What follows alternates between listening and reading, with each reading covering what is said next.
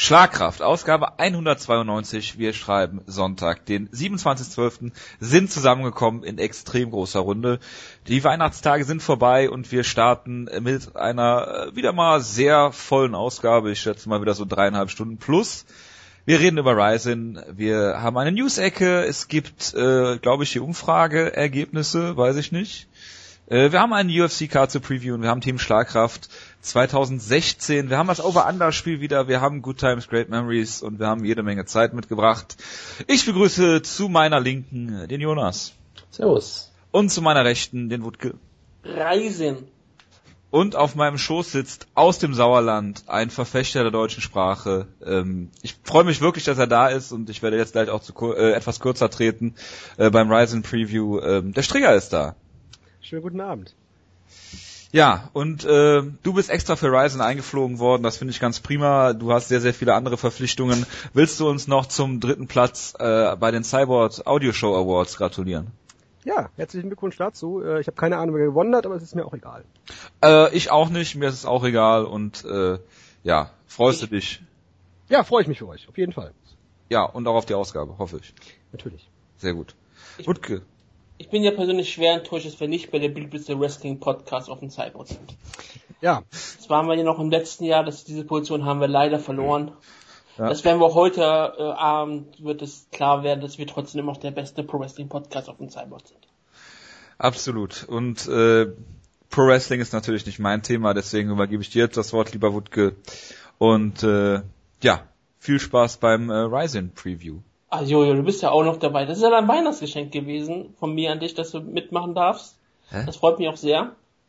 Du, hast ja, wolltest ja mal mitmachen. hab Du gesagt, weißt, dass okay, ich jetzt mitmachen muss, wo Jonas Audiogerät nicht, äh, Aufnahmegerät nicht mehr funktioniert? Das ist, stimmt auch, aber du hattest ja uns vorher auch gesagt, dass du unbedingt mitmachen wolltest, weil du bist ja auch jemand, der hier unbedingt mitmachen möchte, denn es ist ja etwas Besonderes. Wir haben ja hier die Primärquelle Strigger, ein Fachmann des japanischen Sportes.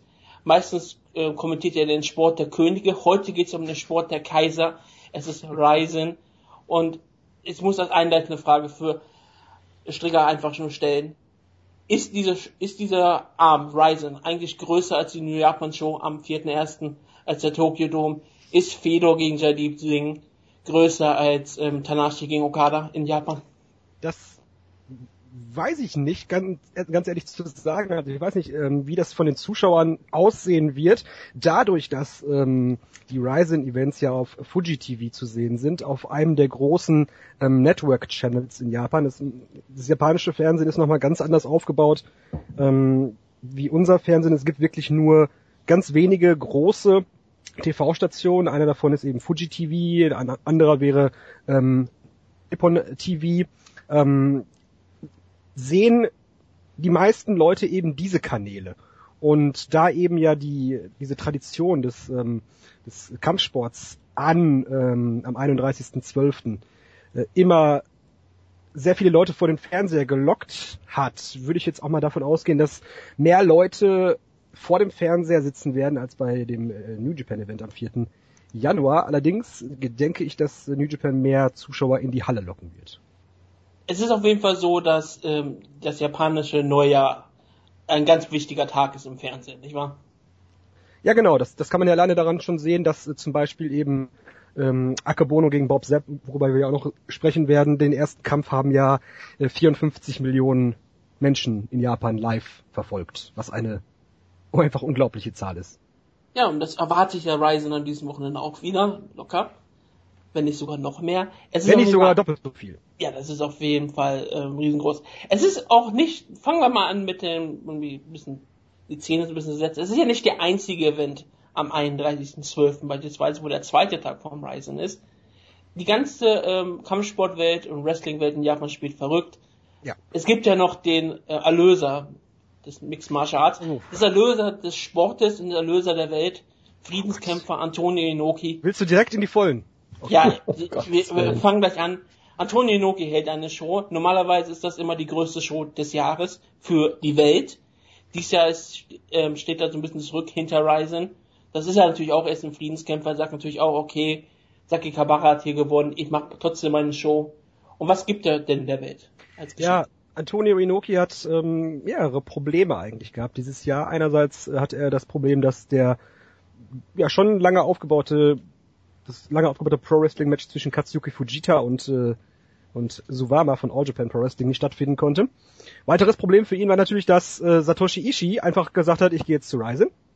Ähm, denn das war der ja derjenige, den Inoki eigentlich als seinen nächsten ähm, als, als, als, als den nächsten Inoki quasi aufbauen wollte. Als, Ogawa. Ja, genau. Als Mixed Martial Arts äh, Superstar der nächsten Generation. Das hat nicht so gut funktioniert, weil äh, Satoshi Ishii einfach eine absolute Pflaume ist. Also ja, das, das, das haben doch, das hat doch Dream auch schon versucht, waren das, glaube ich, ne? Also ja. Das hat ja irgendwie nie geklappt. Der hatte doch diesen großartigen Kampf gegen Jerome Le Banner, über den wir ja auch noch reden müssen, mhm. weil er ausgebuht wurde nachher, weil er so langweilig gekämpft hat. Man muss ja überlegen, dass das, das einfach äh, Satoshi Ishii gegen ähm, gegen Mirko Krokop zweimal in Folge verloren hat. genau. Im Jahr 2014. Das ist schon eine herausragende Leistung. Aber er kann sich ja zum Beispiel am diesen Wochen nächst, diese nächste Woche wieder rehabilitieren, indem er das Rising-Turnier gewinnt. Aber Richtig. es gibt ja noch mehr bei Inoki. Richtig. Es, also ich kann einfach mal die Karte hier durchgehen. Ich, wir, wir, wir nehme auch die, die Pro Wrestling Matches mit rein. Es gibt aber auch MMA-Kämpfe tatsächlich hier. Ähm, bei äh, IGF, bei Inoki Genome Federation ist es so, dass die Pro Wrestling Matches unter Gen Genome Rules stattfinden. Das ist dann quasi Worked MMA und die äh, normalen ähm, MMA-Kämpfe unter IGF Rules, was im Prinzip auch Pride-Regeln sind, äh, stattfinden. Da haben wir als Opener Masato Shibata gegen Kotaro Nasu, die so ein bisschen in die Tradition des äh, Shoot-Style ähm, in Japan gehen. Ähm, Masato Shibata ist ein eher dicklicher Typ, Kotaro Nasu durchaus, ähm, ja, mittlerweile hat er auch ein kleines Bäuchchen, deswegen ähm, passt das eigentlich ganz gut zusammen. Wir haben unter Genome Rules Shogun Okamoto gegen Wang Bin aus äh, China. Woodrow hat es eben äh, sehr schön gesagt, der, was hast du gesagt, der chinesische? Shinya Hashimoto habe ich gesagt. Du hast ihn dann den chinesischen Antoni Inoki genannt. Ja, weil sie ihn gerne auch aufbauen möchte als äh, er ist ja auch ein riesengroßes Talent im Pro Wrestling, habe ich ja gesehen. Ein, mhm. Ein kommender Superstar. Also er hat mich noch nie enttäuscht. Dann haben wir tatsächlich zwei MMA-Kämpfe auch auf der Card. Einmal ein äh, Match, das unter dem Banner IGF Challenge Next 2016 firmiert im Lightweight. Äh, 70,3 Kilogramm steht hier. Ähm, Yuki Yamamoto gegen Keisuke Okuda. Ähm, mir sagen die beiden, na, also Okuda kenne ich, aber Yamamoto kenne ich jetzt nicht. Es ist ja auch wirklich ähm, nicht gerade die Höhepunkt des japanischen äh, MMAs schon dort. Nein. Dann allerdings kommen wir zu einem Höhepunkt der Card. Wahrscheinlich dem Höhepunkt der Card, denn es gibt ein IGF Rules Match unter dem Banner IGF Revenge Remember 2015 zwischen dem ehemaligen ähm, Sumo-Ringer Shinichi Suzukawa, der aufgrund seines Marihuana-Konsums aus der Sumo Federation ähm, geworfen worden ist. Die sind ja, ja sehr ernsthaft dort, die Gegen, Suzuka. ja, gegen Chris Barnett. Hagibär. Hagibär, Chris Barnett, genau. Ähm, das wird bestimmt wieder super. Es ist ein Open-Weight-Kampf. Das heißt, Barnett wird gefühlt 30 oder 40 Kilo schwerer sein als äh, Suzukawa und äh, ihn vermutlich einfach aus der Mount töten. Es wäre eigentlich schon gewesen, wenn es ein Sumo-Match geworden wäre. Ja, das wäre super, aber ich glaube, Suzukawa darf einfach kein Sumo mehr betreiben. Deswegen nee, da ziemlich ernsthaft. Das ist irre. Das stimmt, die sind da sehr streng. Dann haben wir ein, äh, also als, als Ryzen, als Ryzen bekannt gegeben hat, dass es äh, du durchaus auch angedacht ist, Freakshow-Elemente einzubringen, musste natürlich Aoki sagen, das ist ja eigentlich mein Metier. Und deswegen muss ich das auch tun und will Ryzen sogar überbieten. Und ich finde, sie haben es, er hat es fast geschafft, oder vielleicht sogar geschafft, mit dem folgenden Kampf zwischen Montana Silva und Shinya Aoki unter Pro Wrestling Regeln. Ähm, falls der normale Hörer nicht weiß, wer Montana Silva ist, gibt den erstmal A in YouTube ein und habt Spaß die nächsten 30 Minuten. Von, ja. Er ist ungefähr 2 Meter 15 groß und wiegt ungefähr 70 Kilo, gefühlt, sieht er so aus. Er ist ein großartiger Pro Wrestler, hatte bisher noch kein schlechtes Match, was ich gesehen habe. Er wirkt doch so, als hätte er das Gefühl für, Pro Wrestling absolut gewonnen. Seine, ja. seine Slaps sind ähm, einzigartig, kann man mal ganz klar sagen. Einzigartig, das kann man, da können wir uns vielleicht drauf einigen. ja. Also, also ja, es, also eine Sache, wenn man diesen Kampf wirklich unter MMA-Regeln gemacht hätte, dann hätte man Ryzen auf jeden Fall getoppt. Ja, das stimmt. Das oder vielleicht noch unter, oder am, oder am besten vielleicht noch wirklich unter Mixed Rules, dass äh, Shinya Oki eine Runde mit ihm Kickboxen muss erstmal oder so. Das wäre es ja, noch gewesen. Montana Silva ist ja auch immer der K1-Kämpfer auch mal gewesen, nicht wahr? Ja, was man natürlich auch noch machen könnte, ist äh, eine, eine Runde, dass Montana Silva eine Runde auf den Knien bestreiten muss. Das wäre dann ungefähr ausgleichend. Oh, ja, also eine das, Runde das Pro Wrestling, eine Runde Mixed Martial Arts. Bietet auf ja. jeden Fall sehr viel Potenzial. Die Ginotsu-Regeln. Ich meine, wir müssen ja sagen, falls, äh, falls Shinya Oki überhaupt antreten kann, falls er nicht am Tag vorher von äh, Kazushi Sakuraba brutal zerstört wird. Das ist absolut möglich. Sollte man nicht vergessen. Das ist auch ja. wirklich verrückt. Der Oki-Kampf hat an, am 29. einen wirklichen Mixed Martial Arts Kampf und am 31. macht er einen Pro Wrestling Kampf. Sakuraba hat ja zwischen seinen Pro Wrestling Kämpfen noch ein bisschen mehr Pause. Ja, Theoretisch soll er ja am 4.1. noch antreten, nicht wahr? Nein, soll er nicht. Ich dachte, ich dachte, er sollte. War doch ja, er sollte eigentlich. Also, also er sollte gegen äh, Kota Ibushi antreten, war die Idee. Also, na, vielleicht das irgendwann New Japan gemerkt, okay, er wird wahrscheinlich sterben sowieso am 29.12. Es wird ja, relativ schwierig, ihn wieder also, zu beleben. Das, er, er, braucht immer ein bisschen Zeit, um von den Toten Er wollte, er wollte antreten, ähm, aber dadurch, dass sich ja leider äh, Ibushi verletzt hat, das nicht funktionieren. Ach ja, Ibushi sollte ja eigentlich auch gegen Fedor antreten, stimmt, stimmt ja auch. Ja, ja, ja, ja, selbstverständlich. Das ist absolut klar. Ähm, jetzt muss ich mal gerade gucken, ob ich mich nicht vertue. Nein, er ist nicht auf der Karte. Könnte natürlich sein, dass er im, äh, in der Battle Royale dann statt einfach dabei ist. Aber wir haben noch drei Matches hier. Einmal Naoya Ogawa, der äh, Bosu King oder der Un Uncontrollable King gegen den äh, Destruction King Daichi Hashimoto, den Sohn von Shinya Hashimoto. Ich sage zwei Minuten. Ja, also äh, allein über diesen Kampf könnte man, glaube ich, eine halbe Stunde fast schon reden mit der ganzen Hintergrundgeschichte, die es zwischen Ogawa und äh, Shinya Hashimoto gibt. Aber ja. da es ja ein Pro-Wrestling-Kampf ist, äh, lassen wir das an der Stelle vielleicht mal lieber. Ja, das sollte man. Ja, es ist auf jeden Fall eine, eine äh, brisante Ansetzung. Das stimmt. Äh, denn äh, Naoya Ogawa hat auch sich sehr abfällig über das Haar von Daichi Hashimoto geäußert. Das ist so ein, meistens ist es so ein Mix aus Wasserstoffblond und lila. Sieht sehr super aus. Dann haben wir ein ähm, Genome New Year's Eve Super Match. Das ist sehr super. Unter ebenfalls wieder Genome-Regeln ähm, Katsuyuki Fujita, der ja der Ziehsohn von Antonio Inoki, tritt an gegen Atsushi Sawada, der mittlerweile auch in die, in die Fußstapfen von Inoki eingetreten ist, denn er ist jetzt in das in irgendwie die, das, das Stadtparlament oder äh, den Stadtrat von einer kleinen Stadt in, äh, in, in der Präfektur Shiba gewählt worden. Hat ähm, er schon Friedensverhandlungen mit Nordkorea angefangen? Ah, da du das gerade ansprichst, das wollte ich eben eigentlich noch sagen, bevor ich mit der Show anfange. Ähm, denn eigentlich sollte auch eine äh, Friedensshow stattfinden in Kuba in diesem Jahr. Ah, ja. Ähm, Inoki hatte das geplant, in Kuba eine Show abzuhalten. Er hatte auch schon die, äh, er hatte tatsächlich Politiker Kubas eingeladen, die sich dann eine Show von ihm angeguckt haben und dort dann äh, im Ring auch äh, gewesen sind. Ähm, allerdings nicht angetreten sind, muss ich jetzt dabei sagen. Äh, diese Show ist dann kurzfristig abgesagt worden und zwar zufällig unmittelbar nachdem die USA wieder diplomatische Beziehungen zu Kuba aufgenommen haben. Hm, hm. Mysteriös. Mysteriös.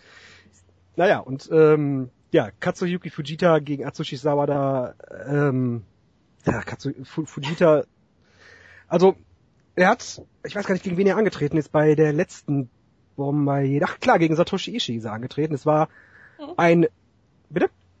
Ja, erinnere ich mich gerade. So ja, es war über drei Runden der miserabelste MMA-Kampf des gesamten letzten Jahres. Mit absolut weitem Abstand. Ein Satoshi Ishii, der kann, äh, der will, aber nicht kann. Und ein äh, Katsuki Fujita, der einfach nichts macht. Und sagst, die ganze Zeit ich kann Geld verdienen. Ja, ja, genau. Der dachte, ich kann hier Geld verdienen und die ganze Zeit auf dem Boden gehalten worden ist wird äh, Fujita gegen Savada ähm, ein kleiner Typ, wie groß mag er sein, als 75, ich weiß gerade gar nicht genau. Muss ich doch mal unsere, unsere Datenbank befragen, wie groß der ist. Aber ähm, es sollte ein ganz, ganz grauenvolles Match werden. Darauf können wir uns alle vorbereiten. Fujita ist klar der bessere Wrestler von den beiden. Das sollte man sich mal auf der Zunge zergehen lassen. Also, das ist, es ist gar kein Zweifel dran. meine, ich weiß nicht, wer eigentlich wirklich schlechter ist, Wada oder Susukawa. Das, Oh, das ist, gefühlt sind sie beide absolut schrecklich und ja nicht mal eine Ja. Ausrede wie Montana Silva. nee, doch, äh, Savada ist doch 1,80 groß. Der wirkt, das wirkt ein bisschen Größer als ich, unglaublich. Ähm, er war im September 2002 japanischer Juniorenmeister im Judo im Halbschwergewicht. Er trägt deswegen auch immer eine, einen, ähm, einen, einen, nennt man das auch Gi im Judo? Ja. Ja. Ja? Jo. Dann trägt er immer einen Gi zum Ring und das ist natürlich gerade für Pro Wrestling super.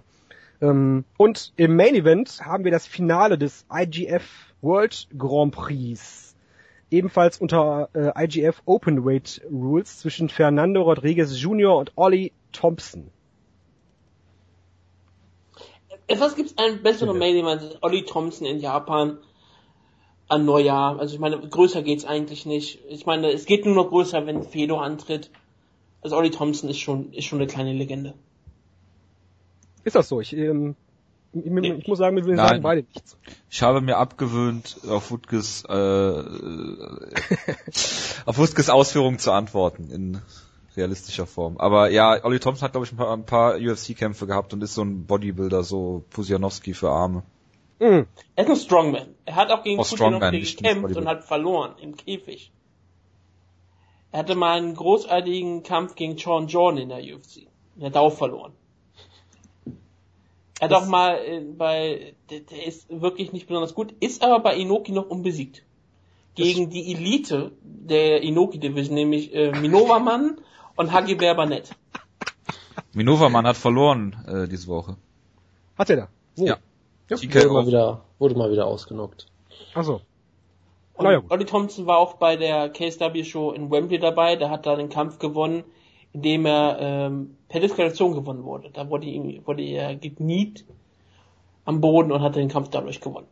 Ja, das ist gut. Das ähm, spricht für Qualität und das kann auch dann der ein würdiger Main Event sein dieser Veranstaltung, die in der Sumo Hall stattfinden wird und das ist eine ganz grauenvolle Card, ganz ganz grauenvolle Card. Ähm, Selbst sollten- für, selbst für Inoki, ja, wir sollten den dazu sagen, Mantel des Schweigens über dieses diese Veranstaltung hüllen. es ist relativ tragisch. Sonst war das immer so das Highlight des Jahres, Inokis, Bumbayes.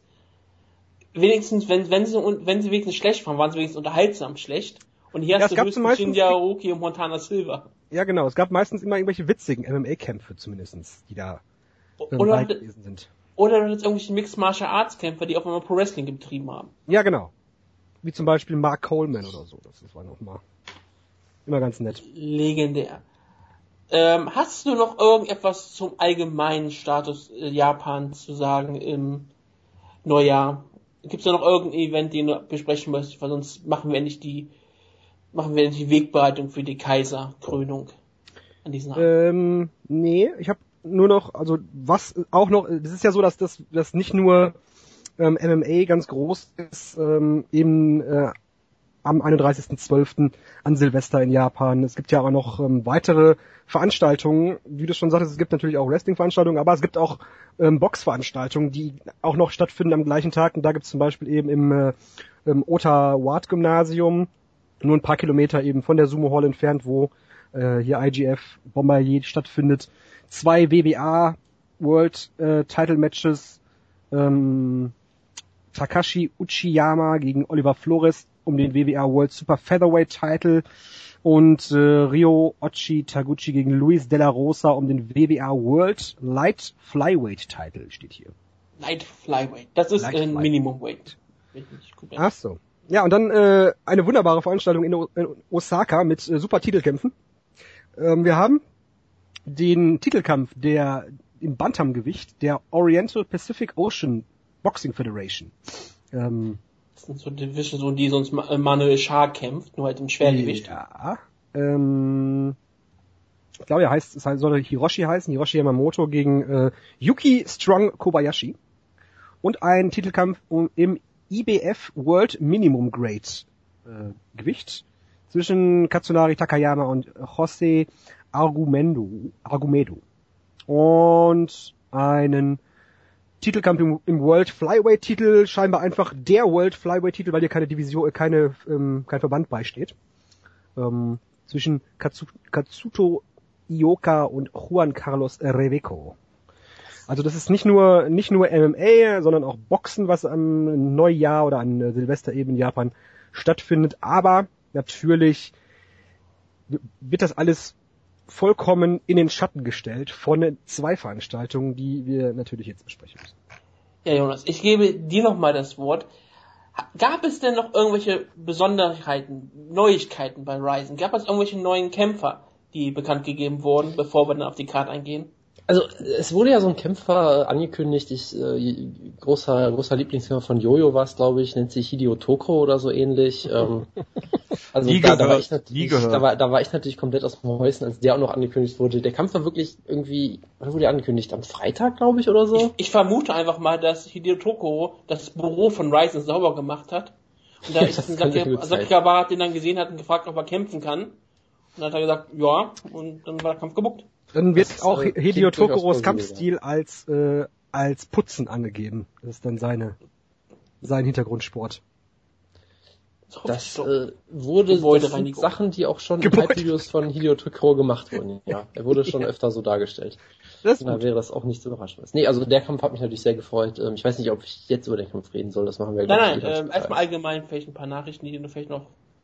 Gab es noch sonst, ganz äh, sonst, sonst, es gab, es gab eine tolle Pressekonferenz, ich weiß nicht, ob wir über die jetzt reden wollen, noch unbedingt mit, mit äh, vier sehr repräsentativen Leuten, wo gesagt hat, welche vier Leute laden wir ein, um diese Pressekonferenz zu machen und sie haben, glaube ich, äh, wer war's, sie haben Bob Sepp eingeladen, dann diesen Baruto, äh, die, die Rena und noch irgendeinen vierten, den ich nicht mehr weiß. Äh, Also ich weiß, eine Pressekonferenz hat Akebono auch gemacht oder sogar zwei Presseevents in den letzten Tagen. Ähm, lass mich mal eben gucken. Äh, dim, dim, dim. Also Akebono hat eine Pressekonferenz mit Takada gehabt. Ähm, die, die war, wann war die? Wenn jetzt Tokyo Sports laden würde, könnte ich euch das auch sagen. So, Akebono so tragt- Akebono trug jedenfalls einen wunderbaren Anzug. ähm, Pressekonferenz, äh, hier steht kein Datum bei. Ach, Charlie King war auch noch dabei, genau. Ja, das kann gut sein. Ähm, jedenfalls äh, Takada war dabei, Akebono war dabei. Akebono hat einen komplett äh, beigen Anzug getragen. Das sah sehr schön aus. Verdeckt, genau ja, verdeckt, ich, ich sehe es gerade auch vor mir. verdeckt sehr seine äh, Funde. Ähm, nee, aber sonst war, glaube ich, äh, bisher nichts weiter. Also es ist halt immer, immer wieder lustig, das zu lesen auf dieser englischen Ryzen-Seite, weil irgendwie die, das Ach ja, Englisch doch, jetzt, jetzt habe ich sie gerade. Okay, ja. Okay. Weil das Englisch halt irgendwie ziemlich gut ist, aber irgendwie auch doch wieder komisch übersetzt, dass es dann doch immer sehr lustig klingt. Es gab da wieder einige äh, interessante Aussagen, mir fällt jetzt spontan auch nichts mehr ein. Ähm, Akebono wollte irgendwie ein Fest, ein Fest hinlegen mit seinem Kampf und irgendwelche, so- also, also, also lauter tolle Aussagen auf jeden Fall. Ja, also es war noch dabei, neben äh, dem guten Baltic, den du ja eben schon erwähnt hast, Genau, der Ähm, Baltic. Sakaki Bara war dabei, Takada war dabei, Akebono und ein Typ namens Rena oder Das ist eine, eine Kickboxerin. Die Dame. die Dame. Okay, ach da, die kleine Dame in der Mitte. Okay, sie ist Mhm. ungefähr, sie ist ungefähr gefühlte 1,40 groß, so sieht das so aus hier. Äh, und wen haben wir noch dabei gehabt? Ah ja, okay, das ist das ist äh, Jadip Singh. Okay, gut, Den erkennt man sehr gut. das stimmt. Ein großer Star. Hart. sonst gab es erstmal nichts, sonst können, gehen wir jetzt auf die Cards ein. Können wir Gehen gerne auf machen. Das Wochenende selbst ein. Wir haben am Dienstag, das ist übermorgen wirklich schon, am 29.12. haben wir Saraba Fiesta Farewell. Und wie, wie würde es Ryzen ankündigen? A day which will a memoir to the past Japanese MA scene. We will create an atmosphere honoring the music and stage effects from the past and the grand sum of what we have worked on for all these years. Das ist ja das Konzept gewesen für diese Show. Es ist die Show, die wahrscheinlich im Original Pride Ring stattfinden wird. Es, die, sie haben alle gesagt, das ist die Erinnerung an die Vergangenheit und ähm, wir werden da werden mit der Vergangenheit abschließen und dann am 31. werden wir in die Zukunft steigen. Wie groß ist die Wahrscheinlichkeit, dass Nobiko, Takada nackt im Ring steht? Also da, das wäre auf jeden Fall sehr wichtig, um mit der Vergangenheit abzuschließen, weil ich habe da heute noch Albträume von. Von daher, Ich hoffe, wir sehen das nicht. Wie Aber die, viele die Show, Gracies die, im Ring stehen?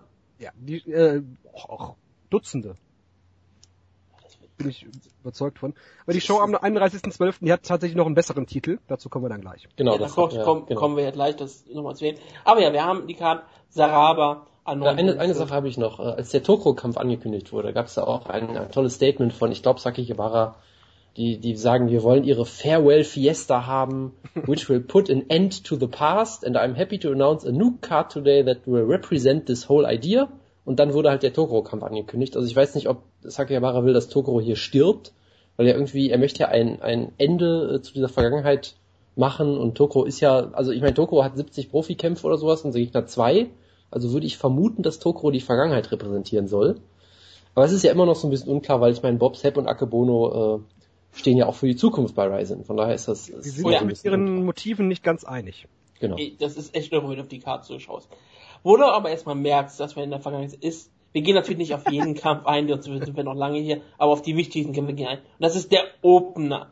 Der erste Kampf. Das ist das, was Ryzen zuerst uns präsentieren möchte, mit denen sie uns in die Show locken möchte. Und es ist James Colossus Thompson gegen Tsuyoshi Kosaka, der Fedor-Killer. Ich glaube, Jonas ist auf diesen Kampf richtig gespannt. Äh, absolut, ja. Also, also Kosaka ist natürlich eine richtige Legende. Äh, mit Frank Shamrock damals zusammen ein richtiger MMA-Pionier. Äh, hat die TK Guard erfunden, war auch großartiger Pro-Wrestler. Also der hat wirklich alles schon erreicht. Hat Fedor besiegt, vollkommen un unkontrovers. Ähm, ja.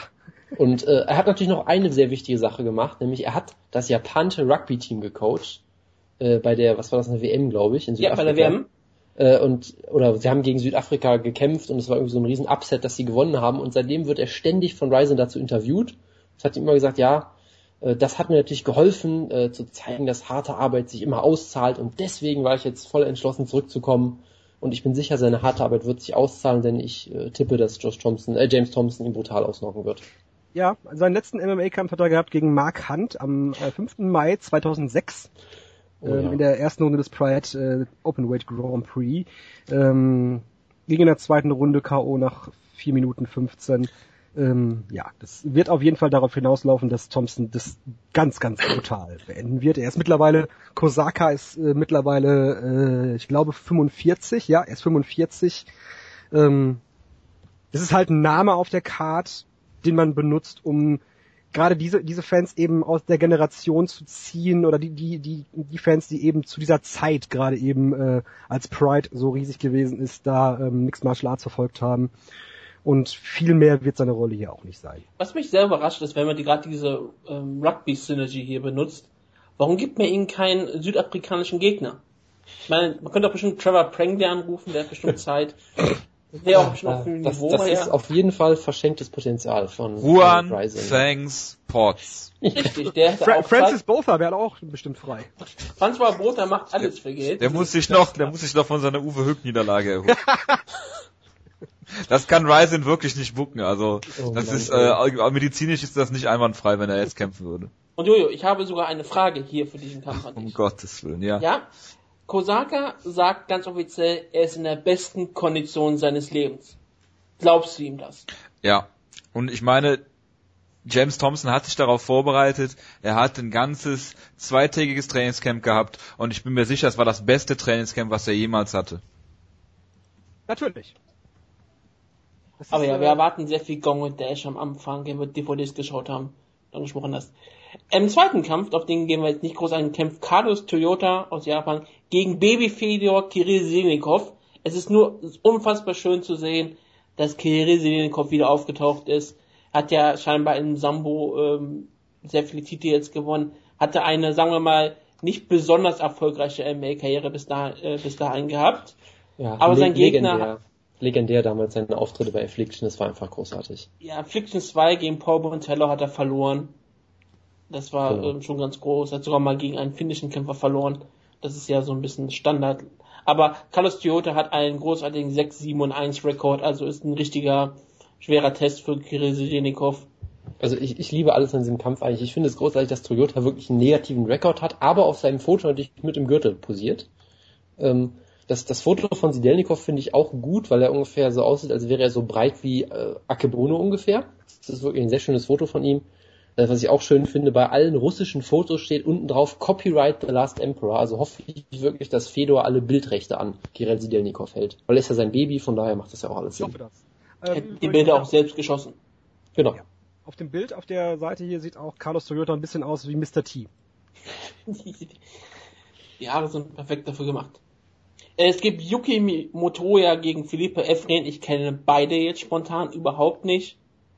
Aber jetzt kommen wir natürlich so zu diesen, es geht langsam so ein bisschen los, dass es ja nicht nur eine Mixed Martial Arts Card ist, Nein. die unter Pride-Regeln stattfindet. Es gibt auch einen K1-Kampf zwischen Hiroya und Akio Wiki Nishiura. Nishiura war ja ähm, bei dieser ähm, UFC-Sache dabei, ne? bei diesem UFC-Turnier, wer in Japan antreten wird, hat es aber nicht geschafft. Er hat da ähm, in der zweiten Runde gegen Toronto Ishihara verloren ist jetzt deshalb wieder bei Rising gelandet und ich glaube, es ist sein Kickbox-Debüt. Ich weiß nicht, ob er jemals mal gekickboxt hat. Ja, da, da, da, ich glaube nicht. Also dazu kann ich jetzt noch ein bisschen was sagen, nämlich. Ja. Das ist nämlich das, worauf ich hinaus wollte, als ich im Vorgespräch sagte, wenn es um die Vorbereitung der Kämpfer geht. Ähm, wir haben hier natürlich Hiroya, den du schon erwähnt hast, der einen ein K1-Rekord von 30 äh, Siegen mit und 12 Niederlagen hat. Das ist also durchaus beachtlich ja, gerade so viele Kämpfe, die sie machen, das ist schon eine beachtliche Zahl. Und er ist ein relativ junger Mann.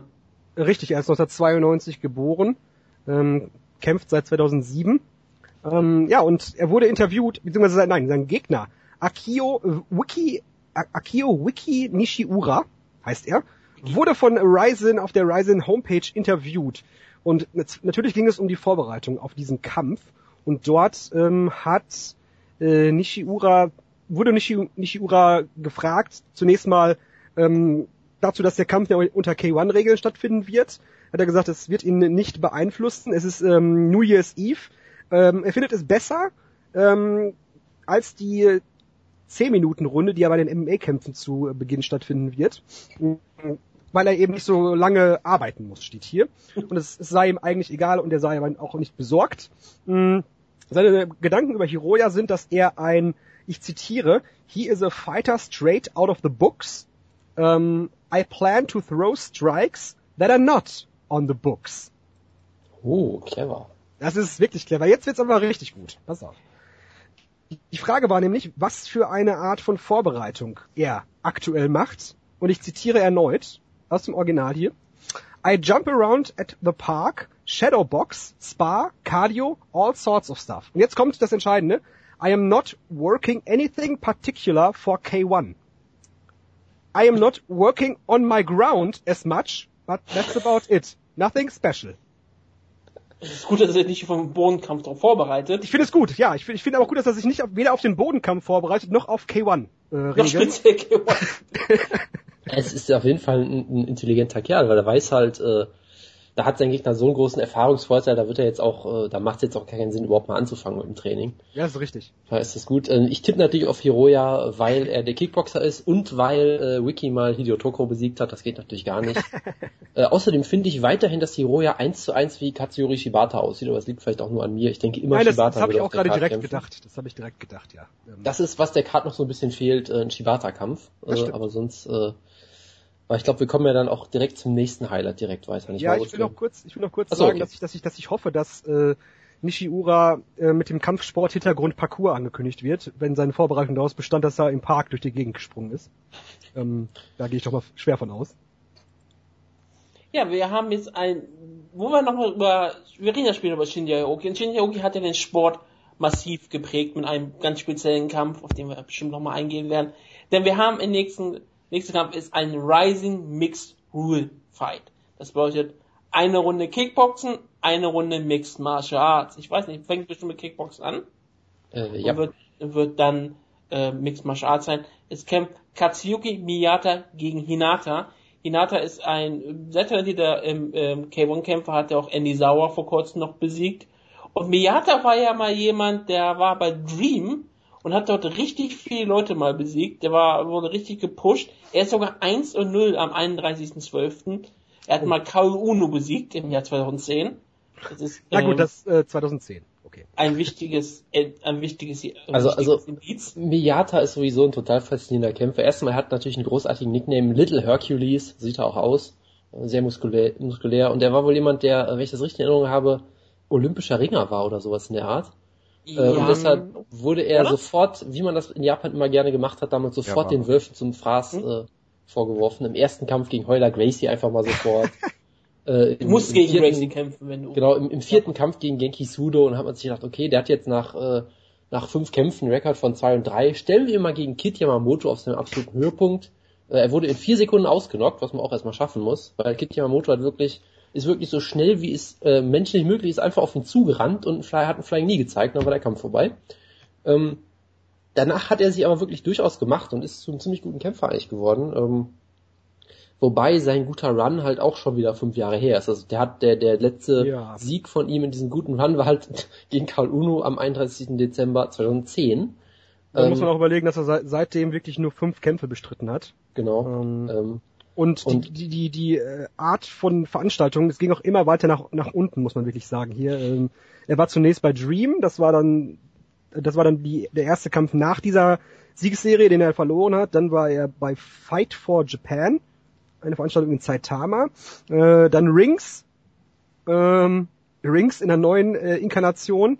Dann bei der Promotion Deep und dann bei einem Event namens Real One in Tokio. Also das ist die Karriereleiter ist steil, äh, es ist sehr steil runtergeklettert. Auf jeden Fall, ja. ja also wenn die, man hat dann einen wunderbaren ähm, Kampf zwischen AJ Matthews und Anatoly Tokov, AJ Matthews ist ein riesengroßes Talent aus Bellator. Die Young Ace, oder wie er angekündigt wurde.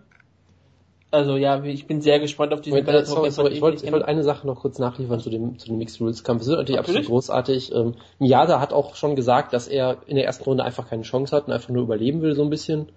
Und dann hofft er, dass er in der zweiten Runde seinen famous German Suplex zeigen kann und damit dann Ach, gewinnt. der ist das! Klar, genau. das, ah, bei, den kenne ich von Dream, natürlich. Genau. Klar, ja, Double, ja, ja, absolut. Mr. Double Rainbow, der äh, mhm. gegen Karl Uno, glaube ich, wirklich diesen Kurt Engel drei German Suplexes am Stück Spot Ja, ja, ja, genau, genau, genau. Ähm, und ihn, äh, sein Gegner hat auch was sehr Interessantes gesagt. Er hat gesagt, im Stand möchte er ein Statement machen, in dem er alle drei Sekunden einen Kick zeigt.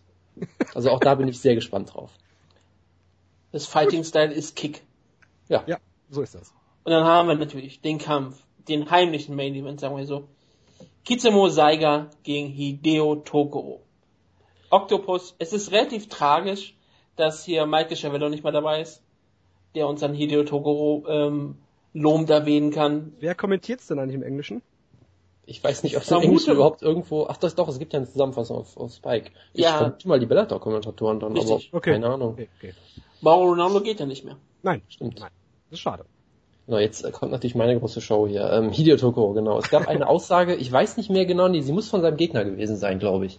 Oder, oder, oder vielleicht sogar von Takada oder sowas. Von seinem Opfer, ähm, natürlich. Der gesagt hat, wir, wir beide, we both know how to show the fans an entertaining yet classy fight. Also entertaining yet classy. Das heißt, ich weiß nicht, was das genau heißen soll. Sie wollen keine Low Blows gegenseitig zeigen oder sowas. Sich nicht gegenseitig beschimpfen. Nick Diaz mäßig oder sowas. Sie ähm, werden nicht in den Käfig greifen. Genau, da freue ich mich sehr drauf. Ähm, ja, sein Gegner ist ein gewisser Kisiamon Zeiger. Ich hatte auch noch nie von ihm gehört, muss ich sagen. Es ist, ist ein, ein, Kickboxer. Genau. Äh, laut Ryzen hat er drei Kämpfe, laut jeder Quelle, die ich finden konnte, zwei, aber ist ja auch eigentlich vollkommen egal. Ähm, ich habe mir mal so ein Highlight-Video angeguckt. Er hat sehr viel Erfahrung bei K1 und sowas und in diesen Highlight-Videos zumindest ähm, zeigt er immer wieder sehr spektakuläre Aktionen, also so Jumping, Jumping Spin Kicks und was er wirklich in fast jedem Kampf scheinbar gezeigt hat, ist also ein ja, Yushin Liger-mäßiger Koppo-Kick oder ein Cartwheel-Kick oder sowas in der Art. Also, das sind natürlich alles Techniken, die du im MMA nicht wirklich zeigen kannst, aber gut. Und gerade ähm, MMA mit jemandem wie Hideo Tokoro, der natürlich sofort, wenn du nur am Boden einmal kurz bist, wird er sich auf, sofort auf dich draufschmeißen. Genau. Und deine Arme da, das, halt, da freue ich mich da natürlich sehr drauf. Und Hideo Tokoro bereitet sich auch sehr gut vor. Das ist ein Video aufgetaucht von Anfang Dezember, wo er mit Eddie Bravo grappelt auch äh, wird Jojo sehr gefallen. Ich glaube, für Jojo hat das Potenzial, äh, das neue äh, Musashi gegen Rousey Video zu werden. Welches, welches Video? Was? Was war es genau? Es gibt ein Video, wie, wo Hideo Toko mit äh, Eddie Bravo grappelt. Ja. Stelle ich mir hervorragend vor. Das, Video geht du ungefähr... Du hast Rockhold äh, gegen Ronda Rousey noch vergessen. Genau, das Video geht ungefähr siebeneinhalb Minuten. Da wird er ungefähr, glaube ich, zwölfmal getappt oder sowas in der Art. Und ich habe mal sogar ein bisschen mitgeschrieben. Was so wie in seiner MMA-Karriere. Das ist jetzt sehr frech von dir. Da wird er meistens ausgenockt, also bitte. Er wird äh, Sadulayev, sag ich mit ne? einem Arm Triangle aus der Bottom Half Guard. Ich weiß weiter nicht, wie das geht überhaupt. Du sagst mal, dass das wirklich wäre. Dabei ist Tokoro davon äh, submitted worden. Das ist ja, Er wurde mit einem Bicep Slicer besiegt, einem Calf Slicer, einem Twister, nicht nur einmal, sondern zweimal natürlich. Ähm, also es wirkte wirklich wie so ein komplettes Eddie Bravo Werbevideo, so als wäre es irgendwie gestellt noch, was ich Hideo Toko auch durchaus zutrauen würde, dass er, zahme Unterstellung. dass er einfach dieses Grappling äh, workt. Und natürlich, es gibt auch eine Szene, die für, äh, für Jojo ganz, ganz wichtig werden wird, nämlich er hat auch einmal mit einer anderen Submission verloren. Omoplata. Post es mal in den Gruppenchat, ich habe extra ein Gift davon gemacht. Ach, ach, du bist so ein Schatz. Ja, Wunderschön. das, äh, Muss ich doch mal, da muss ich doch direkt mal mal reingucken. Genau, das, das solltest du mal kurz kommentieren. Also auf jeden Fall sieht es so aus, als hätte Tokro sich wunderbar vorbereitet auf diesen Kampf auch. Ja, ja, da, ja. G ganz klarer Omoplata. Also, Es ist hochprofessionell. das ist, äh, ja. Also, wenn Ähm, das, wenn, wenn Tokoro so grappelt, äh, wird er auch äh, bei einer, bei, beim Grappling ausgenockt, glaube ich. Jonas, Ja, was, also- was hattest du jetzt gerade zu dem Rekord gesagt von ähm, Kisiamon? Also, also ich habe ich hab 2-0 Leider. gefunden bei Sherlock und sowas und Ryzen Martial Arts hat, meinst du jetzt?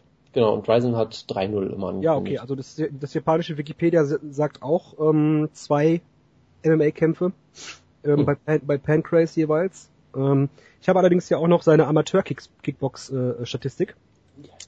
da hat er zwei Kämpfe gegen Hiroya bestritten, über den wir auch schon gesprochen haben, hat sie jeweils verloren. Hat sein Amateur-Kickbox-Debüt gegeben, ähm, nee Quatsch, sein, sein Profi-Kickbox-Debüt gegeben gegen einen Gegner, der hier als äh, unbekannter chinesischer Kämpfer gelistet wird. Das spricht auf jeden Fall sehr für Das ihn, ja. spricht für ihn. Es war ein Unentschieden. Das spricht auch sehr für beide, ja. Das ist, das ist hervorragend. Kommen wir Also- nochmal. So. Also, also ich würde einfach ganz kurz sagen, es ist, äh, Hideo Tokro hat seine 70 Kämpfe oder was auch immer. Mittlerweile sollte jeder wissen, was seine Stärken und Schwächen sind. Und die Stärke ist weiterhin das Grappling und er kämpft gegen einen Kickboxer. Also entweder er wird brutalst ausgenockt oder er gewinnt mit irgendeiner absurden Submission. Und es ist Hideo Tokro, das heißt, er wird ungefähr 17 Versuche brauchen, aber er wird irgendwann sich eine Armbar schnappen und den Kampf gewinnen. Da bin ich sehr, äh, sehr sicher. Und wir müssen natürlich sagen, äh, Tokoro ist bisher auf einem sehr guten Momentum weg. Er ist 0 und 3 in den letzten drei Kämpfen. Er ist, ey, er ist unbesiegt bei Ryzen. Das ist richtig. Und du würdest ja auch bestimmt behaupten, dass er von den drei Kämpfen zwei gewonnen hat, nämlich gegen Will Campozano und LC Davis. Hast du ja Das jeweils ist, vorne äh, gesehen. Das ist, das ist vollkommen richtig, genau. Das ist vollkommen lächerlich. Und ich bin auch sehr sicher, dass du Hideo Tokoro gegen LC Davis als einen Kampf des Jahres nominiert hast. Auf deiner Liste. Das werdet ihr ja nächste Woche erfahren, schätze ich mal. Ich bin da ziemlich sicher.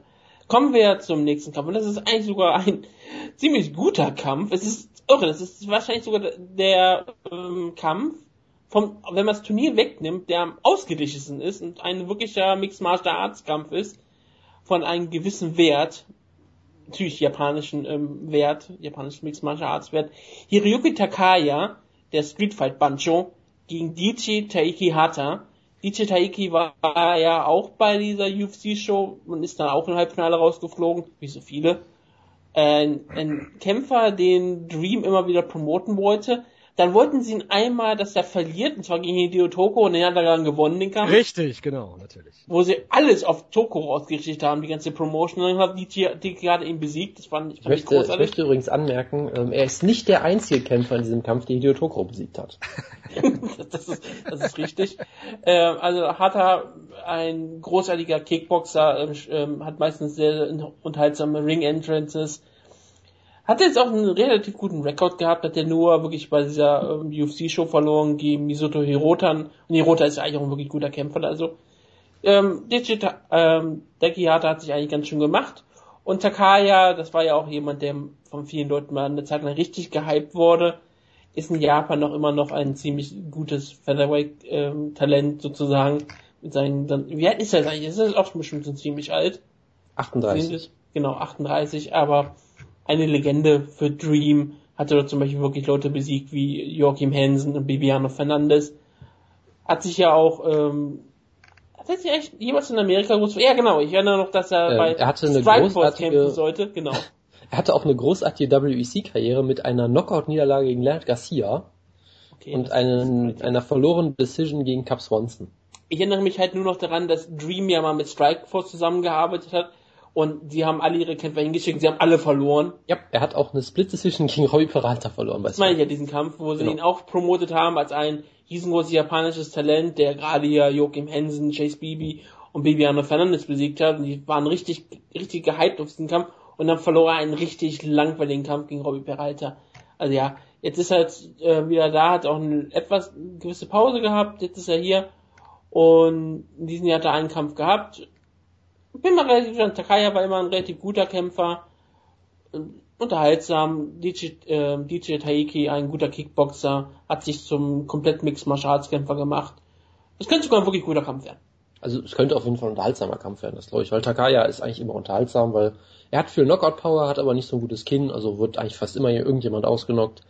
Und äh, ich hatte es ja gerade schon bei Miyata gesagt, jemand, der seinen letzten wirklichen Ho Höhepunkt so im, am 31.12.2010 hatte, das kann man bei Takaya vielleicht auch sagen, weil da hat er tatsächlich einen Sieg über, ich glaube, noch Team Schlagkraftmitglied Bibiano Fernandes, äh, wo er wirklich auf dem richtigen Höhepunkt war und von Dream durchaus gut gepusht wurde. Und dann äh, ist halt alles relativ schnell wieder äh, kaputt gegangen. Und auch er ist halt jemand, der mal ein guter Kämpfer war vor äh, ja, fünf Jahren oder sowas und jetzt äh, vermutlich eher nicht mehr. Und ja, das fasst eigentlich die ganze japanische Szene vielleicht ganz gut zusammen so. Ja, irgendwie die ganzen guten Kämpfer, die kämpfen alle irgendwie noch, ne? Und die sind alle, ihre große Zeit war so 2010, 2011. Yep.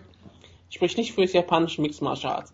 Nicht unbedingt, nee. Was auch nicht für das japanische Mixed Martial Arts spricht, dass sie für das ähm, Rising, ähm, ist es jetzt eigentlich ein Heavyweight-Turnier?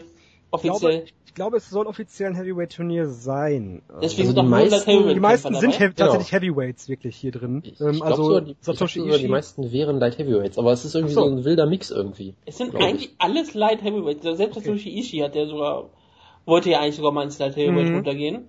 Aber er ist, Aber- glaube, ich glaube, er ist der schwerste Kämpfer am Abend. Ja, das stimmt. Also es ist aber auch keine, keine Division irgendwie definiert hier, deswegen Ich, Ja. hab's, ich hab's erst so verstanden, dass es ein Heavyweight-Turnier sein soll. Dann Hab haben sie nur Light Heavyweights geholt und hab gedacht, äh. Und jetzt Satoshi Ishii ist der Einzige, der ja wirklich ein klares Schwergewicht ist. Also, naja. Ja, also es gibt Äh, noch diesen, diesen Bruno äh, Capellozza, der glaube ich der Jungle Fight 100 Kilogramm Champion ist oder irgendwie sowas in der Art. Ja, also das ist ja auch irgendwie nur so ein halbes Heavyweight oder so. Also es ist halt, also eigentlich ist es so ein verkapptes Light Heavyweight Turnier. wird mit 93 Kilo gelistet hier auf der Seite von äh, Vielleicht ist Ryzen. es sogar Light Heavyweight, ja. Man weiß es nicht so genau. Es ist halt Ryzen da. Wir wissen doch, in Japan gibt es eigentlich keine wirklichen Gewichtsklassen. Nein, nein, ist gibt's auch Gewichtsklassen gibt es in Japan nicht, das ist relativ Genau. unwichtig. Vollkommen. Also du hast ähm, als, als Re- Reserve Fighter Yuta Ushida gegen Valentin Bodavsky. Bodavsky ist auch ein Last Emperor Fighter. Aber das da, du, da, du gerade, bei- da wir gerade beim letzten Kaiser sind, äh, der Vorname von Ushida übersetzt sich zu Majestic. Oder Magnif Magnificent auch. also erwartest du eigentlich, dass er das Turnier irgendwie gewinnt. Ich erwarte, dass irgendwer sich verletzt, wahrscheinlich King Mo, nach, nachdem er gewonnen hat. Ähm, dass Das er sich irgendwie die Hand bricht Tipp, oder ja. so. Äh, Nehme ich mal an, dass er sich irgendwie die Hand bricht oder irgendwie sowas passiert. Äh, oder einfach ausrutscht. Das kann natürlich auch passieren. Immer wieder Auf ein Rohr Backstage. Genau. ja, also ich gehe wirklich davon aus, dass einer dieser beiden Kämpfer es ins äh, Turnier schaffen wird. Ich äh, habe keine Ahnung, wie gut dieser äh, ebenfalls hier vom Last Emperor äh, gemanagte Kämpfer ist. Äh, Valentin Moldavski, ähm, Yuto Ushida sieht ein bisschen aus wie Atsushi Aoki, deswegen ge- denke ich mal, dass er es gewinnen wird. Nehmen wir, um mal die Records von beiden vorzulesen. Valentin Bodavsky ist 2-0 in Mixed Martial Arts. Yuta Ushida feiert sein Debüt. Okay, Das sagt, glaube ich, schon sehr viel. Und ja, wir kommen zu King Mo Laval, der hier teilnimmt, um endlich mal ein Turnier zu gewinnen. Genau. endlich mal die Erwartungen zu erfüllen.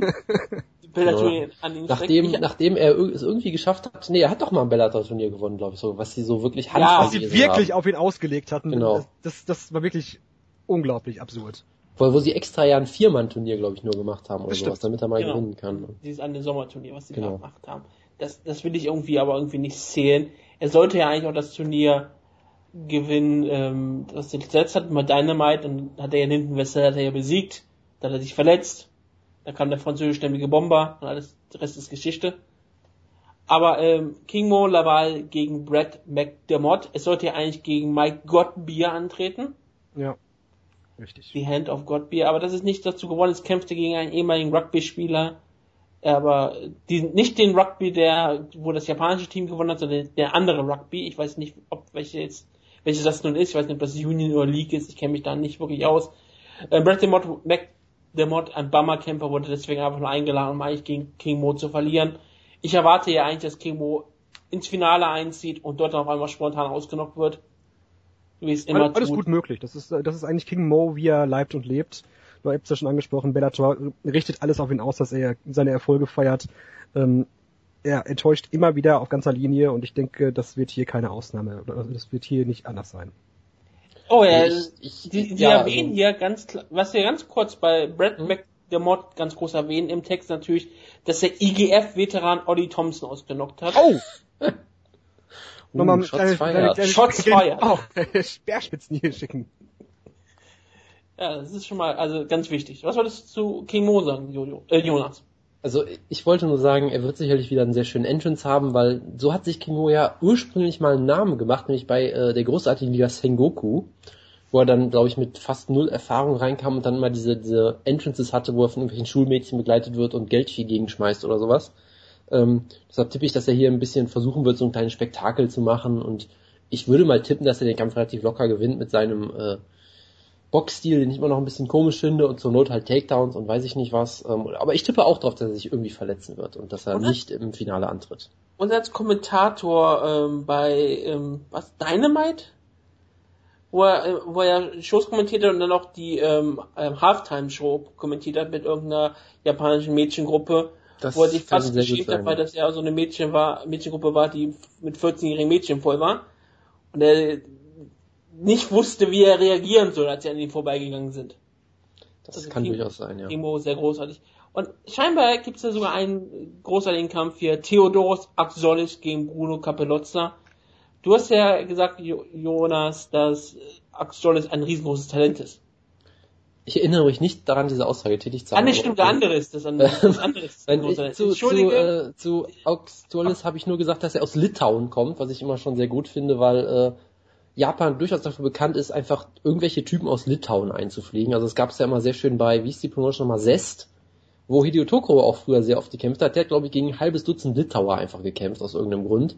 Die, Liga die, haben, King of King die, die, die haben da irgendwie immer so, so litauische Kickboxer einfach äh, eingeflogen. Er ist jetzt ein Judoka, sogar ist mal was anderes. Äh, von daher, das, das ist jetzt eine lange Tradition von Zest und Rings, die auch immer irgendwelche random Osteuropäer eingeflogen haben. Von daher, ich, ich freue mich natürlich sehr auf den Kampf. Ich kenne beide absolut überhaupt nicht und kann dazu deswegen nicht wirklich was sagen. Und es hat er schon mal in Japan, Entschuldigung, ganz kurz, es hat er schon mal ein Litauer in Japan ein Turnier komplett auf den Kopf gestellt. Oh ja, absolut, absolut. Es ist bitter, dass äh, Auxtolis nicht als Baltic antreten darf. es gibt schade, nur einen Baltic. Genau, es gibt nur einen, einen Baltic. Es gibt nur einen Balten. Er ist hier noch Teil des Commonwealths, ganz sicher. Also wir, zu Capelosa kann ich überhaupt nichts sagen. Actually habe ich verwechselt mit jemandem, auf den wir gleich eingehen, gleich eingehen werden. Erstmal haben wir natürlich noch Gojan Rezek gegen Vadim Nemkov. Rezek wurde ja von KSW dahin geschickt, weil KSW es irgendwie Leute hinschicken möchte, aber niemals ihre Champions oder Leute, die sie eigentlich promoten wollen. Das hat ja, ja also, also, sie haben sich gedacht, KSW, hey, hey, äh, Lewandowski äh, sogar ganz klar so gesagt. Also ich meine, sie, sie, haben sich gedacht, hey, Relic wurde gerade erst brutalst ausgenockt, lass ihn doch mal nach Ryzen schicken so gute Idee. Und äh, ja, warum auch nicht? Also er ist halt ein Veteran auf jeden Fall, er ist solide, kann eigentlich alles relativ gut, ist glaube ich vor allem Grappler. Und äh, Vadim Nemkov sagt mir wieder relativ wenig, von daher fällt mir auch dazu jetzt nicht so viel ein. Es ist einer, der mit Fedor turniert.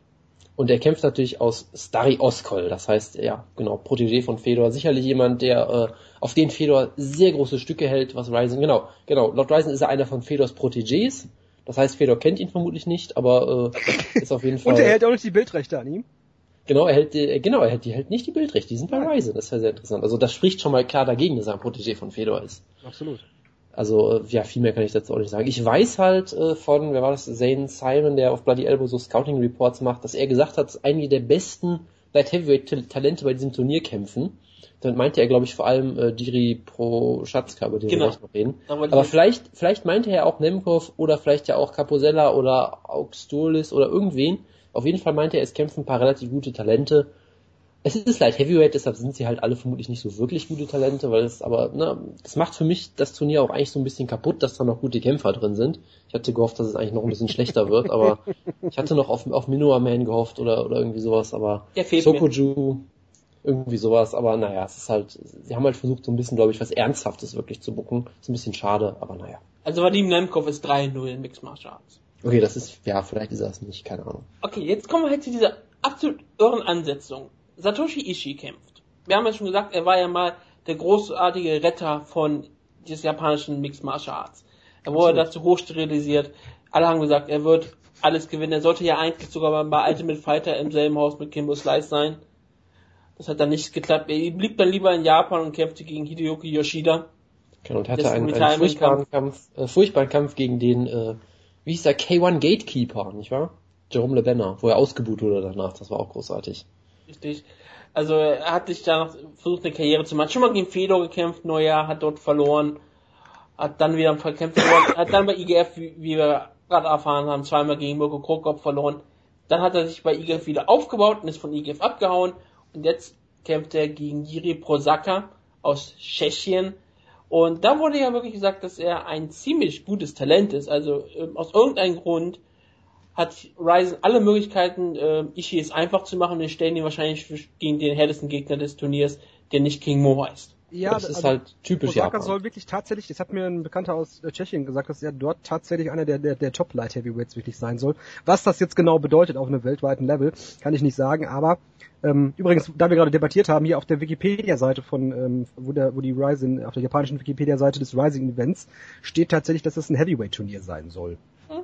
Ähm, so hat es also, auch immer, wollte es auch mal angekündigt. Ja, ja, genau. genau. Also, also es ist vermutlich ein, einfach aus dem, in dem Sinne eins, dass halt Ishii nicht, nicht cutten wird oder sowas in der Art. Ne? Vermutlich. Und äh, ja, wie gesagt, Prosaka soll, soll eigentlich gar nicht so schlecht sein. Ich muss sagen, ich habe ihn jetzt noch nicht gesehen, äh, aber eben Satoshi Ishii, ähm, es ist eben sehr, sehr schwierig. Er war, er war natürlich äh, Judoka, der durchaus auch Erfolge gefeiert hat, ähm, der ja bei der 2008er bei der 2008er Olympiade Gold im, im Judo gewonnen hat in der Heavyweight-Klasse. Ähm, aber eben diese Judo-Fähigkeiten einfach überhaupt nicht ins MMA transferieren konnte.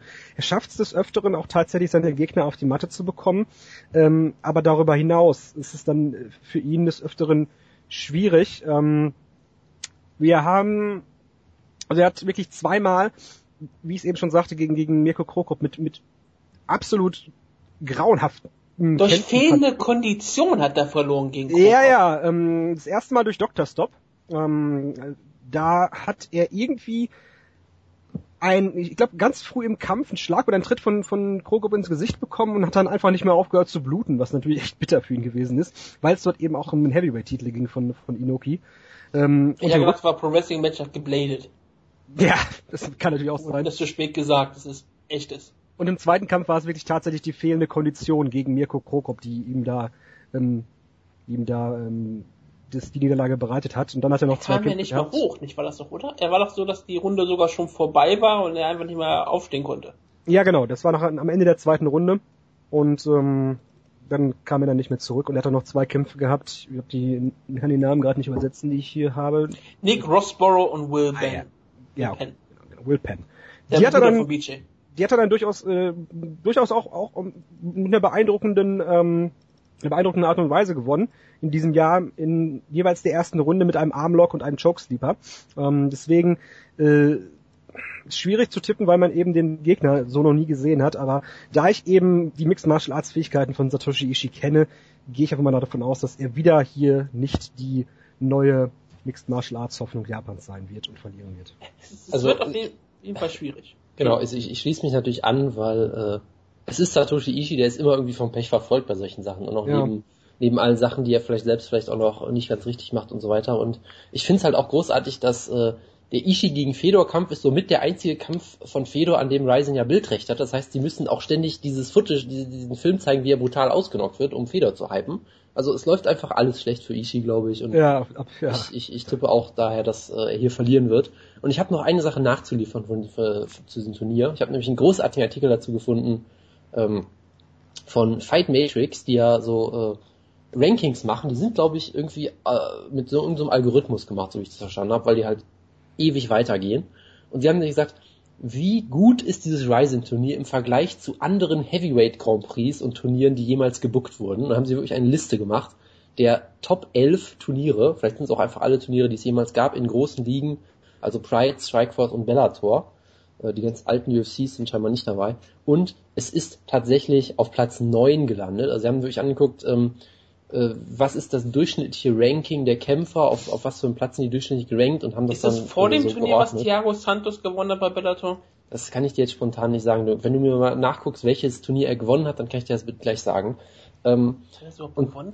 sie, sie haben, sie haben das auf jeden Fall analysiert. Der hat doch Pettigrew gewonnen, glaube ich, oder nicht? Ja, genau, wurde das dann nicht wiederholt? Ich überlege gerade, ob Thiago Santos gewonnen hat oder ob Eric Prindle das Turnier dann per Default gewonnen hat. Ist auch Guck, egal. guck einfach mal nach. Auf jeden Fall gibt's diese Liste ist einfach großartig, finde ich. Äh, Das beste Turnier aller Zeiten ist wenig überraschend vermutlich der Strikeforce Heavyweight, Heavyweight Grand Prix. Äh, Dann das Bellator Staffel 3 Heavyweight Turnier. Dann geht's halt so weiter. Es sind sehr viele Bellator Heavyweight Turniere in den Top 5, äh, weil, glaube ich, sonst niemand solche Turniere bookt. Und eine große Sache kann Ryzen sich auf die Fahnen schreiben. Sie haben laut Fight Matrix ein besseres Turnier als der legendäre Pride Grand Prix 2000, wo es ja unter anderem äh, Kazushi Sakuraba gegen Hoist Gracie gab in diesem 90-Minuten-Kampf und äh, Mark Coleman, der gewonnen hat und dann äh, eine der ikonischsten äh, äh, Post-Fight-Feiern aller Zeiten gemacht hat, wo er aus Versehen mit dem Kopf voran in die Ringseile gerannt ist und umgefallen ist. Also das ist wirklich ein legendäres Turnier und laut dieser Seite ist der Rising Grand Prix besser besetzt und das äh, muss man muss man sich mal vor Augen führen. Das ist schon eine beeindruckende Leistung eigentlich. Jojo, bist du noch da? Ja, und ich gucke nervös auf die Uhr permanent. Ja, deswegen will ich jetzt eine Sache von dir hören. Wer gewinnt das Rising-Turnier? Ähm, Moment, das Turnier ist ausgerichtet darauf, dass es King Mo gewinnt, ne? Oder Ja. Ishii. Einer von beiden muss es gewinnen. Wir sind ja beide dafür bekannt, dass die an sie geknüpften Erwartungen immer erfüllt werden. Ja. Aber ich sage einfach mal, ich glaube an King Mo. Du glaubst an Kimbo. Ich Ähm, ich, ich, es wird ja auch der Main Event der nächsten Show sein. Der, das Turnier ist der Hauptkampf. Das ist auch nochmal ganz wichtig zu sagen. Und ich sage, ähm, Litton hatte große Erfahrung. Ich sage, Theodoros Akjolic gewinnt dieses Turnier. Gut, ich tippe dann einfach mal auf Jiri Prochaska. Da gehe ich mit. Sehr gut. Das kommt jetzt zum Main Event dieser Veranstaltung. Und wenn man wirklich an Vergangenheit äh, Mixer Martial Arts denkt, denkt man an den größten Heel im MMA, den Japan hatte, der nicht Yoshio Akiyama heißt, sondern die größte Heel-Performance aller Zeiten damals gegen Jinotsu, Shinya Aoki gegen das Super Babyface, den Gracie Killer, den EQ Wrestler, Kazushi Sakuraba in einem der wahrscheinlich ausgelichtesten Mixed Martial Arts Kämpfe in diesem Jahr. Ja, ähm, ähm, Sa- Sakuraba wurde interviewt äh, von ähm, von Yahoo äh, über seine Vorbereitungen. Ähm, ist natürlich sozusagen, also man muss zu Sakuraba sagen, dass er jetzt bis bis noch zum 9. Dezember die New Japan World Tag League geworkt hat. Das heißt, da wirklich fast jeden jeden Tag von äh, Ende November bis Anfang Dezember im Ring ähm, gestanden hat Also in seiner Form seines Lebens. muss in der Form seines Lebens sein, deswegen kein auf MMA ausgerichtetes Trainingscamp vermutlich gehabt haben wird und sich auch denkt, das brauche ich eigentlich einfach gar nicht. Ähm, wird jetzt hier antreten gegen Shinya Aoki und es geht auch hier ein bisschen ums Gewicht, ähm, denn aktuell, so steht es hier, ist Sakuraba bei 85 Kilogramm und Aoki bei 70 Kilogramm. Also das ist, das ist natürlich gerade, wenn es ums Ringen geht, eine, eine enorme Differenz, ähm, die nicht so einfach zu überbrücken ist für Aoki dann. Aber ähm, er geht davon aus, dass beide oder beziehungsweise dass er noch bis zum Kampf äh, Gewicht verlieren wird. Ähm, es soll scheinbar ja, mindestens runtergehen bis 80 Kilogramm, aber auch noch äh, vielleicht ein bisschen darunter. Ähm, ja, und äh, wir wissen ja, ähm, Kazushi Sakuraba hat dieses Jahr noch einen, einen, einen ja, einen Kampf gehabt, oder kann man es kann man's Kampf nennen, ich weiß nicht genau, ähm, gegen, äh, äh, äh, gegen Nicht war's? Gracie was. Ja. Ja, genau. Genau bei, ähm, wie heißt die Promotion? Nochmal, jetzt ist mir der Name. Äh, Metamoris, genau. Metamoris äh, im letzten Jahr äh, gegen Henzo Gracie. Ähm, einem Gra- Grappling-Match. Ich hatte wirklich sehr, sehr schlimme Befürchtungen da, da auf, dieses, auf diesen Kampf. Aber Sakuraba hat sich dann in einer eigentlich ganz gut, guten Form präsentiert, hat da die meisten Versuche von, von Henzo Gracie, ihn in, in, in eine Submission zu nehmen, abwenden können, sodass das in einem Draw endete. Ich habe Shinya Aoki im, im, MMA jetzt äh, länger nicht gesehen. Ich weiß, dass er natürlich auch seine, sein Pro Wrestling Debüt jetzt gefeiert hat für Inoki. Ähm, deswegen gehe ich hier mal ganz galant von einem sehr langweiligen Kampf ab, der sich äh, aus, der sich komplett auf dem Boden abspielen wird. Ähm, und den ich weiß gar nicht, äh, gibt es hier spezielle Regeln? Ich gucke das mal gerade. Ich, ich glaube das, nicht, nein. Ist das ein 20-Minuten-Kampf dann? nee, ich hoffe nicht. Es Sie sollten es einfach unter ähm, Sakuraba Gracie Rules stattfinden lassen. Es sollte 90 Minuten gehen. Iron ja, Match.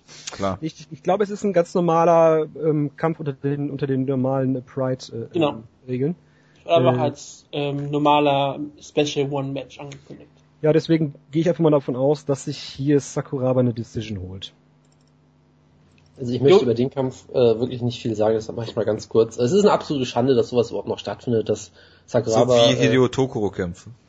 ja, Sakuraba ist noch ein bisschen schlimmer. Komm, also Sakuraba wird nur noch von Tape zusammengehalten, glaube ich, mittlerweile einfach. Ähm, wie, wie viele Körperteile werden Sakuraba abfallen in diesem Kampf?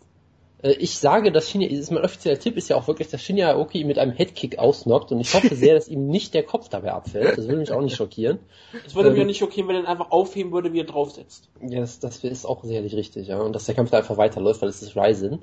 Ähm, aber eine Sache muss man Ryzen lassen. Der Kampf ist schlimm, ich will ihn mir auch nicht angucken, aber wenn Ryzen schon eine Card macht, die der Vergangenheit huldigt und mit der Vergangenheit abschließen will, dann mhm. gibt es keine bessere Möglichkeit, als Kazushi Sakuraba im Main Event sterben zu lassen. Das ist richtig. Das ist eine perfekte Zusammenfassung vom japanischen MMA.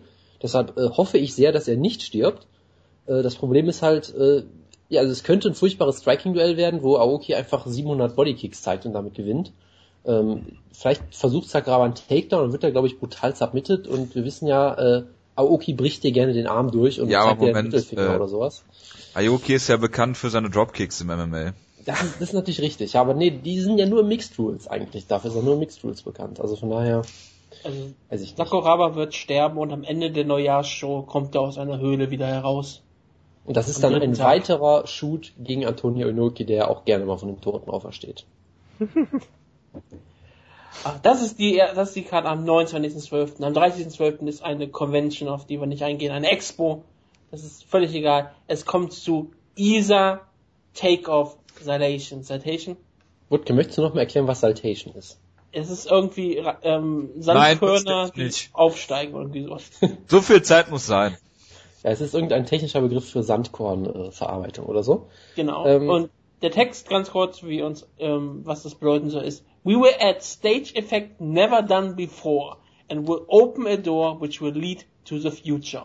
On the last day of 2015, the Japanese MA scene will take off to create its new history.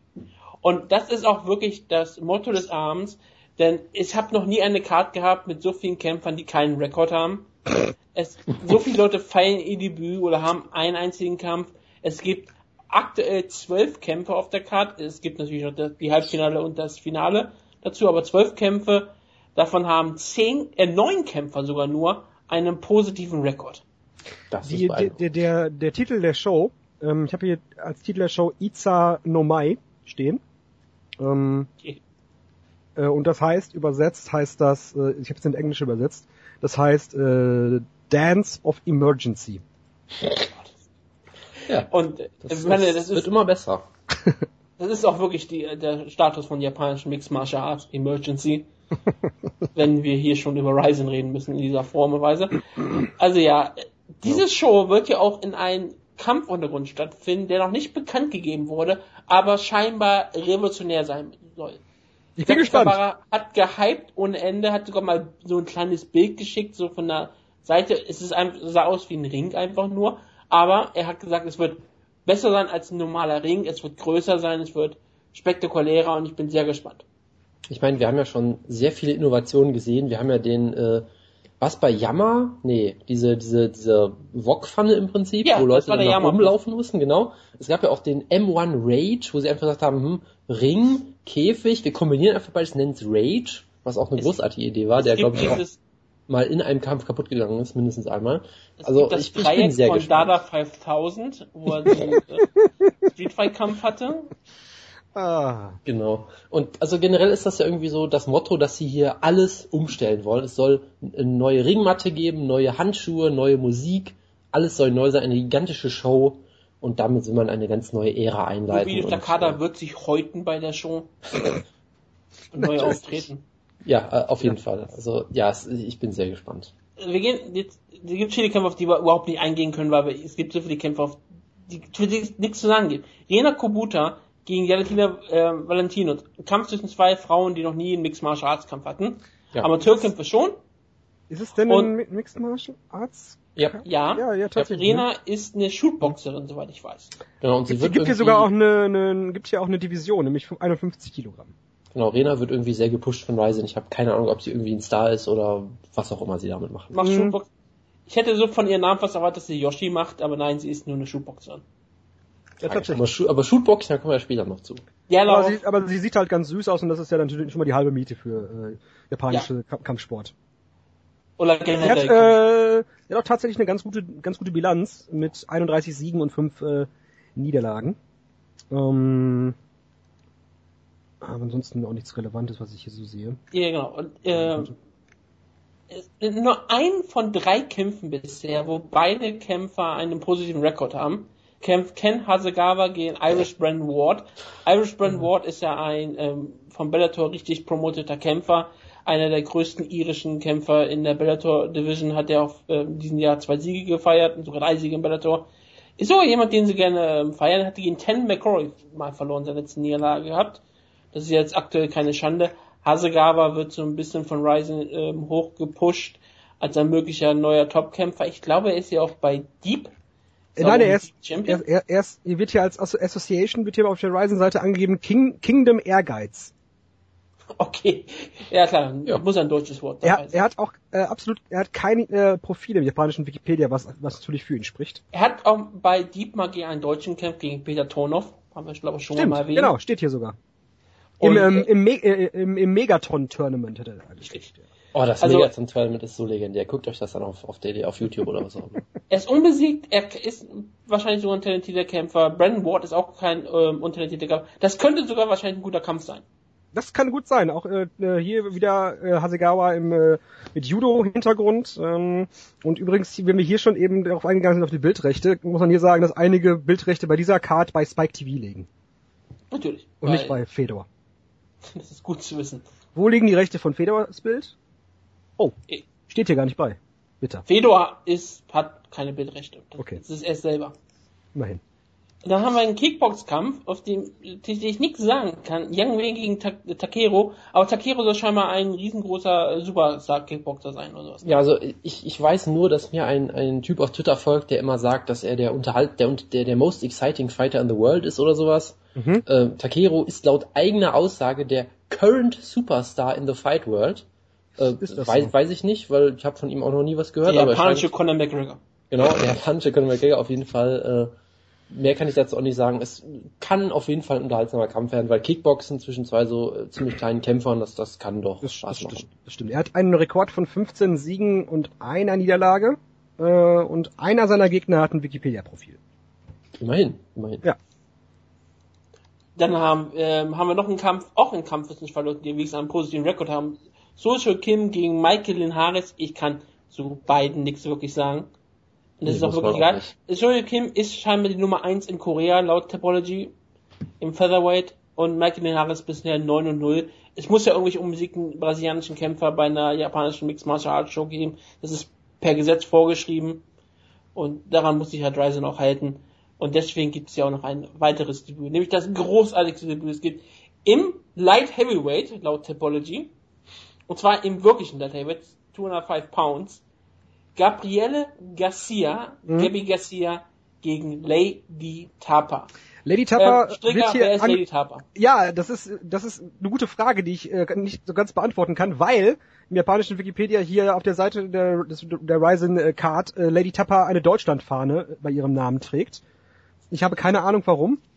Ähm, äh, ist aus Kann ich dir, glaube ich, sogar sagen. Ähm, ist- also ich habe mal letztens auf einer gewissen Seite namens cagematch.de geguckt. Ist Äh, sie? da wird sie auch als Deutsche gelistet, glaube ich. Sogar. Ja, weil Tonga war eine deutsche Kolonie.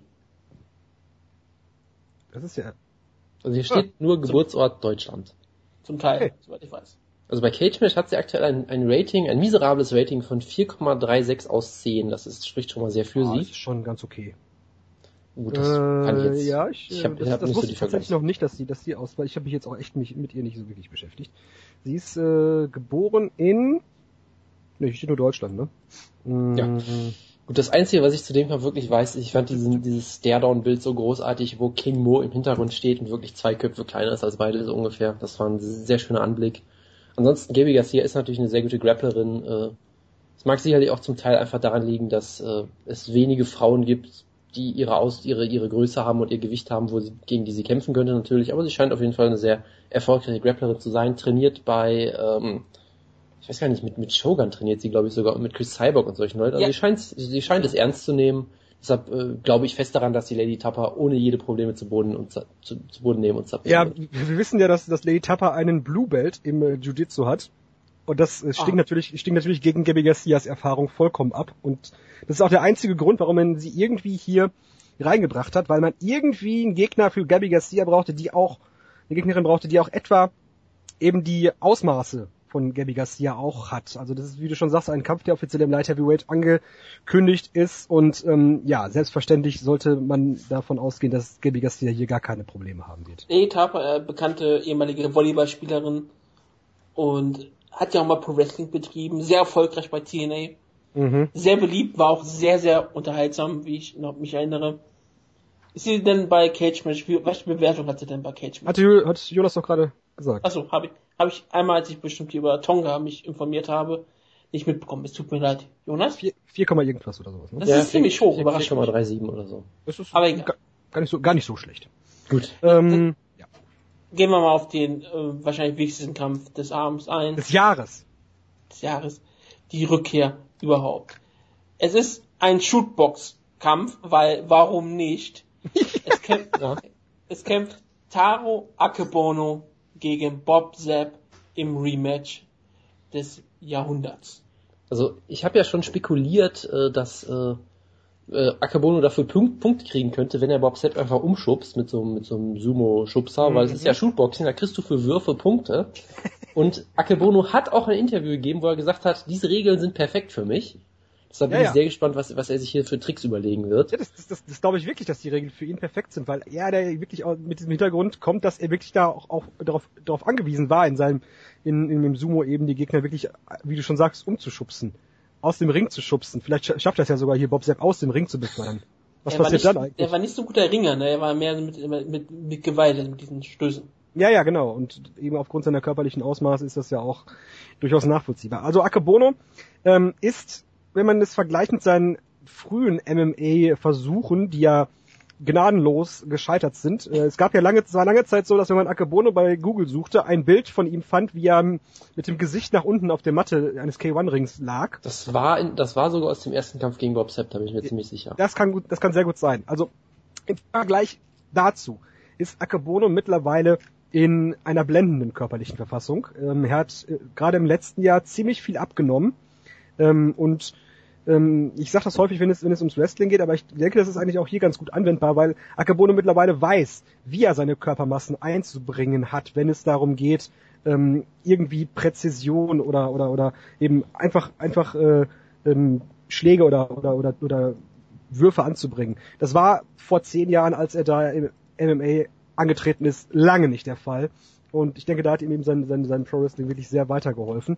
Und auf der anderen Seite haben wir ja Bob Zapp, ähm, der, egal um in welcher Sportart es ist, mit wachsender Erfahrung immer miserabler geworden ist. Ähm, und deswegen wird das ein hervorragender Kampf. Es werden sicherlich nicht 54 Millionen Leute sehen, ähm, aber gerade für den Unterhaltungsfaktor dieser Card ist das einfach hervorragend. Und ich sage einfach mal, dass hier, dass es eigentlich eine ganz klare Angelegenheit für Akebono sein sollte, aufgrund der Dinge, die ich eben gesagt habe. Es ist ja auch ein Kampf zwischen einem ehemaligen Triple Crown Champion und einem ehemaligen IWGP Heavyweight Champion. Ja? Richtig, ja, richtig. Also das ist ja auch noch ein ganz wichtiger Faktor bestimmt in Japan. Entschuldigung. Ich bin dachte, gerade auf meinen was- Kopfhörer getreten. Gut. Ja, bei dem Kampf entgleist ja alles, das ist Ja, verständlich. also ähm, ist auf jeden Fall ein spektakulärer Kampf. Bob Sepp ist ja so ein bisschen, ein bisschen lokaler Heel geworden in vielen Kickbox und Mixed Martial Arts Promotion. Er wird dafür gebucht, dass er gegen das lokale Babyface in 15 Sekunden verliert. Mhm. Ich erinnere mich daran, dass ihn ja mal seit 1 ähm, gebuckt hat. Stimmt, ja. Ja, in einer Show, die ich live gesehen habe. Wo sie ihn auch wirklich hart promotet haben, wo sie auch vielleicht sogar Hoffnung hatten, dass sie vielleicht ihn sogar hier wieder so pushen können, wie es Japan getan hat für eine lange Zeit lang. Und dann kam er an, hat dann seine typische Leistung abgeliefert. Er hat, Ja, er hat also sogar versucht in dem Kampf. Also das war so der letzte Ja, Kampf, wo er sogar noch so ein bisschen versucht hat, was zu machen. Ich meine, er hat jetzt äh, sehr viele Niederlagen in, in Folge. Sein zweitletzter Kampf war gegen Alexander Emelianenko. Ach du Scheiße. Ähm, ja, und also man, was soll man hier erwarten? Also ich meine, es ist, Bob Sepp ist in letzter Zeit immer beim ersten Schlag einfach zusammengebrochen, hat getappt. Ich weiß nicht, ob er es hier auch macht, weil Akebono hat jetzt, glaube ich, nicht so die tolle Boxtechnik unbedingt. Vielleicht wird er Nee. wirklich einfach zu Boden geschubst und weigert sich wieder aufzustehen oder irgendwie sowas. Vielleicht knockt der Akebono wieder aus. Also der Kampf kann nur großartig und gleichzeitig sehr, sehr deprimierend werden. Ja, richtig. Und der, und der, die, der Appeal dieses Kampfes auch wirklich hier ist natürlich, dass die beiden eine extreme Mainstream-Popularität haben. Bob Sepp eben, weil er ein großer TV-Star ist und Akebono eben aufgrund seines Hintergrunds als ehemaliger Yakusuna. Ähm, deswegen wird das hier nochmal einige Augen auf diese Veranstaltung ähm, richten. Gut, dann kommen wir auf den nächsten Kampf zu sprechen. Otoko Noko Superstar Yoshiro Genotsu Nakashima gegen Andy Sauer. Ein Kampf zwischen zwei sehr unterhaltsamen Kickboxern, zwei richtig starken Kickboxern sogar. Deswegen ist es ein Mixed Martial Arts Kampf. Macht Sinn, ja. Andy Sauer feiert sein Debüt. Genotsu hat sogar einen positiven Mixed Martial Arts Record. Unfassbarerweise ist 4 und 2. Aber hat ja damals den legendärsten Kampf überhaupt gehabt gegen Shinya Aoki, das war unter den Mixed Rules. Wo ja, Oh ja, Shinya Aoki oh die ja. best, wo Shinya Aoki die beste Heel Performance aller Zeiten abgeliefert hat. In der ersten Das Runde. war, das war grandios. ich sag nochmal, jeder, der irgendwie Pro Wrestling betreibt oder das machen möchte und möchte wissen, wie man ein guter Heel ist, der soll sich diesen Kampf anschauen. Und gerade auch wie, wie macht man ein schönes Babyface Comeback? Jin- äh, Nakajima hat's da auch perfekt gemacht. Genotsu mit dem besten Finish aller Zeiten. Ich bin damals aufgesprungen vor Freude und hab gejubelt. Also wirklich laut gejubelt. Das, das Flying Knee hier perfekt getroffen. Es könnte hier ein sehr guter Kampf werden, aber es ist halt ein Kampf, äh, der eigentlich in Kickboxen stattfinden sollte. Aber Andy Sauer entscheidet sich spontan einfach mal Mixed Martial Arts zu betreiben. Aber das, das, das Wichtige an Nagajima ist ja auch, dass er ein, ein Cosplayer ist und dann auch dementsprechend sein Entrance zelebrieren wird und wie der Kampf ausgeht, ist ja relativ egal. Und noch immer Crossdressing. Ganz Ja. wichtig dabei. Genau. Es ist nicht nur einfach Cosplay, nein. Richtig. Und Nagashima ist ja der dritte Kämpfer, bei dem ich jetzt sagen werde, dass, dass er seinen Höhepunkt am 31.12.2010 erreicht hat. Das war nämlich der Aoki-Kampf. Äh, und er hatte Es war nicht nur sein Höhepunkt, es war auch mein Höhepunkt. Ja, ja, das wollten wir jetzt so nicht hören, aber gut. Äh, er hatte auch wirklich ein großartiges Jahr 2010, wo er wirklich so ein K1 Japan Turnier gewonnen hat mit drei Knockouts und äh, seitdem hat er, ist glaube ich die Zeit auch für ihn so ein bisschen still gestanden. Er hat glaube ich nicht mehr wirklich viel Sinnvolles gemacht. Er hat bei Inoki äh, Pro Wrestling Matches gemacht, glaube ich, und bei Zero One äh, ein bisschen gekickboxt und weiß ich nicht was. Und ja, also es könnte unterhaltsamer Kampf werden. Äh, viel mehr muss man dazu aber wirklich nicht sagen.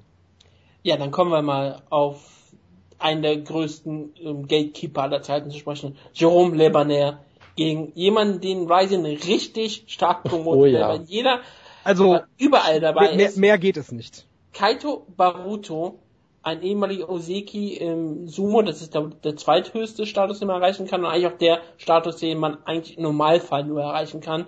Yokozuna wird man ja wirklich nur, wenn man nicht nur ein unfassbar guter Sumo-Kämpfer ist, sondern ja auch noch diese ganze Tradition lebt. Deswegen ist es ja eigentlich so, dass äh, eigentlich lange Zeit überhaupt keine Ausländer Yokozuna werden durften, bis dann Akebono kam. Jetzt gibt's ja auch ein paar Mongolen, die das geworden sind. Also ähm, Baruto war scheinbar vom Niveau her jemand, der so hätte vielleicht sogar schaffen können, hat dann hat sich ein Hobby verletzt, ist also auch jemand, der in Japan bestimmt einen gewissen Namen hat. So wie er promotet wird, ist er scheinbar der größte kommende Superstar. Ja, und Stimmt, der das, Strigger. die Verletzungen, die du genannt hast, also ich kann das auch nur so sagen, bestätigen, wie du, dass er wirklich ähm, enorm promoted wird und da Sumo ja nach, nach wie vor eine ziemlich große Rolle spielt, wird das, wird das Debüt von ihm hier auch eine, ähm, eine gewichtige Rolle spielen. Ähm, und ich kann zu, zu dem sagen, was du, was du sagtest bezüglich seiner Verletzungen, ist, dass er ähm, ähm, mehrere Knieverletzungen am seinem linken Knie gehabt hat. Ähm, da steht äh, dip, dip, hurt his left knee, hurt his left knee, aber keine genaue äh, Verletzung. Äh, aber er hat gegenüber Tokyo Sports gesagt, dass diese Knieverletzung selbstverständlich überhaupt kein Problem mehr sei für ihn. Natürlich nicht. Ähm, ist gerade- Form des Lebens. er ist in der Form seines Lebens und dieses Match ist ja auch kein gewöhnliches Heavyweight Match, sondern es ist ein Super Heavyweight Match. denn die beiden Kontrahenten, also Baruto, beziehungsweise ähm, jetzt ja, der jetzt ja als Baltic antritt, Baruto äh, wiegt 170 Kilogramm laut der Ryzen-Seite bei 1,98 Meter und äh, Jérôme Lebaner wiegt aktuell 120 Kilogramm bei 1,90 Meter. Ähm, und ich habe keine Ahnung, wie, was man von Baruto erwarten kann. Also er hat nicht nur eben diesen Sumo-Hintergrund, sondern er hat äh, ebenfalls als Kind auch ähm, Judo betrieben und hat dort einige nationale Titel gewonnen in seiner Heimat ähm, Estland damals. Ähm, auf der anderen Seite Jérôme Lebaner, wie du schon sagtest, Gatekeeper par excellence eigentlich, ähm, der natürlich seinen Höhepunkt auch schon lange hinter sich hat. Ebenfalls nach seiner Karriere im, im, im, im K1 hat er ja auch bei Inoki Pro Wrestling betrieben. Ähm, ich meine, also Jerome LeBenner hat wirklich alles gemacht. Ja, der hat ja, ja. geboxt, der hat gekickboxt, der hat MMA gemacht, der hat Inoki gemacht. Also der Mann hat wirklich alles gemacht. Ja, und deswegen, das Einzige, was er wirklich nie geschafft hat, war ein K1 Grand Prix zu gewinnen. Ja, und ja, richtig, genau. Und mich würde es wirklich hier nicht wundern, wenn man diesen, äh, diesen Mann genommen hat und ihm kurz vor dem Kampf sagen wird, hey, also dieser, dieser Baltic, den finden wir schon ganz cool. du weißt, was wir hier sagen wollen. Und Du kriegst denke, einen Bonus, wenn du ihn ausnockst, du kriegst auch einen größeren Bonus, wenn du ausgenockt wirst. Genau, darauf wollte ich hinaus. Und ich würde, genau. das würde mich wirklich nicht wundern, weil es wirklich in die, in die Geschichte des japanischen ähm, Kampfsports passt und gerade gerade K1 war ja berühmt dafür ähm, und Pride natürlich nicht weniger. Ähm, also dass bei, solche bei Pride gab es nicht einen gewirkten Kampf. nein, nein, nein, nein. Die Siege von Takada waren absolut echt. Ich genau. äh, wollte da nicht äh, falsche Fakten, äh, falsche äh, Tatsachen hier äh, liefern. Aber ähm, deswegen äh, gehe ich schwer davon aus, dass Baltic diesen Kampf in irgendeiner Form gewinnen wird. Und gerade weil er so enorme Ausmaße, körperliche Ausmaße hat, gehe ich davon aus, dass es ein ganz hervorragender Kampf werden wird, ähm, in dem beide mit einer absolut hohen Geschwindigkeit kämpfen werden. EAMA, so was, was du nicht schon. Also ich, ich wollte nur kurz sagen, ich gehe davon aus, dass Jerome Le Bernier, der wirklich MMA-Veteran ist, mit ganz vielen Kämpfen auch sehr erfolgreich war, dass er hier Baruto ausnocken wird und danach in einen mysteriösen Verkehrsunfall verwickelt wird. EAMA Standout, Cron Gracie, ähm, professioneller ähm, Cardboard-Ständer gegen Erson äh, Nephew Namamoto, äh, Yamamoto.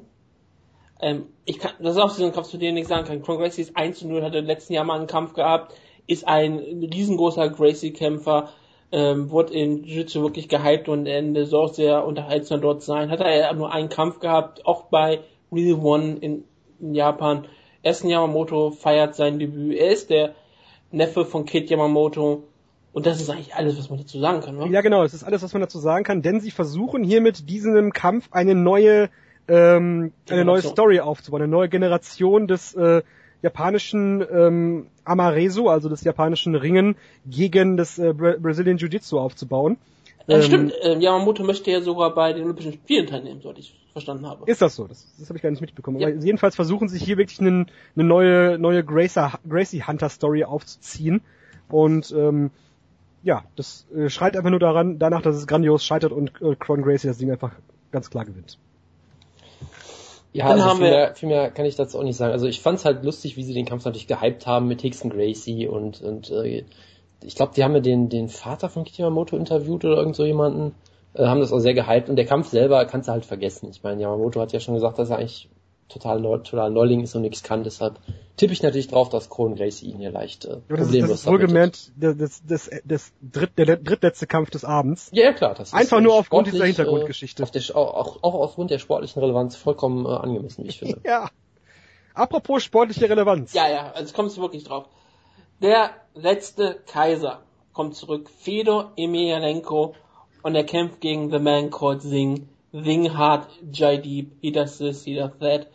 Ein, ein großartiger Kickboxer hatte ähm, schon mal Kämpfe gehabt gegen Everson Texera und Gökhan Saki. Er hat beide verloren, logischerweise. Seine letzten drei Kickbox-Kämpfe hat er alle verloren. Er hat einen Sieg im Kickboxen, der wirklich relevant ist. Er hat mal Marcel Karatanov ausgenockt. Bei einem K1 World Grand Prix in, ähm, im Jahr 2000, 2010. Also er hat wenigstens einen besonderen Sieg. Hat jetzt seitdem ähm, sein äh, MA-Debüt gefeiert, hat auch ähm, Carlos Toyota besiegt, der ja am ersten Tag kämpft. Und ja, ähm, er sollte ja eigentlich wurde ja schon bekannt gegeben im November, dass er gegen Fedor antritt. Das wurde, war ja dann die News Story. Und dann hat sofort Saki Kabara gesagt, als die ganze Medien dann schon gesagt hat, oh Gott, nein, der Kampf ist ja richtig schrecklich, hat äh, Saki Kabara gesagt, nein, nein, der Kampf wird nicht stattfinden. Fedor hat einen anderen Gegner, er hat nichts mit ähm, Singen zu tun. Wir haben ganz tollen Gegner für Fedor, wir werden ihn bald bekannt geben. Und dann sind die Wochen in Land gezogen und dann kam die Pressekonferenz am Strand und Singh, Jadib kam raus. Und ja, wir haben es doch Fedor gegen Singh. Es wurde tatsächlich am 18. Dezember bekannt gegeben, dass es diesen Kampf geben wird. Das ist ähm, auch genug Zeit. Ja, das ist auch genug Zeit für, für ein Trainingscamp, das man über zwei Tage ziehen kann, denn es ist ja auch noch Weihnachten, das, das muss man ja bedenken.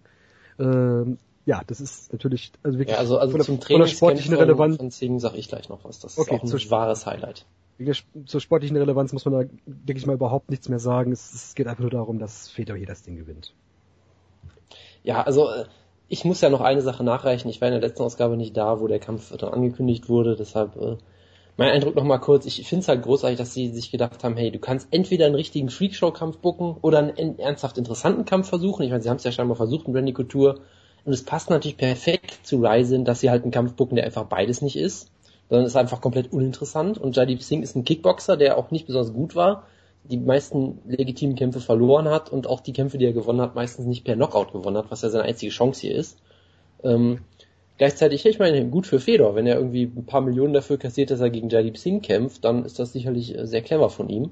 Ähm, was ich eine Sache aber noch sagen möchte, es gibt einen großartigen Artikel auf Fightland dazu, die ja dafür bekannt sind, absurde Artikel zu schreiben, äh, wo versucht wurde, diesen Kampf zu erklären, weil man denkt ja, okay, der Kampf macht keinen Sinn, aber nein, dann kommt eine großartige Verschwörungstheorie, Nämlich die Verschwörungstheorie von Fightland ist, dieser Kampf wurde von Wladimir Putin so gebuckt. Aus dem einfachen Grund, weil es gibt scheinbar irgendwie so einen Artikel von Scott Coker oder ein äh, Video, wo er sagt, ja, Fedor hat äh, Putin vorher irgendwie gefragt um Erlaubnis oder so und daraus wurde halt dann diese Verschwörungstheorie gesponnen. Genau, die ähm, haben miteinander telefoniert, weil ja Fedor Angestellter bei Putin war. Ja, also die sind ja auf jeden Fall irgendwie scheinbar Buddies und die eine Sache, die man ja auch merkt, ist Putin, äh, also Putin hat ja durchaus ein, äh, sagen wir vielleicht antiquiertes Männlichkeitsbild und posiert immer oben ohne und so weiter und so fort und da äh, er ist bei Team Alpha Male Russland. Ja, absolut, absolut. und äh, er, ähm, er äh, eignet sich ja Fedor durchaus gerne an. Das hat er nach dem, nach dem Jeff Monson Kampf, glaube ich, gemacht, wo er mit Fedor immer gefeuert hat und äh, gefeiert hat und all solche Sachen und deshalb so ganz abwegig ist die Theorie vielleicht ja durchaus gar nicht, sondern die Idee ist so ein bisschen quasi, dass Putin ja versucht, dieses starke Russland zu pushen, was auf diese alten äh, Männlichkeitsrituale besteht und da ist Fedor ja quasi ein wichtiger Verbündeter für ihn. Dass quasi Fedor alles das repräsentiert, was Putin in einem Mann und einem russischen Mann sehen möchte. Und deswegen darf Fedor natürlich unbedingt nicht verlieren, weil wenn Fedor verliert, dann äh, geht Putin komplett auf Glatteis und äh, dann wird auch die Ukraine-Krise sich äh, in seinen Ungunsten ändern und weiß ich nicht was. Also es ist ein großartiger Artikel. Ähm, von daher wurde es absichtlich äh, so gebuckt, damit Fedor hier wieder der Welt zeigen kann, dass Russland das stärkste Land der Welt ist, indem er einen mittelmäßigen indischen Kämpfer besiegt. Das heißt also, der Kampf, also Ryzen ist quasi vermutlich einfach nur wirklich eine, eine Attrappe von Putin, mit der er seine geopolitischen Ansprüche durchsetzen will. Und das finde ich eine sehr schöne Theorie, weil ich auch wirklich an Weihnachten dann auf Tagesschau ging und dann gab es tatsächlich einen Artikel mit der Überschrift Russland und Indien rücken näher zusammen. Da hat Putin also direkt Verbindungen geknüpft über Jaideep Singh direkt äh, mit, den, mit dem indischen Ministerpräsidenten. Also von daher bin ich sicher, dass der Kampf ist eh gefixt. Fedor wird gewinnen, um die russische Ehre zu verteidigen. Und ja, also was soll man sonst noch zu sagen? Der Kampf ist natürlich sportlich ein kompletter Witz. Ähm, es, ist, es gab ein großartiges Hype-Video, was man vielleicht noch kurz erwähnen sollte, wo sie wirklich alles versucht haben, um Jaideep Singh irgendwie zu hypen. Äh, das Beste ist natürlich... Genau, das, also das Beste ist ja wirklich, die Überschrift des Videos ist weiterhin Fedor vs. X. Also sie, sie trauen sich weiter scheinbar nicht Sing da reinzuschreiben, wir denken, das ist zu peinlich. Ähm, Benjamin hatte keine Zeit. Genau, es gibt großartige, große Aussagen, ja, ein Matchup, mit der, mit, dass die ganze Welt, äh, der, der ganzen Welt wird diese Matchup zustimmen, sie werden sich alle freuen und in 10, 20 Jahren wird man auf diesen Kampf zurückgehen und sagen, ja, wir haben Jaideep Singh eine große Aufgabe gegeben und er hat sich gut geschlagen hier. Ähm, und natürlich auch der einzige denke, Kampf von Singh, bitte? denke, man wird ihm auf jeden Fall nach dem Kampf die russische Ehrenbürgerschaft übertragen. Auf jeden Fall, ja, auf jeden Fall. Da kommen wir in der News-Ecke auch noch zu, überraschenderweise. Oh. Ähm, Der einzige Kampf von Singh, den sie wirklich zeigen konnten, war halt wirklich gegen Haritanov, weil es glaube ich der einzige Kampf ist, wo er gut aussah und jemand jemanden ausgenockt hat. Und natürlich Und sagen einen sie sofort, genau, er hat den russischen Herausforderer besiegt und damit ist er ein würdiger Gegner für Fedor, weil er einen anderen Russen besiegt hat. Macht Sinn. Schon mega. Ähm, und du hattest ja eben schon erwähnt, Strigger, dass er ein sehr kurzes Trainingscamp nur hatte über Weihnachten und deshalb hat sich Ryzen was ganz Besonderes einfallen lassen. Sie haben Rudimar Fed- Federico eingeflogen, den Gründer von Shootbox, den sie auch bezeichnet haben als The King of Pride Rules, weil er ja Shogun und äh, Wendell Silver und so trainiert hat. Und deshalb haben sie ihn extra eingeflogen. Er hat mit äh, Jaideep Singh am Strand trainiert. Sie haben trainiert, äh, wie er Stomps und Soccer-Kicks zeigt, wie er bestimmt in den Kampf auch sehr oft brauchen wird. Also ich sag mal, wenn Fedor versucht, äh, Butt, äh, Butt-Scooting zu zeigen, dann ist Singh auf jeden Fall gut vorbereitet darauf. Ähm, und das wahre Highlight war dann wirklich, dass ähm, dieser Federico eine großartige Promo gehalten hat. Sie haben ihn gefragt, wie ist es dir ergangen, als du gehört hast, dass es mit Pride vorbei ist? Und der Typ hat wirklich ohne Scherz angefangen zu weinen vor der Kamera. Wie gesagt, es waren sehr traurige zehn Jahre. Jetzt ist Ryzen zurück. Jetzt bin ich so gerührt, dass Ryzen zurück ist. Ich bin, ich bin zu Tränen gerührt, dass Ryzen da ist und endlich diese Lücke in meinem Leben füllt. Und äh, ja, es ist ein großartiges Hype-Video. Das Video endet auch wirklich dann mit einem, mit einem äh, Close-up von Fedors Gesicht und in großen Lettern steht einfach Pride mitten drüber. Also es ist einfach sehr subtil und ich äh, freue mich überhaupt nicht auf den Kampf, aber äh, das ganze Bohai darum, also das, eins, das wirkliche Highlight wäre wirklich diese ganze Spekulation, wer wird jetzt der Gegner? Wird es äh, Kota Ibushi? Wird es Naomichi Marufuji? ähm, wird es Goshiosaki immer? war auch noch im Rennen. Genau, Gushi Ozaki. Das war für mich ein wirkliches Highlight des Jahres. Ich glaube, für selber Goshiosakis ist- Karriere wäre es besser gewesen, gegen Fedor anzutreten. Das kann Ja. durchaus sein, ja. Ähm, deshalb, das war das wahre Hi- Kampf und der Kampf selber ist komplett uninteressant. Fedor gewinnt natürlich in der ersten Runde per Armbar. Stricker, du hast noch mal ein paar abschließende Worte. Ja, es ist, äh, wir haben es äh, gesagt, es ist diese beiden Shows ähm, sind jetzt nicht von höchster sportlicher Relevanz, aber wirklich vom Unterhaltungsfaktor dürften diese beiden Veranstaltungen wirklich alles in den Schatten stellen, was wir in diesem Jahr gesehen haben. Da wird auf jeden Fall einiges aufgefahren. Sie sind ja auch beide in der Saitama Super Arena, ne? Das ist ähm, ähm, Die wichtigste Pride Arena, die es jemals gab. ja quasi das, das der Holy Place von von von Pride. Ähm, die- Frage ist wirklich, wie viel Zuschauer von Nobuhiko Takada. Das Gebaut. Haus, was Takada gebaut hat. Genau. So ist es. Die Frage ist wirklich, wie viel äh, Zuschauer kommen jetzt wirklich? Also oder was benutzt man überhaupt?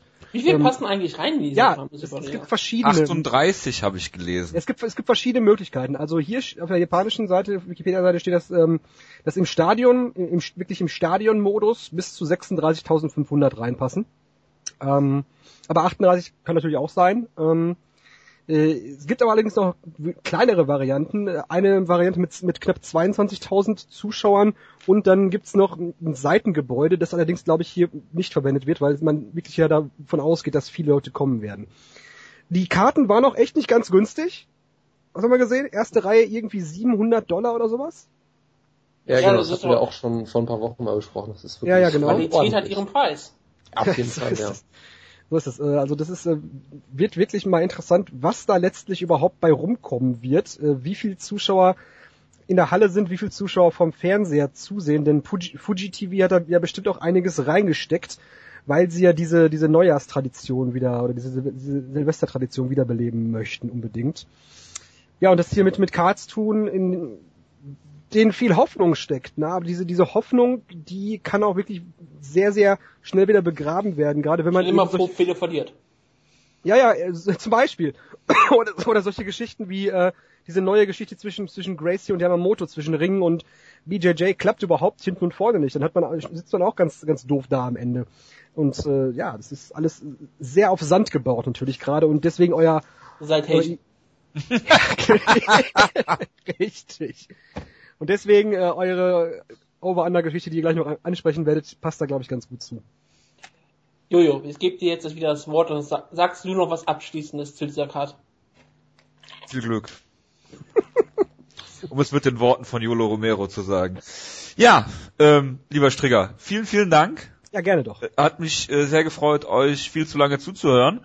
ähm, äh, beehr uns bald wieder. Wir haben ja auch ein Rise in Review, Ah ja. was wir ja bald in Angriff nehmen. Finde ich auch super, dass wir äh, Rise in ankündigen und erstmal eine Viertelstunde über Inoki geredet wird. das hat mich am allermeisten gefreut eigentlich. Entschuldigung, wenn man über Hinoki reden kann, redet man über Hinoki. Ja, soweit, so richtig. Ähm, beehr uns bald wieder, hat mich äh, riesig gefreut und äh, wenn du noch dabei bleiben willst, tu das gerne. Wenn nicht, äh, verabschiede ich äh, dich. Äh, wünsche dir einen guten Übergang ins neue Jahr und äh, bis bald mal. Ja, euch ebenfalls einen, guten Rutsch ins neue Jahr. Es hat mich auch sehr gefreut, hier sein zu können und über Ryzen zu sprechen, vor allem aber über Inoki sprechen zu können und ähm, Dürfen.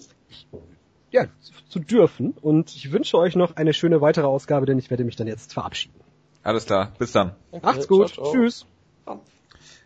Gut, dann, Lief doch, lief doch gut. liebe Kameraden. Womit machen wir denn jetzt weiter? Ich habe hier eine News-Ecke und ähm, äh, danach möchte ich dich bitten, lieber Jonas, äh, auf die Umfrageergebnisse zu kommen und äh, danach dann die Top 3 Kämpfe. Dann Nur mal- ich die mal auswerten, das ist richtig, ja. Genau, aber wir machen erstmal die News-Ecke. Äh, guter Übergang, äh, den ich hier habe, ist, dass Minova-Mann, wir haben es eben schon ange äh, angekündigt, äh, bei Road FC verloren hat. Ist mal wieder K.O. gegangen.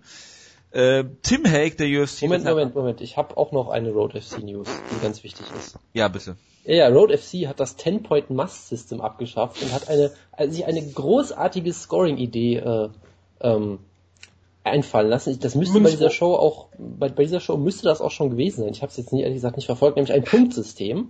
Du kriegst für äh, Aktionen Punkte und am Ende werden einfach die Punkte zusammengezählt und der mit den meisten Punkten gewinnt.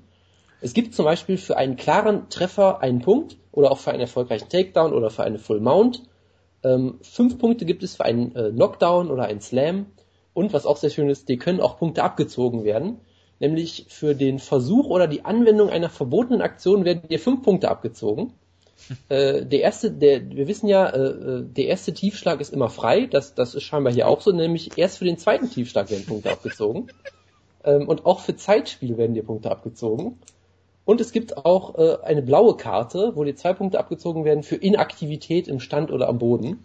Äh, ich kann mir wirklich nur vorstellen, dass es ein absolutes Desaster ist, wenn ein Kämpfer mit äh, 7, 233 Punkten zu 272 Punkten verliert oder irgendwie sowas in der Art. Es kann nur katastroph, katastrophal äh, enden, weil dann ja jeder Punktrichter wirklich jeden einzelnen Schlag zählen muss. Wir können uns das gleich mal angucken, wie das laufen, ge gelaufen wäre bei unseren äh, Top 3 Kämpfen MMA-mäßig. Oh ja, das, das wäre eine ganz tolle, ganz tolle Aufgabe auf jeden Fall. Ich gehe ja davon aus, dass da einiges passiert ist. Oder hast du Kimbo Slice gegen Houston Alexander, Jonas? Wir werden es ja gleich sehen. Ähm, weiteres außerhalb der UFC ist, ähm, der russische Staatsbürger Jeff Monson hat verloren, per K.O. Für Kampfsportler hat sich das ja in letzter Zeit sehr rentiert, wenn sie äh, Russen geworden sind, siehe Roy Jones Jr. Oder Alexei Olinik. Ist er jetzt Russe? Er ist, er ist ja offiziell, glaube ich, aktuell staatenlos, aber er wird wahrscheinlich Russe Nein, nein, er hat, er hat die russische Staatsbürgerschaft äh, angenommen, kurz nach seinem UFC-Debüt sogar schon, und wurde jetzt Ah. äh, aus der Ukraine verwiesen, aus Genau. der er kommt und da gelebt hat und äh, darf jetzt nicht mehr eintreten, weil er eine Gefahr für die nationale Sicherheit ist. So, Er ist Mixed Martial Arts seine Hände sind Waffen. Sie also das ist so eine, das ist so eine Stelle, wo ich mir wirklich wünsche, dass wir Patrick Ryman einladen könnten. Der hat Nein. sehr ausführliche Meinungen zur politischen Einstellung von Alexei Oleinik. Und er hat keine- die längste Siegesserie im das Mixed wollte ich gerade sagen. absolut, ja. Er hat die längste Heavyweight-Siegesserie, die aktuell noch besteht und äh, deswegen ist er absolut eine Gefahr für jeder. Und er, er scheint, also er scheint halt so ein, so ein Putin-Hardliner auch zu sein, mehr weiß ich dazu aber ehrlich gesagt auch nicht. Das ist ja auch nicht so wichtig. Tim Hake hat auch noch verloren, viel wichtiger. Ähm, lieber Jonas. Ähm, Conor McGregor ist diese Woche mit einer sehr interessanten These um die Ecke gekommen und zwar sagt er, dass Talent nicht existiert. Was sagen Ja. Michael Chandler denn dazu? Ja, also Michael Chandler würde ihm vom, oh, den Bogen hätte ich jetzt gar nicht mehr gekriegt, ey. Da, da bin ich echt nicht drauf gekommen, das ist großartig, ja. Ähm, also Michael Chandler stimmt ihm natürlich zu, ähm, das muss ich gleich noch vertwittern, das ist sehr gut. Nee, also das, Sehr das ist ja, das ist ja eine, eine häufige äh, Annahme von Leuten, die sehr viel Talent haben und sehr viel arbeiten, dass, äh, dass nur durch das harte Arbeiten entsteht ihre Erfolge. Jonas zockt Ähm. sich auf Twitter gerne mal mit MMA-Kämpfern darüber. Genau, ähm, ich, ich habe, äh, ich Und halte natürlich die auch, wenn er sie Aussage, interviewt. ich halte die Aussage für relativ falsch, muss ich sagen, aber es ist halt Conor McGregor und ich, ich vermute mal, dass es Also sehr, hat recht. Dass es sehr hilfreich ist, äh, sowas zu glauben, weil du denkst halt, dass du alles in deinem Leben erreicht hast, nur weil du hart arbeitest und nicht eben, weil du bestimmte genetische Vorteile hast, weil du bestimmtes Talent hast, weil du Glück hattest, vielleicht im richtigen Moment an der richtigen Stelle zu sein und so weiter und so fort, sondern nein, du hast alles allein durch harte Arbeit erreicht. Und das ist sicherlich fürs Selbstvertrauen sehr gut. Und wir wissen ja, Conor McGregor hat unerschütterliches Selbstvertrauen, deshalb kann ich mir durchaus vorstellen, dass das für seine, für seine Karriere als Kämpfer durchaus vorteilhaft ist, solche Gedanken zu haben. Also diese Gedanken, daraus, bitte, Wutke? Gedanken erinnern mich immer so an, was immer so Lance Armstrong erzählt hat. Also ich lerne, was ich davon mitnehme, ist, dass Jonas nicht das richtige Mindset für MMA hat. Das äh, ist zweifellos richtig, ja. Gut. Ähm, Joanna Champion soll bald Tough Coach werden äh, gegen Claudia Gadelia, wird gemust, gemutmaßt. Ja, Tisha Torres war auch im Gespräch früher nochmal, glaube ich. Ich weiß gar nicht, was der aktuelle Stand da ist. Äh, so wie ich das verstanden habe, hat sie ja eh eine Handverletzung und würde vermutlich eh eine ganze Weile ausfallen. Deshalb ist es vielleicht nicht ganz so schlimm, als wenn man sie jetzt kalt stellen würde extra dafür. Ja, Lucy ich, liebt sie auch vollkommen. Also es ist absolut, absolut ja. so. Sie, sie laden sie ein, wenn sie diese das neue Center aufbauen, ist sie eine, die den Spaten in den Boden haut. Sie ist bei jeder Show ähm, gewesen, an, bei, der, bei, den, bei, bei den drei Shows am War sie immer stark präsentiert worden. Sie ist bei jeder Conference Call, wenn sie dabei sein kann, ist sie dabei. Sie ist bei vielen Interviews, wird sie eingeladen. UFC liebt sie wirklich, promotet sie. Und sie hat es auch verstanden und sie ist ja auch wirklich eine, äh, dann noch die Company Woman, indem sie auch sofort ähm, das UFC-Gehalt, was die Kämpferin bekommen, sofort mal verteidigt hat. Das und dann Fans auch direkt beleidigt hat, dass die Fans keine Ahnung haben. Natürlich. Ähm, Jason Tibau ist durch den nächsten Drogentest gefallen, ein äh, innerhalb der des Kampf oder nach dem Kampf, vor dem Kampf, auf jeden Fall am Kampfabend ähm, ist er da durch den Drogentest gefallen, deshalb wird sein Kampf wahrscheinlich zum No Contest werden. Das heißt, unser Schlagkraftrekord hat dieses Jahr zwei No Contests. Ich bin dafür, dass wir das trotzdem so bleiben, weil ich meine, es ist keine Überraschung. Ja, das äh, stimmt wohl. UFC 193 mit Ronda Rousey gegen Holly Holm in Australien hat äh, eins, eine Million bis 1,1 Millionen Buys gezogen. Viele sagen jetzt, dass es absolut großartig ist. Es ist natürlich eine super Zahl, aber äh, ich denke, man, halt, man, man konnte damit rechnen, dass es in diese Dimension geht. Zumal äh, ich glaube, Ketzingano äh, gegen Ronda Rousey waren 600.000 Buys, äh, Batch Coher war 900.000 und jetzt ist das eigentlich nur eine logische Konsequenz. Wie, wie hoch werden die Pay-Per-View zahlen denn für Holly Holm gegen Beth Coher? Ich meine, wenn Beth, Coher, äh, Beth Coher fast eine Million zieht, Holly Holm eine Million zieht, dann wäre das ja fast schon zwei Millionen Pay-Per-View-Buys, wenn die beiden gegeneinander kämpfen würden. Logisch. Das ist sehr interessante Mathematik von dir, ja. Das ist MA-Math. Absolut, ja. Jonas, eine Frage an dich. Ja, bitte. Letzte Woche hat äh, Jolo Romero den Twitter Wizard Award bekommen. Wer hat ihn denn diese Woche bekommen? Äh, Frankie Edgar meinst du vielleicht? Ja, und äh, eigentlich Ali Abdelaziz, aber genau, ich glaube, ja. du meinst das gleiche wie ich. Ja, Ali Abdelaziz, unser Lieblings-Boulevard-Manager. Äh, ich habe ja schon angeregt, man könnte die Ali Abdelaziz-Ecke der Woche einrichten. Das, da finden wir aktuell wirklich jede Woche was. Ähm, man hat nämlich jetzt gemerkt, dass äh, Frankie Edgar äh, sehr auf Twitter aktiv ist und sehr aktiv Conor McGregor beleidigt und sagt, der hat Angst vor mir, der hat noch nie gegen gute Leute gekämpft. Also alles so Aussagen, die ich auch Frankie Edgar jetzt eigentlich so eher nicht zuschreiben würde, weil der doch gut, nicht Jersey. so der größte Trash-Talker vom Herrn ist, aber gut. Ähm, es gab auch einen großartigen Tweet, wo Frankie Edgar aufgelistet hat, wen er alles besiegt hat. Ich habe den Tweet jetzt leider nicht mehr vor mir, aber er hat äh, Cap Swanson zum Beispiel, glaube ich, zweimal genannt und hat äh, jeden anderen Gegner falsch geschrieben. Also Mendes mit Z, und irgendwie noch lauter und, und keine Kommas und groß Kleinschreibung. Also es sah wirklich aus, als hätte jemand ja. diesen Tweet blind geschrieben, mit geschlossenen Augen. Ähm, und, ähm, und irgendwann gab es dann auch einen Tweet, wo jemand Ed Frankie Edgar gefragt hat, ey Frankie Edgar, was sagst du dazu, dazu, dazu? Und dann kam direkt eine Antwort, wo dieser Tweet zitiert wurde und dann ich denke das und das. Das Problem war halt, dieser Tweet wurde nicht von Frankie Edgars Account geschickt, sondern vom Account von Ali Abdelaziz und ab diesem Punkt hat sich dann auch niemand mehr gewundert, warum Frankie Edgar auf einmal so komisches Zeug schreibt, weil das scheinbar sein Manager alles für ihn gemacht hat. Äh, in der Tat.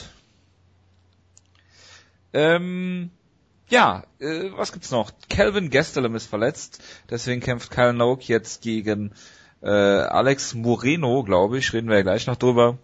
Ähm, ich weiß nicht, ob da Kevin Gastelum gemerkt hat, dass es vielleicht doch ein sehr schnelles äh, Wiederkommen für ihn war, nach, glaube ich, knapp zwei Monaten oder einem Monat nach seiner Niederlage gegen Neil Magny.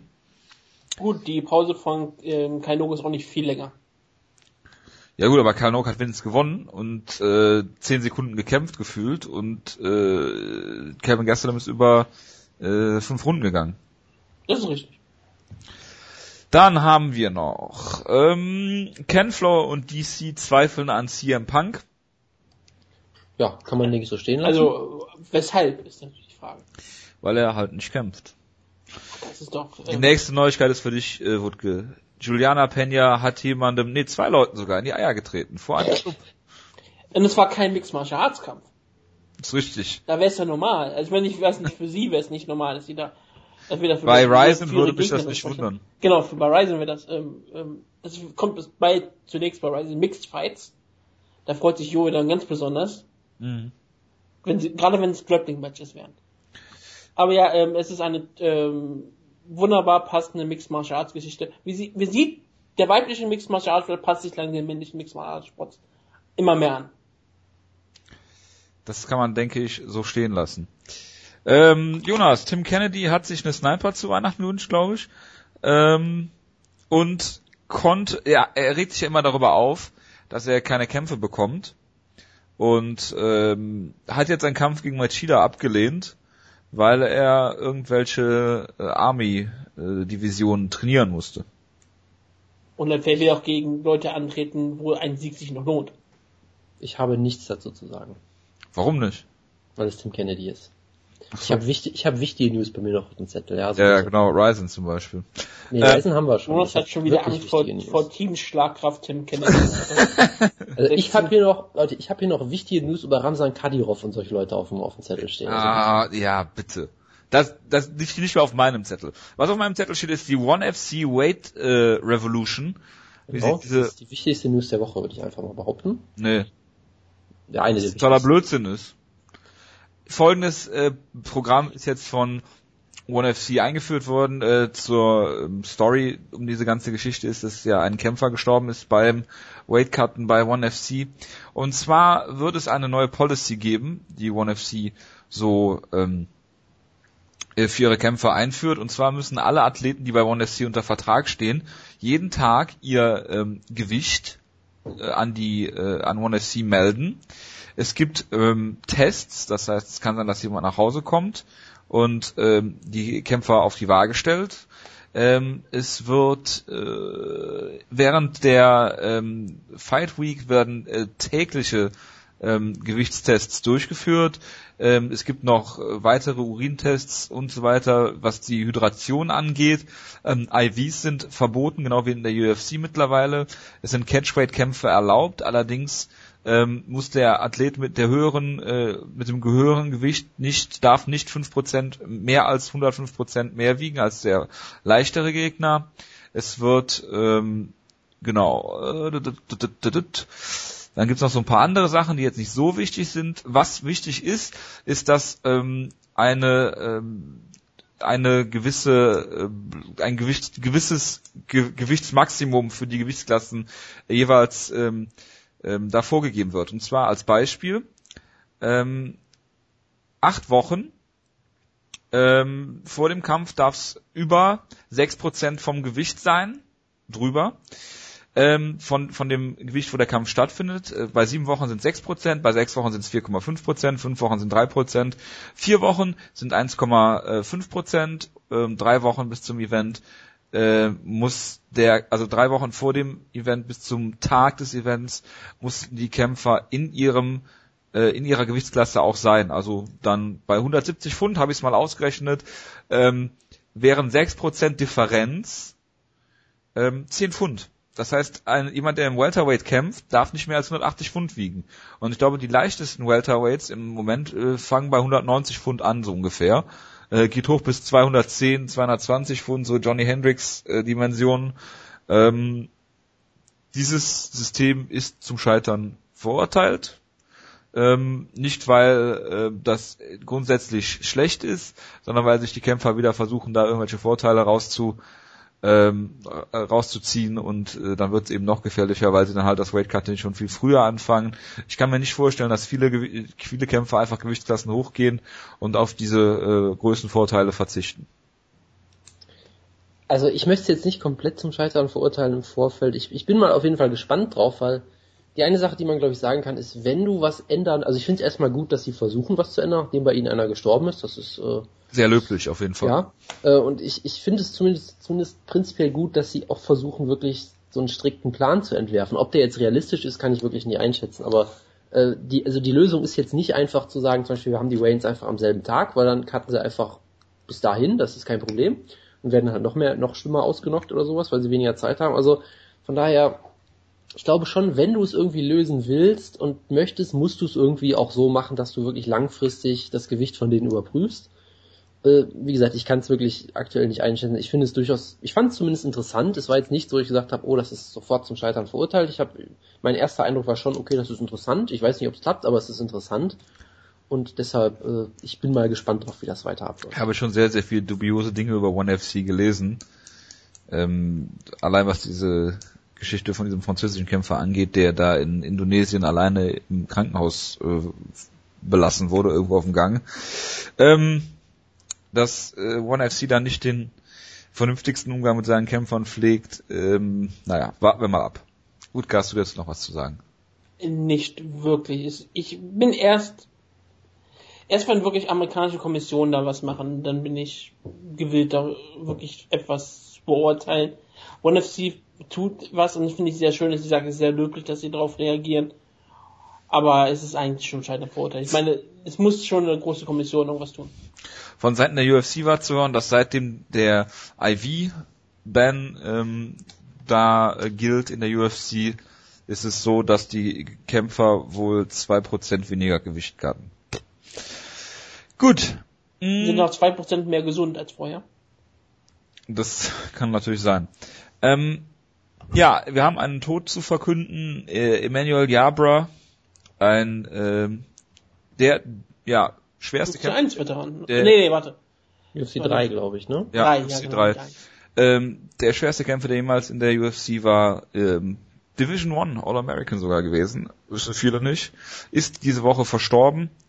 Ähm, dazu meine, äh, dazu äh, natürlich herzliches Beileid. Eine Frage habe ich darüber äh, hinweg noch an euch, aber redet erstmal über, über, äh, falls ihr irgendwelche Erinnerungen an ihn habt oder Sachen sagen wollt. Nicht? Äh, sein also, Kampf damals. Genau, wo die Käfigtür auch aufgegangen ist. Es war Keith Hackney. Es war halt, es war halt typische Anfangszeit UFC und die wollten halt einen richtig ähm, schweren Mann haben und die haben ihn damals gefunden in Yarabo. Und ja. Genau, ähm, er sollte Sumo leider, repräsentieren. Ja, er war ein großartiger Sumo-Kampf, wie wir alle wissen.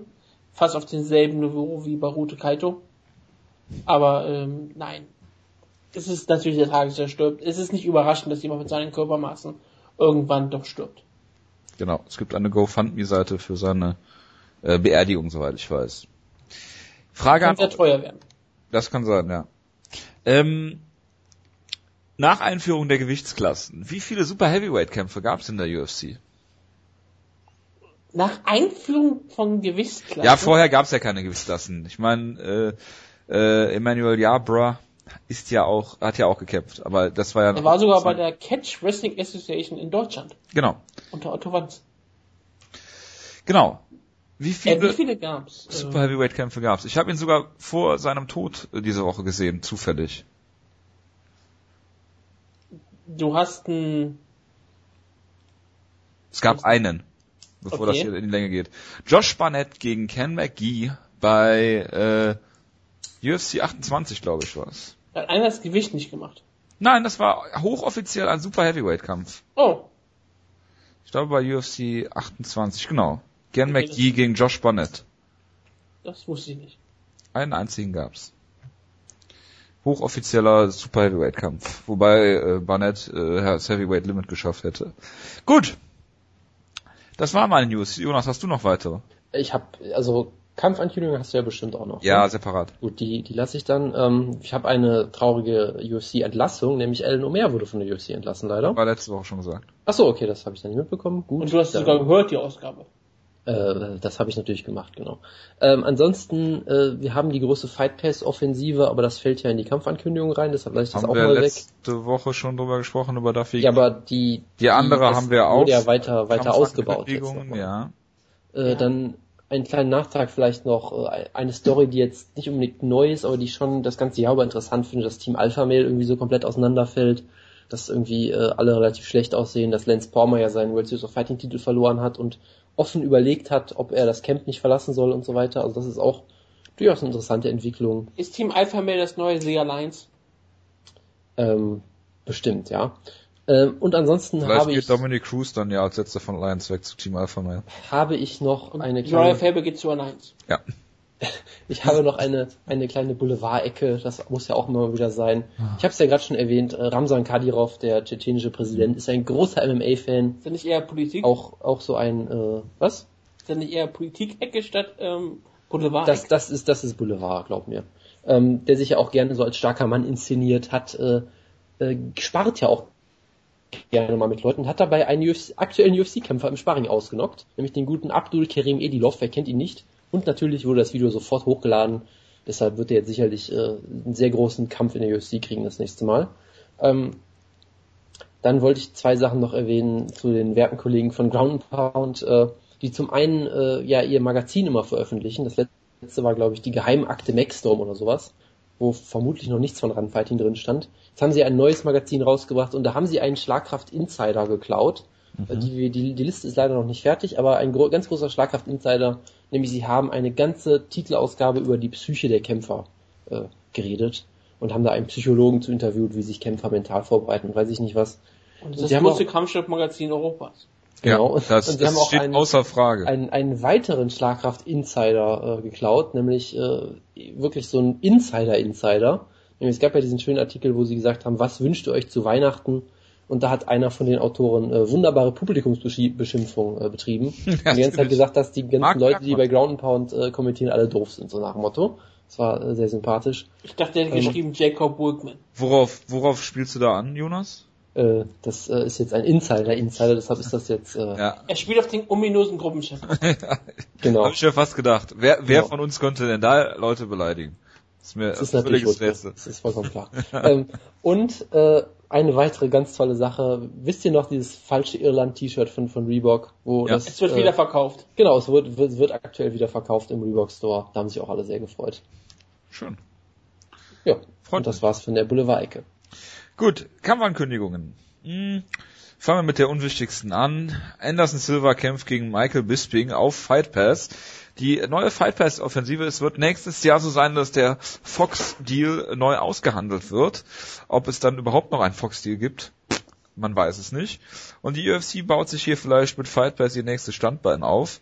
Ähm, wo Ja, es oder, oder sie bauen zumindest Fight Pass auf, damit sie eine bessere Verhandlungsposition haben und sagen, hey Fox, ihr müsst euch schon, ihr müsst uns schon ein bisschen mehr Geld geben, guck mal, wie erfolgreich unser Fight Pass ist oder sowas nach dem Motto. ja, aber es Also könnte ich- auch sein, dass Fox mir- einfach sagt, fickt euch. Das ist klar. Also ich könnte mir aktuell, könnte ich mir schon gut vorstellen, dass es erstmal eine Verhandlungstaktik ist, aber sie sicherlich dabei auch natürlich rausfinden wollen. Ne, können wir mit, mit solchen Kämpfen irgendwie massiv äh, neue, neue Abonnenten gewinnen? Das wird ja durchaus interessant zu sehen. Es ist auf jeden Fall interessant, wie sie jetzt den Fight Pass pushen. Es war ja schon bei den äh, amerikanischen Medien, also wurde es so stark, stark herausgestellt, dass Dustin Poirier gegen Joe Duffy ein Fight Pass ähm, Kampf ist. Das ist ja der, der Prelim Headliner der Fight Pass Show nächste Woche. Der, Also der- Pay-Per-Views, der Fight Genau. Pass Prelims. des Prelims, Pay-Per-Views. Aber das hat mich nicht überrascht, weil das war ja sowieso ein Fight Pass Kampf. Der wäre ja sonst auch bei der Irland Show gewesen, soweit ich weiß. Genau. Der, die wäre ja für den Fight Pass gewesen, deswegen hat mich das nicht überrascht. Aber dass jetzt ein Kampf mit Anderson Silva auf dem Fight Pass landet, das ist schon überraschend. Mike Bisping hat auch kein besonders geringes Gehalt. Es ist schön, dass der Kampf mal stattfindet. Ich finde das auch völlig in Ordnung. Ich meine, beide ähm, sind zwei Kämpfer, bei denen man nicht mehr unbedingt erwarten muss, dass die um den Titel antreten werden. Ich meine, Anderson Silva, klar, kann jederzeit wieder, wenn er zwei Kämpfe gewinnt, kann er jederzeit um den Titel antreten. Logisch, er ist Anderson Silva. Aber es war immer ein Kampf, den Leute sehen wollten und jetzt kriegt man den Kampf mal. Halt ein Legendenkampf. Wisst ihr, was lustig ist? Michael Bisping könnte man theoretisch in Team Schlagkraft wählen. Ja, weil er noch nie einen Titelkampf hatte. Genau. Ich hatte gerade irgendwann echt Angst gehabt, wie, weil du gesagt hast, weil das, was was lustig ist, so ähm, tief gesagt, das habe ich gedacht, okay, jetzt sagst du das nicht aufgenommen. Ach so. Ja, ja, ich habe erst als äh, nach der Ryzen-Ecke angefangen aufzunehmen. Ah, okay. Das, das ist Das ist, das ist perfekt. Gut, ähm, ähm, ja. und was man natürlich auch sagen muss, die Fight Pace Offensive geht noch ganz anders weiter, nämlich wir haben auch noch solche Ja. großartigen Kämpfe wie Darren Cruikshank gegen Paul Felder, der wurde glaube ich schon vor einer Weile angekündigt. Haben wir Und- letzte Woche schon drüber gesprochen. Natürlich, ganz wichtig, Jimmy Manuel, Grüße an Master FF, gegen Nikita Krylov in London. Ein absolut großartiger Kampf. Der Co-Main wird bestimmt für Silva. Hoffentlich. Und noch Gerhard, Musashi, äh, Gerhard Musashi wollte ja auf der Card bleiben, so wie ich das verstanden habe. Ja, Deshalb wollte. wäre er vermutlich im Co-Main-Event. Und äh, dritter Kampf, der dann noch bekannt gegeben wurde. Äh, endlich hat er einen Kampf. Der Man Mountain. Ja, ist Danjo kämpft gegen Daniel. Omiljanchuk. Mein Lieblings-Heavyweight, ich freue mich sehr. Daniel Omiljanchuk. Äh, genau der, genau der, ja. Richtig. Das habt ihr Das- genau richtig erkannt. Freut mich. Ja, also ich wollte mich ja eigentlich für eine Akkreditierung bewerben. Meine Chancen, äh, schauen wir mal. Ich bin mal Jetzt gespannt. mit Anderson Silva sind sie ein bisschen gesunken, glaube ich. Oh, warten wir mal ab. Ich bin ja nicht so negativ, wie der Jonas das wäre. Aber ja, klar, also, wenn du die Möglichkeit bekommst, würdest du Anderson Silva interviewen? Nein. Michael Bisping würde ich interviewen. Soll ich, was soll ich denn Anderson Silva fragen, deiner Meinung nach? Was, Ähm, wie viel Kannst du mir einen Jagd guten, Über den Destroyer besorgen, der mir, genau. Ja, absolut. Gut. Ähm, schließen wir die News-Ecke damit und äh, kommen zur Umfrage, lieber Jonas. Genau, wir haben ja diese schöne Umfrage gemacht. Äh, Ich habe sie jetzt gerade geschlossen und mir die Ergebnisse angeguckt. Jetzt können wir das ja mal ganz kurz präsentieren. Äh, Erstmal natürlich vielen Dank an alle, die mitgemacht haben. Wie viele waren es insgesamt? Äh, Soll ich, das jetzt, soll ich das jetzt vorlesen? Das kann ich natürlich gerne machen. Ich muss einmal gucken. Äh, 31 Leute haben Boah, mitgemacht. vielen Das ist Dank. auf jeden Fall eine deutliche Steigerung gegenüber der letzten Umfrage, die wir mal gemacht haben. Ähm, genau, und dann gehen wir die Sachen einmal mal ganz kurz durch. Ähm, wir haben ja gefragt, äh, sind Wir es. Hörer, haben wir Hörer oder Hörerinnen? Ähm, wenig überraschend, äh, die überwiegende Mehrzahl von knapp äh, 94 Prozent sind Hörer. Wir haben laut Aussage eine Hörerin, äh, schöne Grüße an dieser Stelle. Und ich habe ja noch ein, ein Freifeld offen gelassen für irgendjemanden, der sich nicht diesem binären äh, Geschlechtsschema zugeordnet fühlt. Da konnte man dann etwas anderes eingeben. Das hat auch eine Person gemacht. Und äh, was da eingegeben wurde, ist sehr interessant auf jeden Fall. Nämlich da wurde jetzt angegeben äh, als Geschlecht Kroate. Okay. Also, also auch äh, schöne Grüße an dieser Stelle. Schöne Ähm, Grüße an den Krokop. genau. Steve ähm, Miocic, meine Damen und Herren. Genau, Ja. und dann haben wir noch nach dem Alter gefragt. Ähm, wir haben äh, Immer, keine, wir 31 Leute mitgemacht und da ist schon eine Frau dabei, da haben wir aber manche noch Ausgaben. Wir haben über 10 Frauen mindestens dabei. ähm, das, Das ist Statistik, bestimmt- nicht wahr? Das, das, das ist bestimmt so richtig. Du machst doch sagst. totaler du studierst du doch, das, das ist doch richtig. Also, Alter, wir haben überraschenderweise keine Zuhörer über 50, das äh, wundert mich sehr, und auch keine unter äh, 20, also äh, durchaus alles äh, Ja, junge, ist halt junge Leute A, ne? Das muss man ähm, so sagen. Die meisten Leute sind sogar etwas älter, als man vielleicht gedacht hätte, nämlich zwischen äh, 25 und 29. Das Was soll das denn heißen? Fast 50 Mich auch Prozent.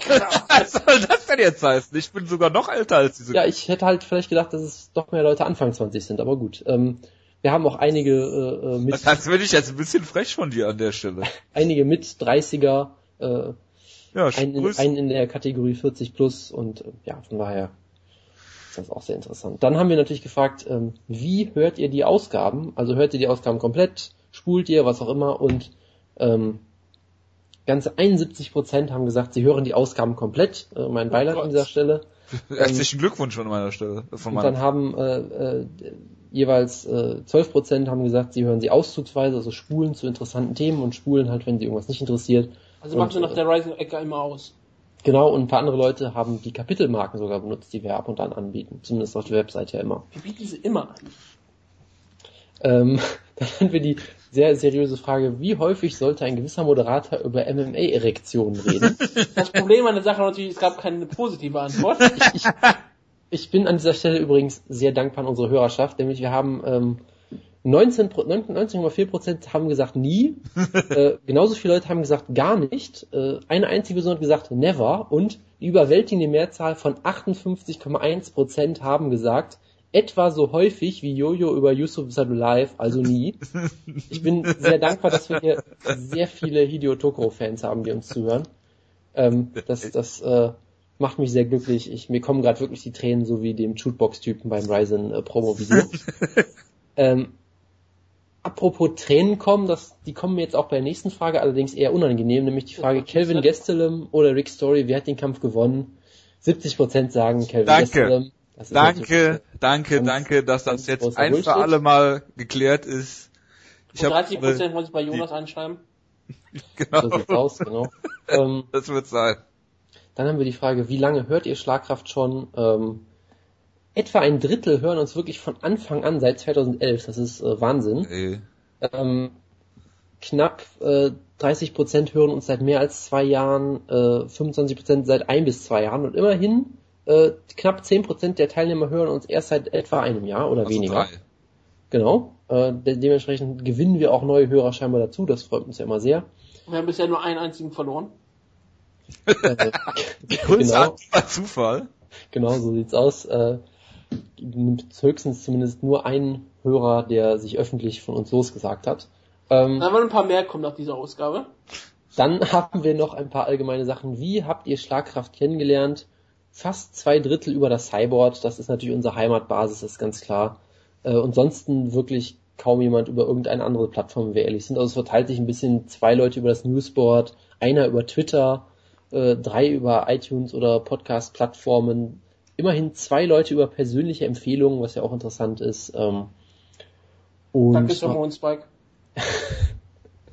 genau, das, das wird sein. Und äh, scheinbar auch ein paar Leute über andere. Einer durch Zufall, wie hier steht. Ähm, durch dummen Zufall.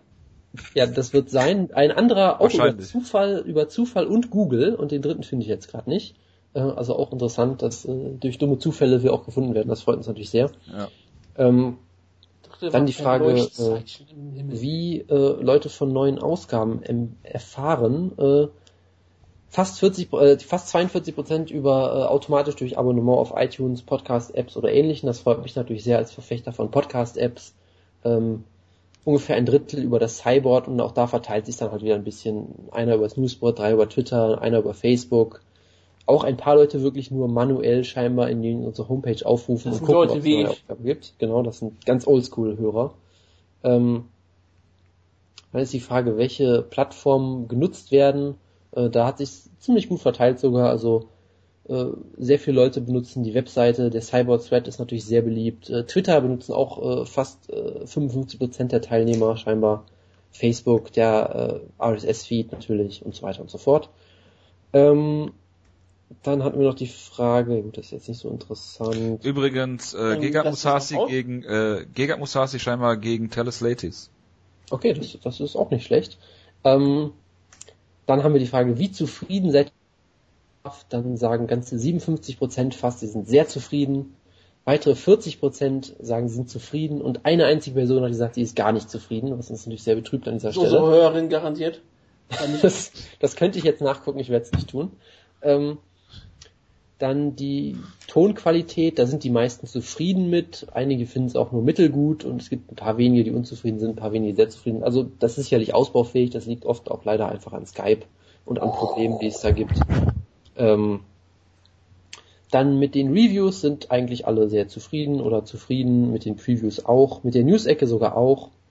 Äh, mit den Interviews ist es relativ ausgeglichen, weil äh, ungefähr ein Drittel auch sagt, sie sind nur so mittelzufrieden. Ich weiß nicht, was das jetzt heißt, ob es zu wenige gibt oder ich zu wenig später so ja, also, Meinung frage oder ähnliches. Also da wäre dann halt ganz wichtig, wenn ihr nicht zufrieden seid mit irgendwas, ähm, sagt halt warum oder was wir besser machen können.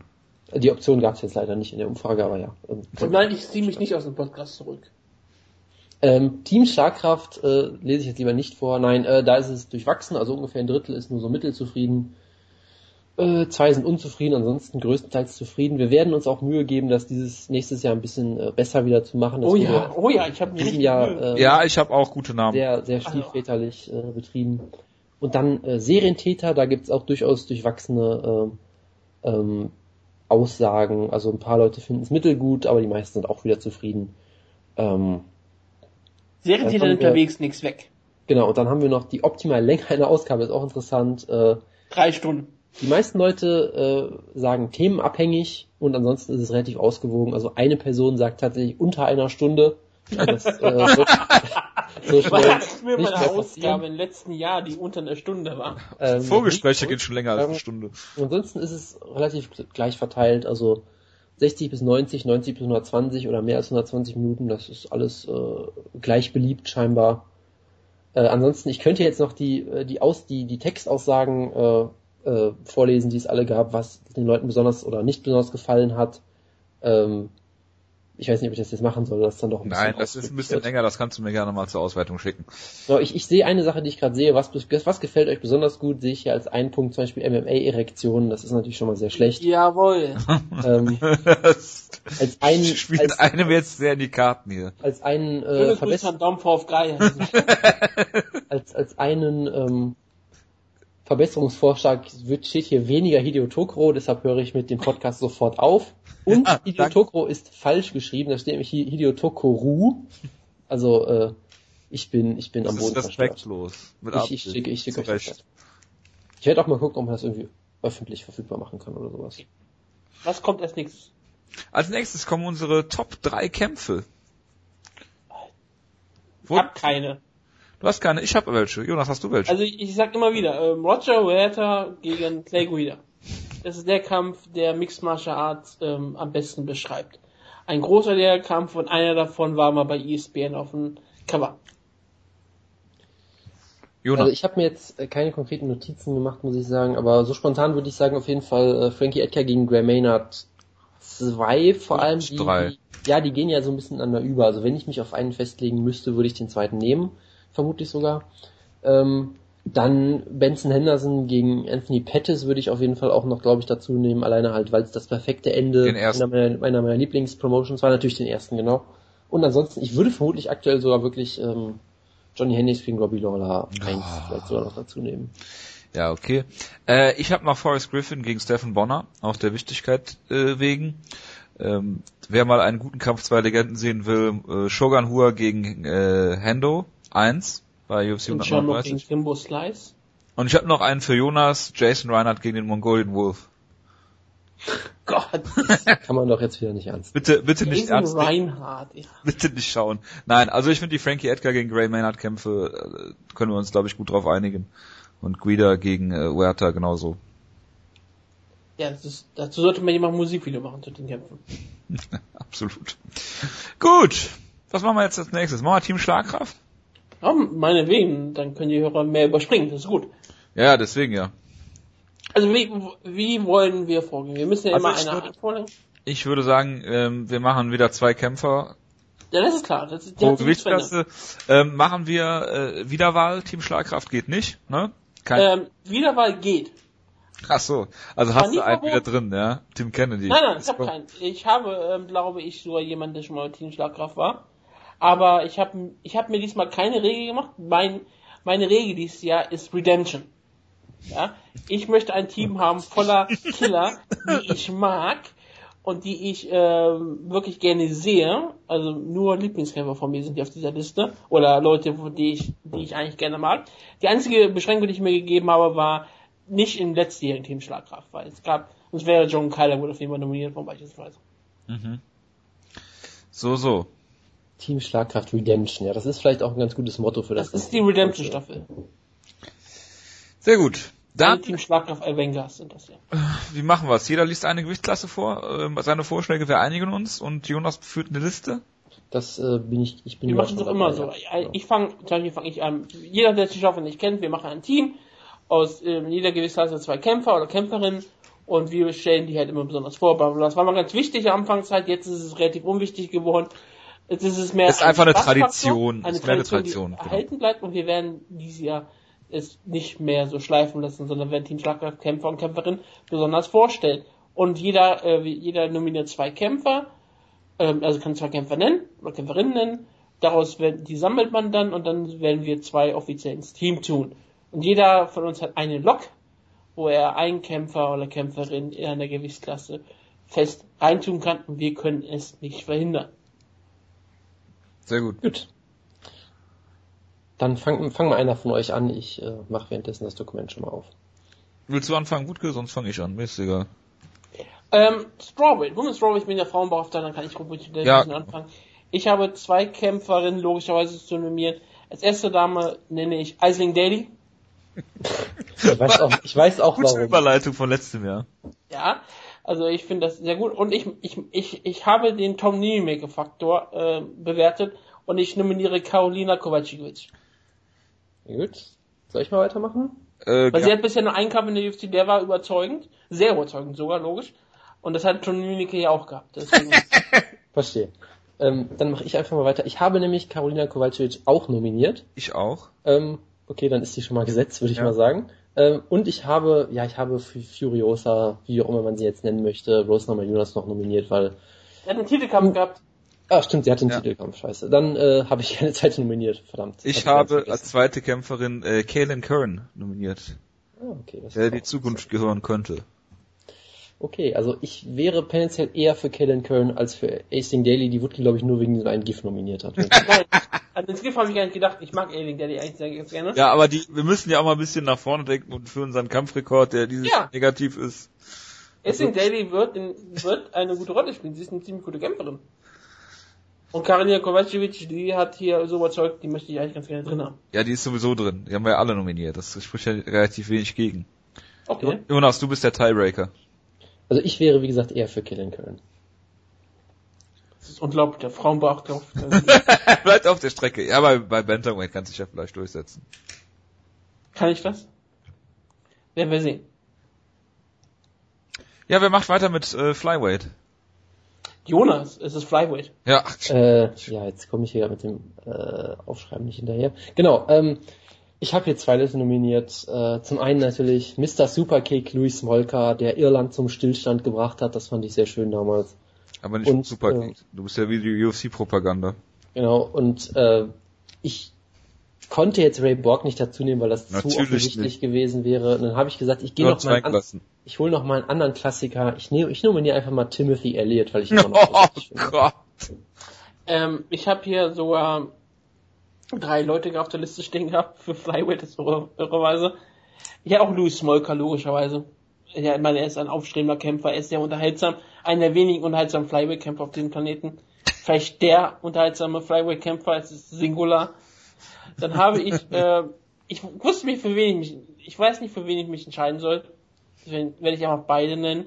Einer ist der kommende mexikanische Superstar Henry Cejudo. Und der andere ist der kommende neue Conor McGregor Neil ich weiß nicht, wen ich davon ich nominieren soll. Ich, ich nominiere Siri. Natürlich. Ich habe äh, auch Henry Cejudo. Auch mangels Alternativen logischerweise. Und äh, als zweiten Kämpfer habe ich Freddy Serrano, der äh, sehr guter äh, Ringer ist und uns vielleicht einen oder anderen Punkt dadurch besche äh, bescheren könnte.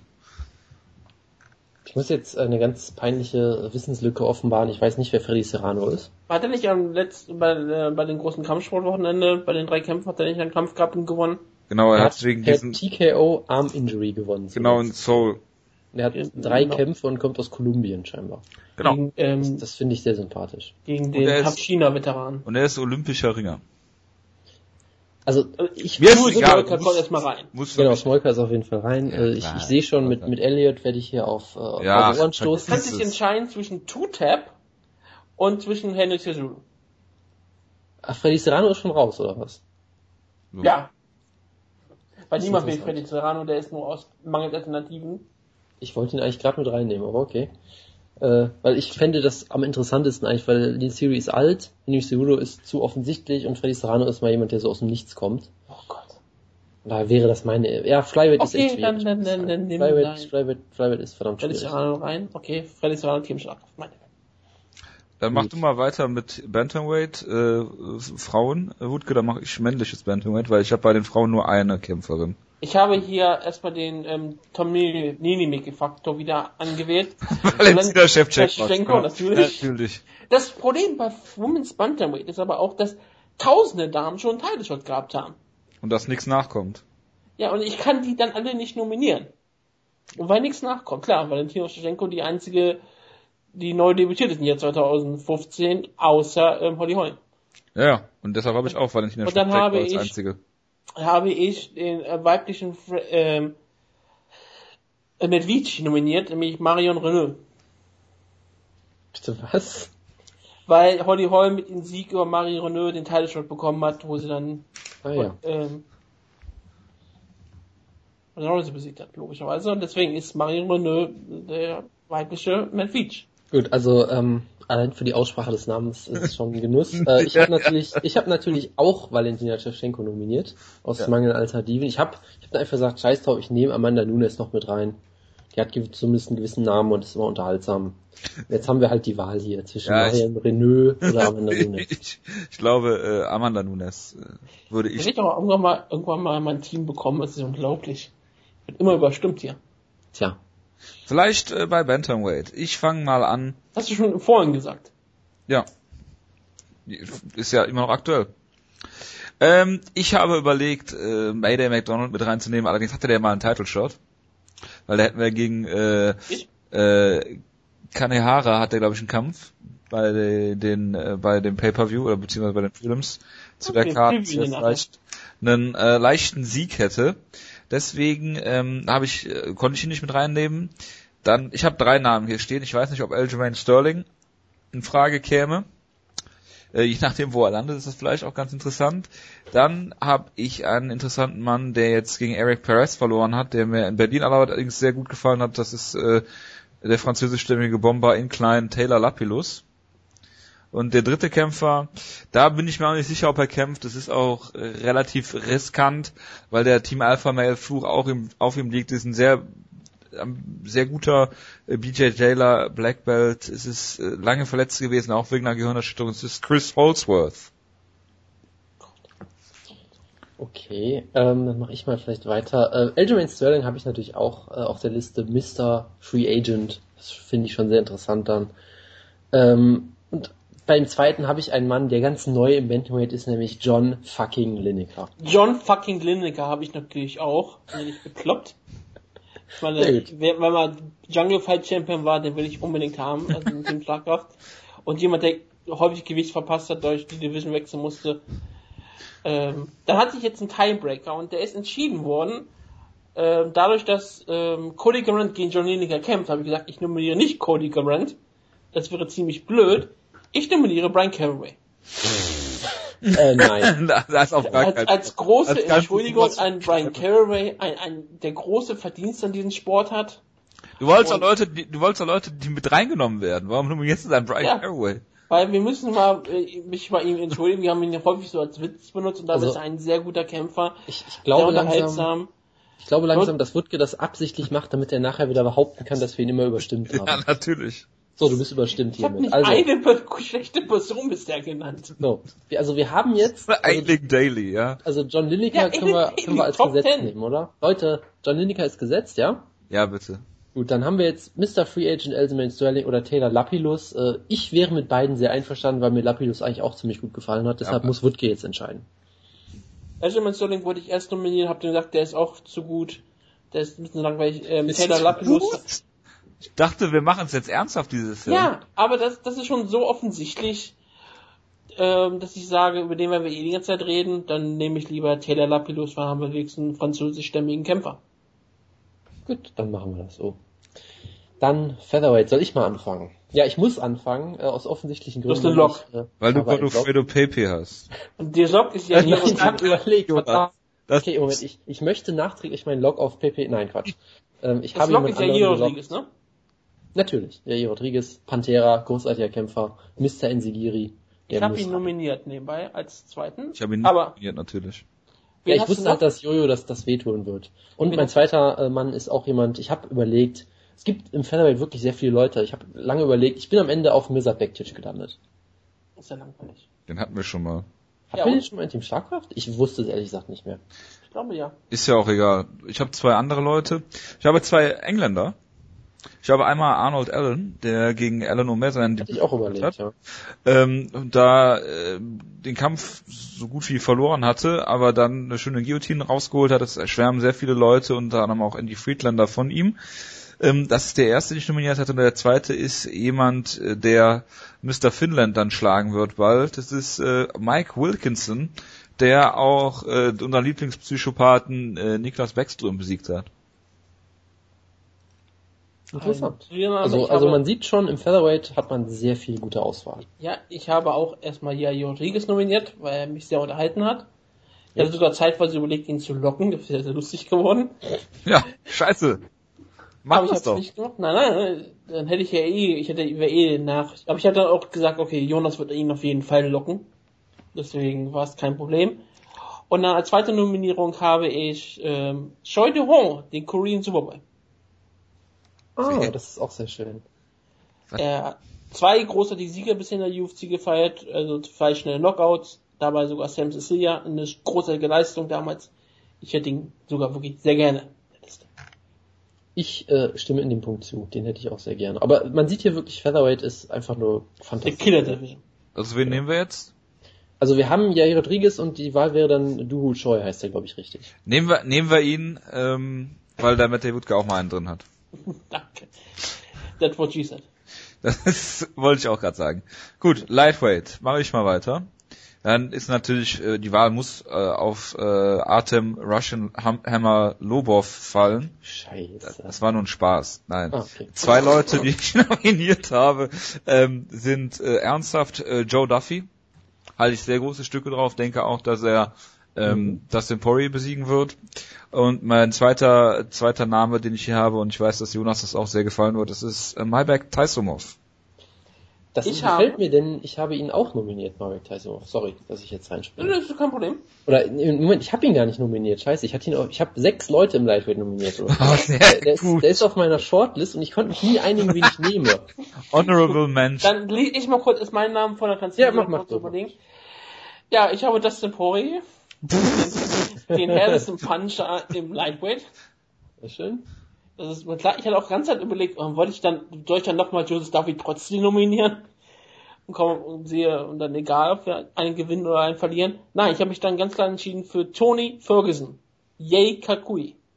Sehr schön. So soll, soll ich mich jetzt auf zwei einigen oder soll ich einfach alle vorlesen? Jetzt liest du einfach alle vor. Also ich habe hier Merbek Taisumov natürlich stehen, dann habe ich noch äh, Magomed Mustafaev hier stehen, der mir auch gut gefallen hat. Mhm. Äh, Dustin Gaethje habe ich hier stehen, größtenteils um Jojo zu trollen. Ich habe überlegt, mich Palomino gar keinen Fall draufzunehmen. rein. Ähm, dann habe ich äh, ebenso Tony Ferguson hier stehen und natürlich als letzten Mann, ihr könnt, ihr wisst es alle, wer ist es? Sagt's mir. Äh, Joseph. Paul, Paul, Motherfucking Paul. ja, das stimmt. Der ist raus. So, Also können wir, können wir uns auf Merbek Taisumov schon mal einigen, oder? wäre ich Ja, doch. es sind zwei Leute, dann kann ich nichts tun. Und Ich habe auch kein Problem mit Magic Tyson, also ganz ehrlich. gesagt. Gut. Dann, äh, wen nehmen wir als zweiten? Also Tony Ferguson würde sich natürlich anbieten, der wird vermutlich Ähm, auch bald Titelkampf kriegen. Ansonsten haben wir noch einige andere Leute zum ha hier. wir haben Tony Ferguson, wir haben Dustin Poirier und Joe Duffy eigentlich. Das sind eigentlich so die drei Namen, zwischen denen wir uns jetzt einigen müssten. Ja, und Paul Felder natürlich. Nein, oder eher Mr. Fayev. Paul Felder ist raus. Also eher Paul Felder als Mustafa. Nee, eher Mr. Fayev als Paul Felder. Sind beide raus. Ich nicht. lieber eher einen irischen Kämpfer als Mustafa. Irish Dustin Poirier. Nein, Poirier bin ich absolut dagegen. Was hatten wir noch? Duff? Aber wird er doch gewinnen gegen Joe Duffy. Nein, wird er nicht. Er wird ihn ausknocken. Er, er knockt alle Leute aus. Jonas, wen sagst Ja. du denn? Also ich hatte, wie gesagt, Tony Ferguson bei mir noch auf der Liste stehen. Ja, Tony Ferguson ist gut. Stimmt, Tony Ferguson ist gut. Habt ihr auch beide. Ja, aber wir wollten es offen lassen. So, äh, Welterweight. Soll ich mal wieder anfangen? Ich habe übrigens All, uh, All Violence Welterweight Kämpfer nominiert, absolut. Ich habe nebenbei einen Lock. Oh, Dann, der wurde dann musst du gedacht. anfangen. Mein Lock ist Matt Brown. Oh Gott. Ich habe gesagt, ich Ja. nehme dieses Jahr das ähm, Stimmtag auf Ernst. Ja, ich glaube Und ich auch. kann meine Ernsthaftigkeit nicht anders unterstreichen, als Matt Brown auf eine Liste zu tun, wo seine Sieg und Niederlage stehen Kann man. Matt Brown nicht mal einen Title Shot geben? Ja, er wird vielleicht dieses Jahr sein Teil schon verdienen. Hm. Er ist aber jetzt Team Schlagkraft, er ist damit unter der Röntgenbrille, er wird hier ganz klar beleuchtet werden. Jedes Mal, wenn er kämpft, werden wir auf Matt Brown Kämpfe eingehen. Das macht man ja Tun wir- sonst so selten. Tun wir jetzt uns zu selten, deswegen wollte ich Ich finde auch gut, dass du gesagt hast, äh, ähm, du nimmst Kämpfer, die nicht so im Fokus stehen und deshalb Henry Sejudo rausgenommen hast. Ja, Matt Brown steht in dieser Sendung selten im Fokus. Und ich finde, man sollte mehr über Matt Brown reden, einen der besten Kämpfer überhaupt. Ja. Gut, wer ist dein zweiter Mann? Ja, wer wohl? Steven Wonderboy Thompson. Raus, ist raus. Nee, nee, also wirklich, dagegen. das, das, Der, Stell dir mal, das- nicht noch das- nein, nein, stell dir diese Welterweight-Team. Gib mir Ich- doch bitte beide Kämpfe. Ich habe, ich habe, ich habe ein, ein kleines Angebot an dich und zwar ist der erste Kämpfer Little Matt Brown Tim Dirty Bird Means und der Gegen zweite Kämpfer und ich weiß, dass den- äh, dass- Jonas den lieben wird, das ist Albert Tumenov. Ja, also ich habe ehrlich gesagt wirklich nur eine Person nominiert, nämlich Einstein. Ich habe dann als Witz noch CM Punk aufgeschrieben, aber es war wirklich ein Witz. Ähm, Albert, Albert Tumenov ist mir schon sehr wichtig, muss ich sagen. Da, da Ja, ich schon sehr Punk finde ich aber irgendwie klasse. Nein, das werden wir nicht machen. Also können wir uns auf Albert Tumenov einigen? Ja, bitte. Gut, dann haben wir das auch erledigt. Der hat ja auch direkt einen Kampf, den wir gleich noch previewen müssen. Dann Middleweight, dann fange ich mal wieder an. Ähm, ich hatte überlegt, ob ich einen gewissen Derek nominiere, ich habe es dann gelassen. äh, am Ende habe ich mir überlegt, ich, ich will mir schon zwei interessante Leute nominieren. habe ich gesagt, ich nominiere die aktuelle Nummer 8, die sie, glaube ich, wirklich ist, nämlich Robert Whittaker in den UFC-Rankings. Hab ich auch Er war zumindest mal Nummer 8. Und äh, als zweiten habe ich mir dann überlegt, ich nehme noch den Rückkehrer Temde McRoy. Jonas, soll ich dir was sagen? Das sind genau die zwei Namen, die bei mir auch stehen. Ja, dann können wir sie einfach direkt übernehmen. Weißt du, und was ich für Namen habe? Nicht diese beiden. Ich habe Robert Whittaker, natürlich. Roger. Die. Nummer 8 im Middleweight. Und ich habe natürlich die Rick Bronson. Natürlich. Natürlich hast du das. Ja, wen auch sonst. Temde Joey McCrory. hat immer noch keine Lok, das überrascht mich langsam. Ja klar, es geht hier erst in die schweren Kommt erst im Heavyweight hier. Ich sehe Das ist immer irgendwie ein Schwergewicht, glaube ich. Nee, äh, Also, Phil Davis. jetzt? Ich habe bisher, ich hatte Phil Davis als Log. Den hatte ich denn letztes Jahr als Log. Hattest du nicht hier den, den, den Schwergewicht irgendein? Weiß gar nicht. Irgendwann hast du mal ein Schwergewicht gelockt, das weiß ich ganz genau. Ja klar, das ist doch das, was die Leute wollen. Also, Temde McRoy oder, äh, wer war der andere nochmal? Derek Brunson. Derek Brunson. Mir ist beides ehrlich gesagt recht. Ich hatte Derek Brunson ja wirklich als Nummer 3 auf meiner Liste. Mir ist es auch ja. egal. Wir können auch Derek Brunson nehmen anstatt Temde McCrory. Gut, dann nehmen wir Derek Brunson. Log. Light Heavyweight. Log. Er hat Ja, mich überzeugt, nicht durch seine In- äh, In-Octagon-Leistung, sondern außerhalb. Gian Villanti muss in die Wusste, Schlacht ja, wusste, wusste es wird Jamilante doch noch. perfekt. Ich wusste nicht, ob du ihn lockst oder ob du ihn. Doch, doch, doch. Oh, Sonst ist, Damit bin ich sehr nachdem Aljamain Sterling rausgeflogen ist, ein Sarah Longo Kämpfer muss in jedes Team Schlagkraft rein. Äh, Gian Villanti äh, hier äh, auf jeden Fall. Und mein zweiter Light Heavyweight ist Sean O'Connell. Auch nicht wegen seiner In-Octagon-Performances, auch wenn er da das, den einen oder anderen Sieg hat, sondern auch wegen seiner lustigen äh, Way-In-Choreografie. Genau, und der ist ja auch ein Buchautor sogar. Also, Also- sehr interessanter Kerl. Ah, ja, das erwähnst du auch immer wieder. Ich finde Ja. es super. Das ist auch, das ist auch ein Insider, den wir aufschreiben sollten. Ich muss es dann ja immer dann verlinken. Das ist eher ein Insider vom Co-Main Event Podcast auch lassen. Ich habe äh, natürlich El Capone Nikita Krylov. Stimmt, Und- den habe ich mal gelockt. Den hast, stimmt, den hast du gelockt. Da war noch Heavyweight. Deswegen fiel mir das. Deswegen hatten wir auch mal drei Light Heavyweights in einem. Ja. Und, und natürlich, anders geht's ja nicht, Beastin 25-8, Corey Anderson. Ja, ich muss sagen, ich hatte auch hier sogar ziemlich viele Leute aus irgendeinem Grund. ja, weil Ähm, die Division halt so stacked ist. Beasting 25-8 war bei mir auch auf der Shortlist. Ich habe über Tom Lawler nachgedacht. Äh, aber letztendlich habe ich nur einen, einen Mann, der mir wirklich wichtig ist, aber mit dem Melante bin ich sehr zufrieden. Ich habe einen Kämpfer, äh, von dem ich nicht weiß, wer es ist, denn im Light Heavyweight passiert sehr wenig Interessantes, aber es gibt demnächst ein Turnier im Light Heavyweight quasi, wo sich jemand ganz groß beweisen wird. Nein, nein. Nämlich sage ich, ich möchte eine Wildcard für den Ryzen Turniersieger haben, bitte. Du möchtest eine Wildcard für die Light Heavyweight Und- und nach- haben für ein nachher- Schwergewichtturnier. Nachher ist der King Mo in Team Schlagkraft. Ja, das wäre doch großartig. Nachher ist es Satoshi Ishii und der ist ein Heavyweight. Ja, ist doch egal, haben wir halt drei Heavyweights. Ist mir doch wurscht. Meine mir Weg. sehr Ich, wichtig. ich, ich, ich nehme es an, weil das ist Team, weil es ist ja noch im Jahr Ich dachte, wir 2016. nehmen das ernst. Das ist ernst. Es ist Das Light Light Heavyweight. Ja, ja meinetwegen. Traumhaft. Dann will ich jetzt aber wenigstens Heavyweight zu Ende führen. Ja, bitte. Zwei Leute und es ist ganz klar, der erste ist für mich ein absolut aufstrebendes Talent. Jimbo Slice. Nein. Ist Dada äh, 5000. Jared Rochold, nein. Ken Shamrock. Ruslan Magomedov ist äh, für mich äh, denn die Nummer eins äh, hier im, im Heavyweight und äh, zweiter Kämpfer, ich habe es gerade schon gesagt, Jared Rochold muss in Team Schlagkraft mit Steve Mocco hat das schon so fantastisch funktioniert, Jonas Avatar hier immer noch, Nebenbei alles gute Vorträge zum Geburtstag Steve Mocco. Hat morgen Geburtstag. ja, äh, Glückwunsch auch von dieser Stelle. Äh, Ich nehme an, dass unsere Ausgabe morgen erst zu Ende gehen wird, deswegen ist das überhaupt kein Problem. Und ja, Jared Rochold muss in Team Schlagkraft. Gut gemacht, du bitte. Nein, Jonas machst du zuerst. Ah, ich habe natürlich, äh, ich habe Derek Lewis natürlich nominiert, aber jetzt haben wir schon einen anderen Derek, das weiß Ja, ich nicht. ein Derek Äh, reicht auch. Und der zweite Mann ist natürlich vollkommen klar, ja, ist Danjo. War vollkommen offensichtlich natürlich. Ja, Estanio hatte ich auch auf meiner Shortlist, aber da wir sowieso über ihn reden werden, weil er Deutscher ist, weil er Man Mountain ist, ist, weil er auch, ist auch richtig, ja. Ich habe ähm, zwei wichtige Kämpfe. Ich habe den staatenlosen Alexei Olenek, der Mann mit der längsten Siegesserie in Mixed Martial Arts. ja. Hatten wir den nicht schon mal? Den Ich hatten wir auch schon mal, ja, ja. aber ist nicht im letzten Jahre gewesen. Und natürlich, was ich ernst nehme, Dada 5000. Ich bin für meine beiden Namen. Äh, Ich bin für Dada 5000. Ich bin gegen Dada 5000. Also wir haben jetzt, 5000 also, Gründe, also auf Russland Magomedov können wir uns von mir aus einigen, wenn wir dafür Jared Roshold verhindern können irgendwie. Wieso soll man Ich nicht? würde mich eher auf Jared Roshold machen. also ich Also- würde sagen, Jared Roshold nominiere ich äh, gerne.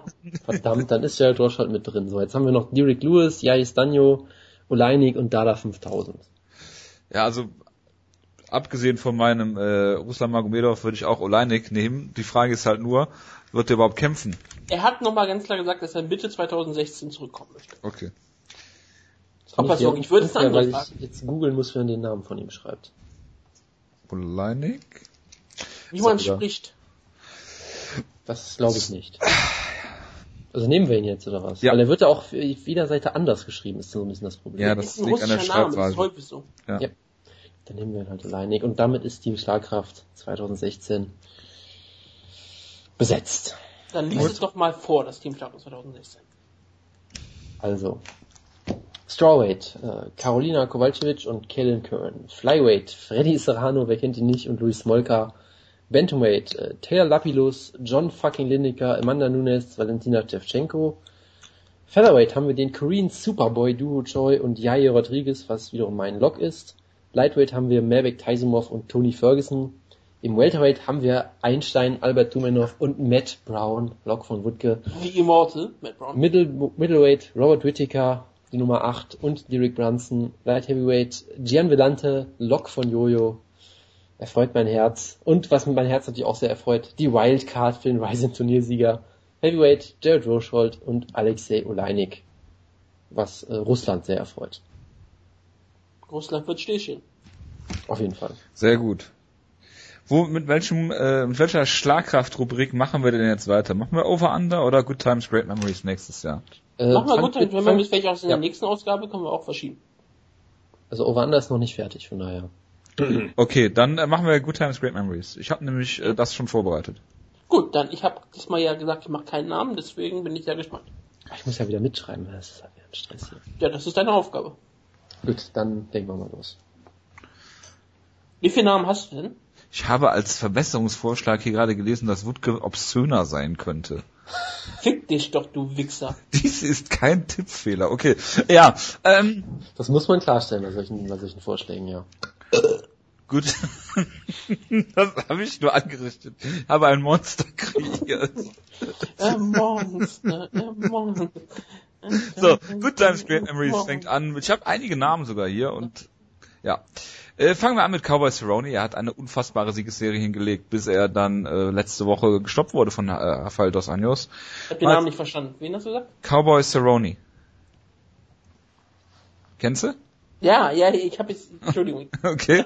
Justin macht es einfach weiter, weil Ja, Cowboy Cerrone äh, hat eine sehr gute Siegesserie gehabt. Er ähm, ist dann von äh, Dos, Han äh, Dos Anjos, Dos Santos, Dos Anjos, ja, Dos Anjos gestoppt worden. Und äh, die Frage ist, Good Times, Great Memories. Ich würde sagen, ähm, er wird wieder fünf, sechs, sieben, acht Kämpfe haben nächstes Jahr.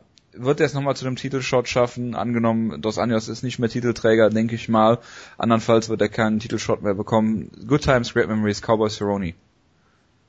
Achso, ich dachte, du wolltest jetzt direkt was sagen. Äh, ich würde, ich würde vermutlich sogar Great Memories sagen, weil ich glaube, er wird nicht mehr einen Titan Shot kriegen dieses Jahr, ehrlich gesagt. Ich, er wird immer noch sehr unterhaltsam sein, aber ich, irgendwie glaube ich nicht, weil er so abgefertigt wurde. Ich, ich, ich glaube nicht. Also er wird uns sicherlich viele äh, Cowboy cool Smiley Momente noch bescheren dieses Jahr, aber ich, äh, nächstes Jahr, aber ich glaube nicht, dass er nochmal so hochkommt wie dieses Jahr. Deshalb sage ich Great Memories. ich bin positiv. Ich sage, er wird in diesem Jahr, nächsten Jahr wieder ähm, fünf Kämpfe haben. Er wird davon vier gewinnen. Er wird, ähm, er wird daran scheitern, ähm, an ähm, Eliminator wird er scheitern und dann kommt natürlich die Frage, ist es dann Good Times oder ist es Great Memories? Das ist wirklich jetzt die spannende Frage.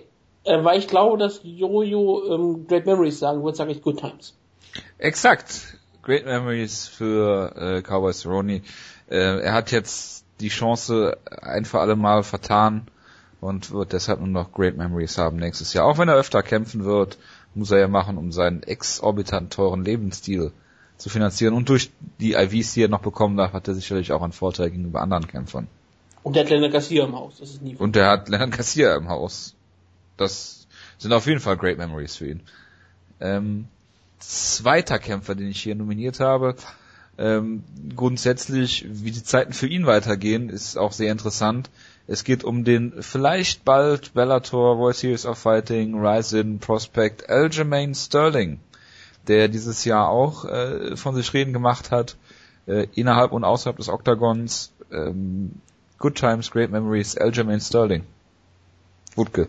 Fang doch mal an. Da er nach Bellator geht und nur Champion wird, sage ich einfach mal Good Times. Und das ist Bellator, das ist die Revolution vom Mixed Martial Arts. Er ist ein Scott Coker Kämpfer bald. Das spricht sowieso für Good Times. Er wird viel tanzen können. Er ist die Viper, er ist die Anaconda. Und er wird es hier allen Leuten beweisen. Good Times. Und selbst wenn er in der UFC bleibt, Good Times. Denn auch wenn er dann einen Titelkampf gegen Dominic Cruz verlieren würde, ist es trotzdem ein Titelkampf. Das ist soweit richtig.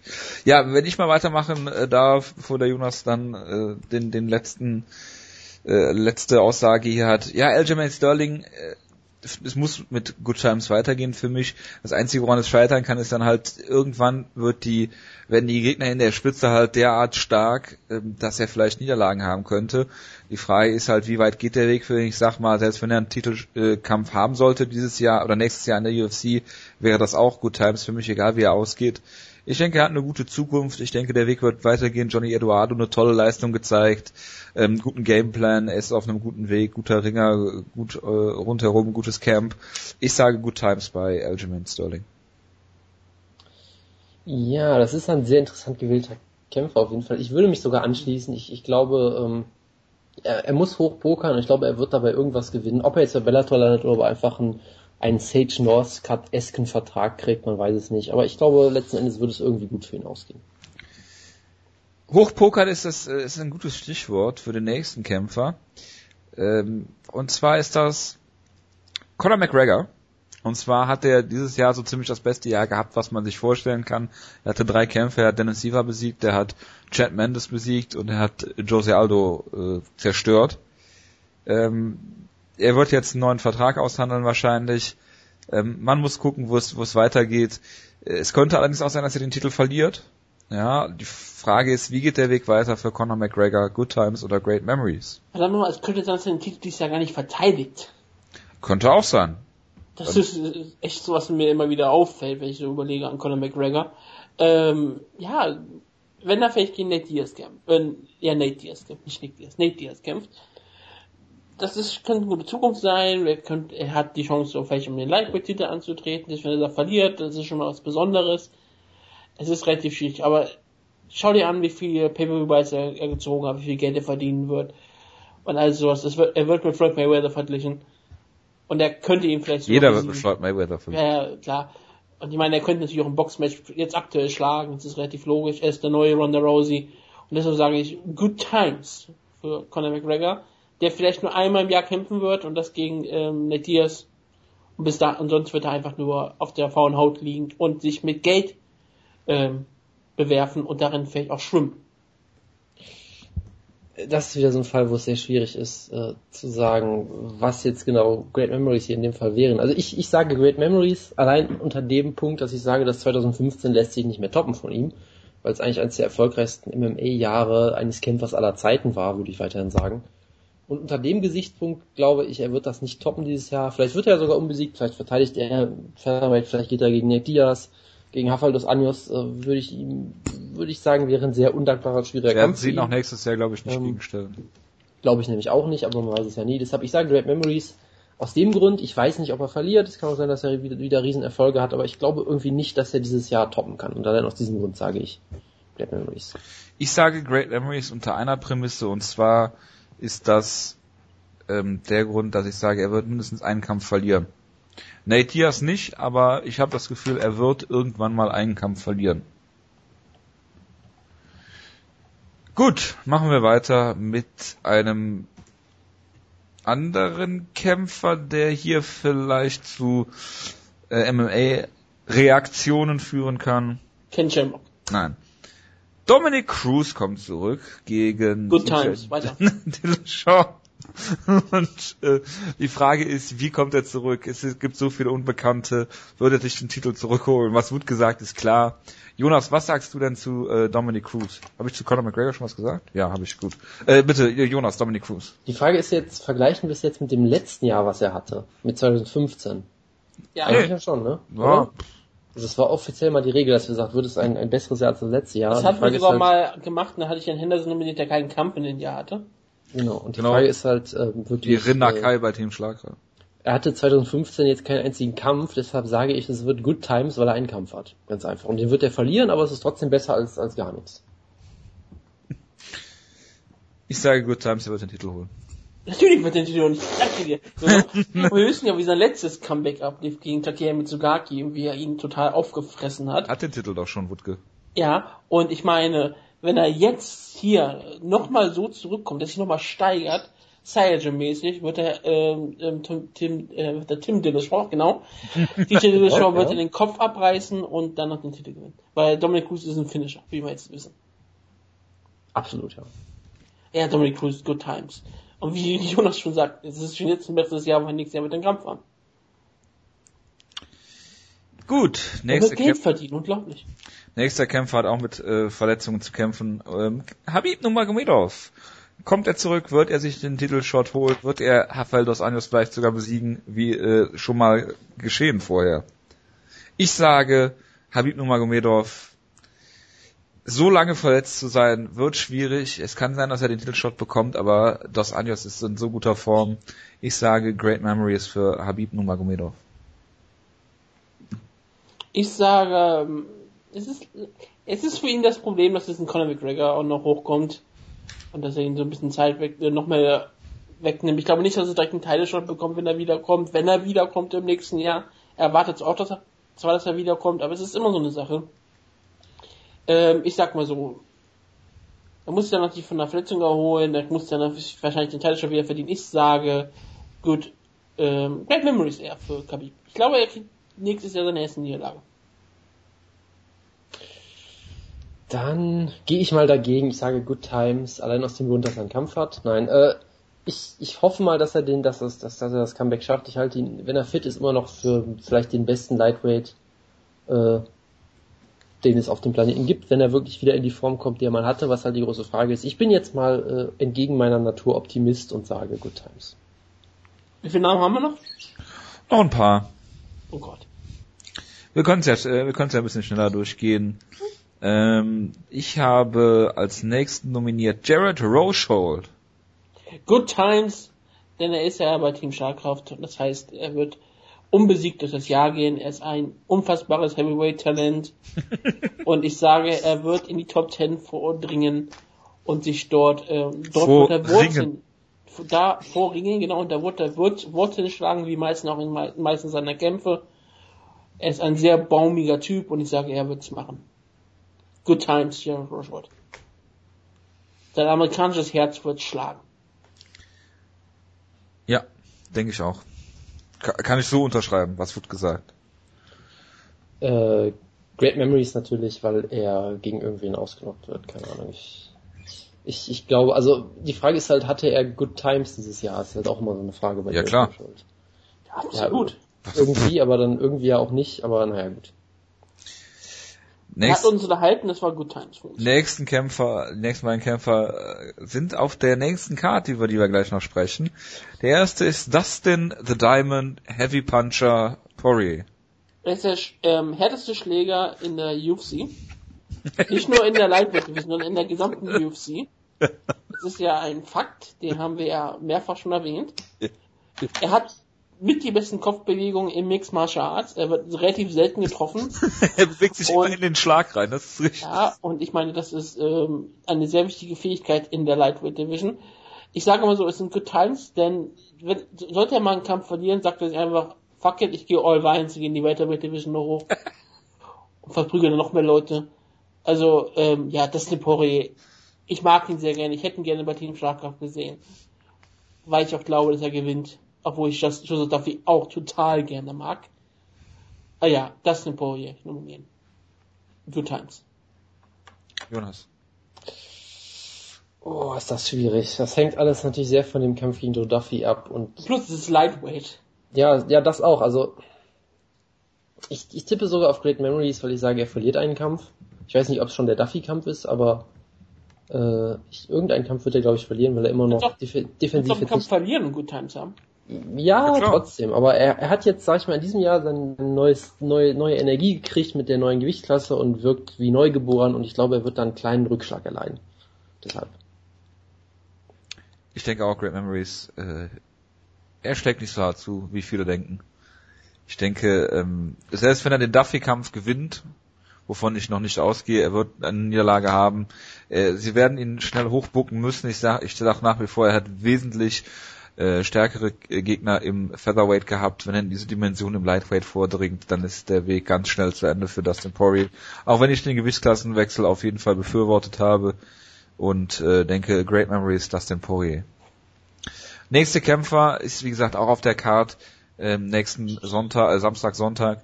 Ähm, es ist Robbie Lawler, es ist der Main Eventer. Äh, es ist derjenige, der, ich glaube, die zweitlängste Titelregentschaft aktuell in der UFC hat, was man sich ja auch mal reintun muss. Er hat jetzt diese Schlacht geschlagen gegen Rory McDonald, er hat Johnny Hendricks besiegt, ähm, er hat Matt Brown und Jake Ellenberger besiegt und dann in diesem knappen Kampf seine letzte Niederlage gegen Johnny Hendricks gehabt. Ähm, ich denke, dass Robbie Lawler so leid es mir tut, Great Memories haben wird, weil er dieses Jahr den Titel verliert. Wenn es nicht gegen Carlos Condit ist, wird es in seinem nächsten Kampf Matt sein. Brown. Gegen irgendjemanden, der nicht Matt Brown heißt. Ähm, ich denke, Robbie Lawler wird das Problem haben irgendwann, dass er vom einen auf den anderen Tag alt werden wird. Äh, auch wenn ich diesen, diesen Run, den, den er hat, absolut ähm, fantastisch finde, auch wenn man seine Vorgeschichte kennt. Er wird 34 dieses Jahr. Er macht unfassbar, äh, unfassbare Metamorphose, möchte ich fast sagen, hat er durchgemacht. Er betreibt Mixed Martial Arts äh, seit 2001. Er ähm, hat 37 Profikämpfe bisher und der zu immer den höchsten in den ähm, ja höchsten Ligen gekämpft äh, größtenteils. Ich sage Great Memories bei Robbie Lawler. Ich mach's kurz. Äh, ich sage Good Times, weil er wird zum dritten Mal in Folge den Kampf des Jahres stellen. Nach dem großartigen Kampf gegen Roy McDonald und deshalb Good Times. Er wird den Titel vielleicht noch ein zweites Mal verteidigen, eventuell. Und gutes Jahr wieder. Wie kann man Good Times haben, der nächste Kampf gegen Carlos Condit Wie kann man da noch ein gutes Jahr haben? Und wie kann man Great Memories haben, wenn man solche Kämpfe hat, dass man sich danach an nichts erinnern kann? Für mich ist da Robbie Lawler einfach ein neutraler Faktor. Ähm, ja, es ist relativ schwierig zu sagen. Ich, ich weiß nicht, ob er den Titel bis zum Ende des Jahres verteidigen. Ich glaube nicht mehr, dass er gegen Carlos Condit unbedingt verteidigen muss. Ähm, Zweifel Ende, wenn alles so läuft, wie ich mir vorstelle, ähm, verliert er den Titel gegen Matt Brown Ende des Jahres. Vor 1,5 Millionen Pay-Per-View-Zuschauern. Aber, ähm, Achso, was im Co-Main-Event von Rousey gegen Home 2 stehen. Du meinst eher, dass Ronda Rousey im Co-Main-Event von Matt Brown steht. Aber nein, ähm, ich glaube auch, dass er den Titel verliert. Es hatte, er hatte so ein Banner hier 2015, dass es schon so schwierig ist. Selbst wenn er den Titel zweimal verteidigt, ist es schwierig, ein so gutes Jahr zu haben wie letztes Jahr. Klar, es ist dann im Vergleich zu dem. Man würde trotzdem sagen Good Times. Aber ja, ich sag Great Memories, weil ich am Ende recht haben werde. Entweder gewinnt Matt Brown den Titel oder Steven Wonderwitton. Gut, Henry Sejudo hatte ich eigentlich hier stehen, streiche ich aber mal was machen wir mit Rinna Kai? Hatte keinen Kampf, so genauso. Es ist einfach schwierig, das zu beurteilen, aber ich nehme einen anderen Namen. Nein, ich habe noch einen, einen Namen. Es ist kein Kämpfer diesmal. Es ist CM Punk. Nein, es ist Ryzen FF. Good times, great memories. Ryzen FF. Äh, das ist schlimm, weil du mir gerade eine Over-Under-Frage vorwegnimmst. Äh, deshalb sage ich einfach ganz kurz Great Memories. Weil sie werden eine tolle tolle Erinnerungen äh, liefern in den nächsten Tagen und dann nie wieder von sich hören machen. ich, ich sage Citation. also du sagst äh, Good Times und ich sage auch Great Memories, Ryzen FF. Vielen Dank für zwei wunderbare Shows. Gut, das waren meine äh, Good Times, Great Memory Picks. Wir werden dann ein Jahr nichts davon hören und dann mal schauen, was äh, davon nächstes Jahr noch übrig ist oder Ende nächsten Jahres. Gut, dann würde ich sagen, Jonas. Over Wir machen nicht wirklich ernsthaft Over Under, oder? Bitte? Jochen, das ist nicht wirklich ernsthaft, oder? Ja, natürlich. Oh Gott. Das ist gefordert worden. Ich kann ja nichts dafür. Tja, es tut mir auch sehr leid. Glückwunsch nochmal an Downfall of Gaia, letztjähriger Over-Under-Sieger. Vorletztjähriger. Ich, ich habe Letztjähriger. Vergangenes Jahr Dank gab's- Over-Under. 2014, ja, wie auch immer. So, Jahr. ähm, ich, ich muss auch sagen, ich habe jetzt äh, ehrlich gesagt ein paar Fragen recycelt und äh, werde mir für den nächsten Monat ein bisschen mehr Gedanken machen, weil ich das jetzt so nebenbei ein bisschen gemacht habe. Aber ich hoffe, es sind trotzdem okay Fragen. Wir haben insgesamt ja auch nur neun Fragen, die wir beantworten müssen jetzt alle. Ist ja kein ähm, Problem. Weil wir haben ja jahresübergreifende Fragen. Da habe ich wirklich die meisten Und du musst Das recycelt. das Spiel, glaube ich, schon mal erklären. erklären. Äh, ja, genau, over under. Äh, wir, wir stellen immer eine Frage. Zum Beispiel nehmen wir ein Beispiel. Äh, das erste, was hier steht, wie viele Pay-Per-Views werden 500.000 Buys oder mehr erreichen? Und dann steht hier zum Beispiel over under 3,5. Und dann würdet ihr quasi tippen over. Das heißt, ihr tippt, dass es vier oder mehr Pay-Per-Views gibt, geben wird dieses Jahr, die mehr als 500.000 Buys erreichen. Wenn ihr sagt, es wird drei, zwei oder ein oder was auch immer geben, sagt ihr under. Und dann könnt ihr euch eintragen. Das wird dann alles zusammengezählt. Und letztes Jahr haben wir so gemacht, dass wir ein paar jahresübergreifende Fragen hatten und dann für jeden Monat äh, Fragen, die dann jeweils äh, wir rotiert haben im Wechsel, wer die macht. Gucken, wie wir es dieses Jahr machen. Ich habe jetzt für. Januar mir einfach ein paar überlegt und ich werde dann spätestens im März eh aufgeben. Gut, ähm, genau, die erste Frage hatte ich schon. Wie viele Pay-Per-Views werden 500.000 Buys erreichen? Ich habe es jetzt mal auf äh, 3,5 sogar hochgesetzt von 2,5, weil die UFC ja irgendwie das erfolgreichste Pay-Per-View-Jahr aller Zeiten oder was auch immer hatte, seit langer Zeit zumindest. Und mit- welche mit hast du genannt? 3,5. Weil sie haben ja Conor McGregor, der gerne aktiv kämpft. Sie haben UFC 200, was ein guter Kandidat dafür sein könnte. Vielleicht ja Rousey gegen Holm 2. Was auch immer. Was sagt Es ihr? ist relativ simpel, es ist natürlich over. Weil Conor McGregor wird wenigstens einen Kampf haben, er wird eigentlich zwei Kämpfe wahrscheinlich haben. Ich dachte, du wolltest noch Fox sehen. Ja, ich würde, das würde ich auch von Fox sehen. Ich würde das tun. UFC wird es wahrscheinlich nicht machen. Ähm, er wird zwei Pay-Per-View-Kämpfe haben, auf jeden vermutlich. Dann Holly Holmes, UFC 200, äh, und dann hast du noch Ronda Rousey. Danach später, Ronda Rousey wird nach ihrem Kampf bei UFC 200 auf jeden Fall nochmal im Jahr kämpfen. Dann hast du schon vier, die auf jeden Fall über 500.000 Buys erzielen werden. Und dann hast du noch genug andere Kämpfe, die so ein bisschen um den Dreh so erzielt werden kann. Ich, ich glaube, in diesem Fall wird das relativ locker sein, dank Conor McGregor und Ronda Rousey. Denke auch, dann hast du noch äh, John Jones, der eventuell mit DC über 500.000 ziehen könnte. Ja, und äh, den größten Pay-Per-View-Draw, den UFC derzeit hat, äh, Mighty Mouse, wird vielleicht auch mit seinen drei Pay-Per-View-Headliner nächstes Jahr zusammen 500.000 Preis Und wenn ziehen. CM Punk noch in die UFC kommt, ja bitte. Und im Madison Square Garden. Ja. Also UFC 200 wird auf jeden Fall locker. Die müssen natürlich aufpassen, dass sie die Karten nicht zu stark machen. Ne? UFC Stack 2. Genau. Return of Travis Luther. Absolut. Jonas, was sagst du? Jonas, bist du wieder auf stumm geschaltet? Ich war wieder auch schon geschaltet, ja. Ja, hab ich, ich habe auch over gesagt, mehrmals. Gut. Und deshalb wollte ich jetzt zur nächsten Frage wechseln. Ja.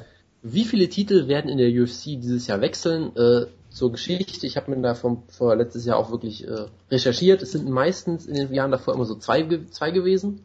Dieses Jahr waren es glaube ich sieben oder irgendwie sowas in der Art. Also Genau. Es waren halt extrem viele. Deshalb habe ich das Over-Under jetzt mal ein bisschen höher gesetzt auf äh, auch 3,5. So, Das jetzt sag noch ich- die Fra Frage ganz kurz. Ja? Titelwechsel. Heißt, äh, wenn der Lightweight-Titel zweimal wechseln würde, wären das zwei Titel wechseln. Yep, Also nicht einmal nur, weil dann einmal der Lightweight-Titel wechselt. Okay. Genau. Ich Aber wenn sage, jemand zum Beispiel einen vakanten Titel gewinnt, dann äh, zählt das nicht. ich sage over. Weil es dieses Jahr so viele Titelwechsel gab und ich denke, einige ähm, ehemalige Champs sich da revanchieren werden.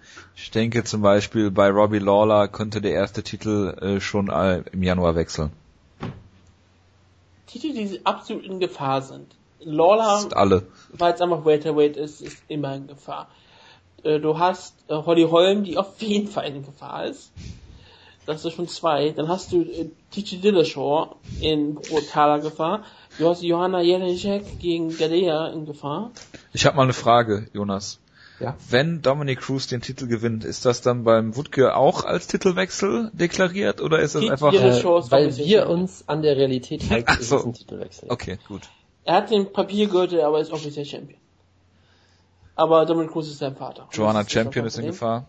Ja, es gibt viele Champions, die wirklich so ähm, richtig schwere Gegner haben und dann hast du sowas wie Lightweight, egal wie Dos Anjos ähm, geiler aussah. Es ist immer noch fucking lightweight. Vier ist eine hohe Zahl, trotz auch, wie ich gerade so viel genannt habe. Holm, Holm, Holm, Holm ist so die größte Gefahr. Ich sage aber, ich sag over, fuck it. Ich werde am Ende wahrscheinlich falsch liegen und sag over. Ich gehe mal äh, etwas konservativer und sage under. Ich glaube, es, ich glaube, es, drei könnte ich mir vielleicht sogar vorstellen, aber ich glaube, vier werden Ja, es nicht werden. das ist auch so die, ich denke. Dann Aber die, die, die wichtigste Frage natürlich. Wie viele Shows wird Ryzen im Jahr 2016 verstall- veranstalten? Over, under, 0,5. 0,5. Citation, over. Under. Also sie Ja. werden am Ende des Jahres eine Show machen und sie werden im Sommer eine machen. Ja, das ist ja egal. Hauptsache, sie machen eine. Und ich sage auch under, man wird nie wieder was von ihnen hören. Äh, und dann habe ich einfach beschlossen, ich, ich recycle den Klassiker nochmal. Wie viele Submissions wird es in der UFC Plata. dieses Jahr geben, die auf Plata enden? Over under 0,5, also Omo Plata oder Hell's Gate Plata. als Gogo Plata oder als Hell's Gate? Dann als Gogo Plata natürlich. So wie als Gogo Plata. wir halten uns an die Realität, wie gesagt. Und Ähm, der Yes-Lock, was ist mit dem? zur Aufklärung, ähm, 2014 hatten wir diese Frage schon mal. Es gab eines, äh, eine Omoplata von äh, Killer B, äh, Ben Saunders. Dieses Jahr gab es keine einzige äh, Plata. Und das heißt, es wird immer hin und her gehen. Ich sage nächstes Jahr logischerweise als Optimist und Verfechter der Plata Submissions. Es wird mehr als 0,5 geben. Over. Ich bin diesmal so fucking optimistisch, ich sag einfach auch mal over. Wisst ihr was, ich lasse mich anstecken, allein dadurch, dass ähm, Ben Saunders wieder zurückkehren wird. Wisst ihr was, ich bin wieder zyn- zynischer, Zyniker und sage under. So, fertig. So, jetzt haben wir die Fragen für den Januar. Ähm, ich muss ehrlich gesagt sagen, das sind größtenteils Witzfragen, ähm, weil mir die Zeit fehlt, um au- ausgemessen, angemessen zu recherchieren. Aber fangen wir mal damit an. Wie viele Kämpfe in der UFC enden per äh, Headkick? Und ich habe over under 0,5 einfach mal gewählt. In ganzen Monat Januar. Ja, Direkt Headkick, K.O. oder Headkick und dann noch ähm, draufschlagen. TKO. genau, und Punches. ja, das auch. Okay. Das auch noch sage ich over. Ich sag auch over, zum Beispiel äh, Condit ist so ein Spezialist, der das schaffen könnte. Pettis kämpft, äh, so ein Frontkick von Travis Brown könnte ich mir auch vorstellen. Maximo Blanco kämpft, da kann alles passieren. Ähm, ich sage, wir haben Kämpft einige Paul Kandidaten. Paul Felder, Cruikshank könnte von beiden Seiten passieren. Ähm, dann haben wir noch äh, am 30. und am 31. Januar, glaube ich, noch eine Card. Nee, nur am 30. okay. Ähm, ich sage auf jeden Fall, Rumble Johnson könnte auch einen raushauen. Von daher, ich sage over. Oder Ryan Bader. Ich sage auch over, aus einem Grund, Albert fucking Duminov. Gut, dann eine ganz wichtige Frage. Es gibt ja einen Kampf von äh, Matt Mitrione. Ich habe den Gegner jetzt schon wieder vergessen gerade, muss ich zugeben. Ähm, Gott, Travis? Brown. Gegen Travis Brown. Da jetzt die wichtige Frage. Matt Mitrione hat in seinem ganzen Leben noch nie einen Takedown versucht. Nein. Und dann hat er gegen Ben Rothwell, glaube ich, den ersten versucht und wurde sofort submitted. Und jetzt ist die Frage, Anzahl Takedown-Versuche von Matt Mitrione over under 0,5. Under. Da ähm, Terrence Brown mit einem der besten Coaches zusammenarbeitet in Sachen Judo. Und glaube ich, nicht, dass Das mit er der Frage überhaupt nichts zu tun hat. glaube ich nicht, dass er einen Takedown versuchen wird, weil er hat Angst vor der Armbar. Und ich sage deswegen ganz klar over, weil er ein kompletter Vollidiot ist. Ich schließe mich an und sage auch over, weil ich sage, dass er von Travis Brown angeklingelt wird und dann vielleicht einen Takedown versucht aus Versehen. Dann, äh, dann natürlich die obligatorische Frage, Anzahl Punktabzüge für Maximo Blanco. Over under 0,5 natürlich wieder. Under ist es UFC im Jahr 2016 dann, es gibt keine Punktabzüge mehr. Er wird einen Foul begehen, es wird keinen Punktabzug dafür geben. Under. Er wird einfach loslaufen und sofort den Gegner in die Eier treten. Und der Kampf wird einfach weitergehen. Oder DQ. Ich, ich, ich muss euch in diesem Fall leider zustimmen. Es ist die UFC, da gibt's keine Fouls, ihr habt vollkommen recht. Ich gehe auch under. Dann eine weitere wichtige Frage. Rumble Johnson kämpft und wenn Rumble Johnson kämpft, ist mal eine wichtige Frage. Wie oft wird er in die Augen gestochen? Over under 0,5. Ryan Bader ist ein fairer Sportsmann, der macht sowas nicht. Der wird direkt ausgenockt. Nein, Nein, ich, sag, ähm, ich, ich, Entschuldigung. ich sage Under. Ich sage auch Under, weil Ryan Bader kein Kämpfer ist, der die Hände offen hat. Er ist kein Ja, genau. normaler Ringer, Boxer, er wird die Hände sch- anschließen. Er wird nicht karatemäßig runtergehen, er wird nichts versuchen. Ich glaube, wenn er äh, Schläge versucht, wird er die nur äh, ein paar Jabs zeigen und dann auch einen Takedown zu versuchen. Also ja, ich sag Under. Ich gehe mal konträr, ich sag over. Ich sage Rumble, äh, ich sage Ryan Bader sieht super aus, outstrike Rumble Johnson komplett, zeigt dann einen Eye-Poke und wird ausgenockt. Das, das wäre irgendwie sehr passend für beide Kämpfer. Und dann haben wir die letzte Beim Frage. Ryan Bader Headkick kommt ein C ins Auge und damit ähm, macht das. Genau. Und jetzt Frage, wie viele UFC-Kämpfe im Januar enden im K.O. oder TKO? Over-Under habe ich mal bei 8,5 gesetzt. Da will ich gar nicht nachdenken, weil das ist, das ist zu schwierig, einfach over. Ich sag auch Gut. over. Gut, dann sage ich auch Over, weil Albert Tumenov. Ja, aber wenn ich mir jetzt Gedanken über jeden Kampf machen würde, bin ich ja bekloppt. Nee, das ist äh, sicherlich richtig. Da kann ich einfach nur ein Gefühl haben. Gut, schließen wir die Over-Under-Ecke und kommen zum Serientäter. Ah ja, stimmt, habe ich gar nicht aufgemacht. Ähm. Gütiger. Sag mal, das ist eine richtig schreckliche Ausgabe. Es Wir ist sind, die schon über, wir sind schon über, wir sind schon über drei Stunden wieder. Das ist jetzt, glaube ich, die dritte über drei Stunden Ausgabe dieses Ja, Jahr. aber es ist die Neujahrsausgabe. Die könnt ihr hören, um ins neue Jahr reinzurutschen. Hervorragend. Äh, wie viele Kämpfe gibt es? Zwölf. Wir machen hier Topology-Weise. Zwölf Kämpfe. Logisch. Und deswegen ähm, hau ich jetzt auf meine Maus und Jonas sagt jetzt einfach mal Stopp. Stopp. Nummer 6 Topology ist Kaino gegen Alex Moreno. Glückwunsch. Morono, nicht Moreno. Morono. Gut. Fangen wir mal an mit dem Main Event. Und ähm, das ist ein sehr interessanter Kampf.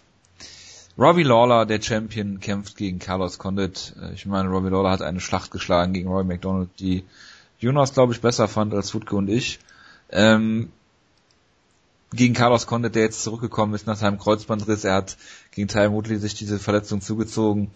Ähm, und äh, dann Thiago Alves ziemlich zerstört in deren Kampf im Mai. Hat danach leider nicht mehr gekämpft, aber kriegt jetzt den, den Titelkampf.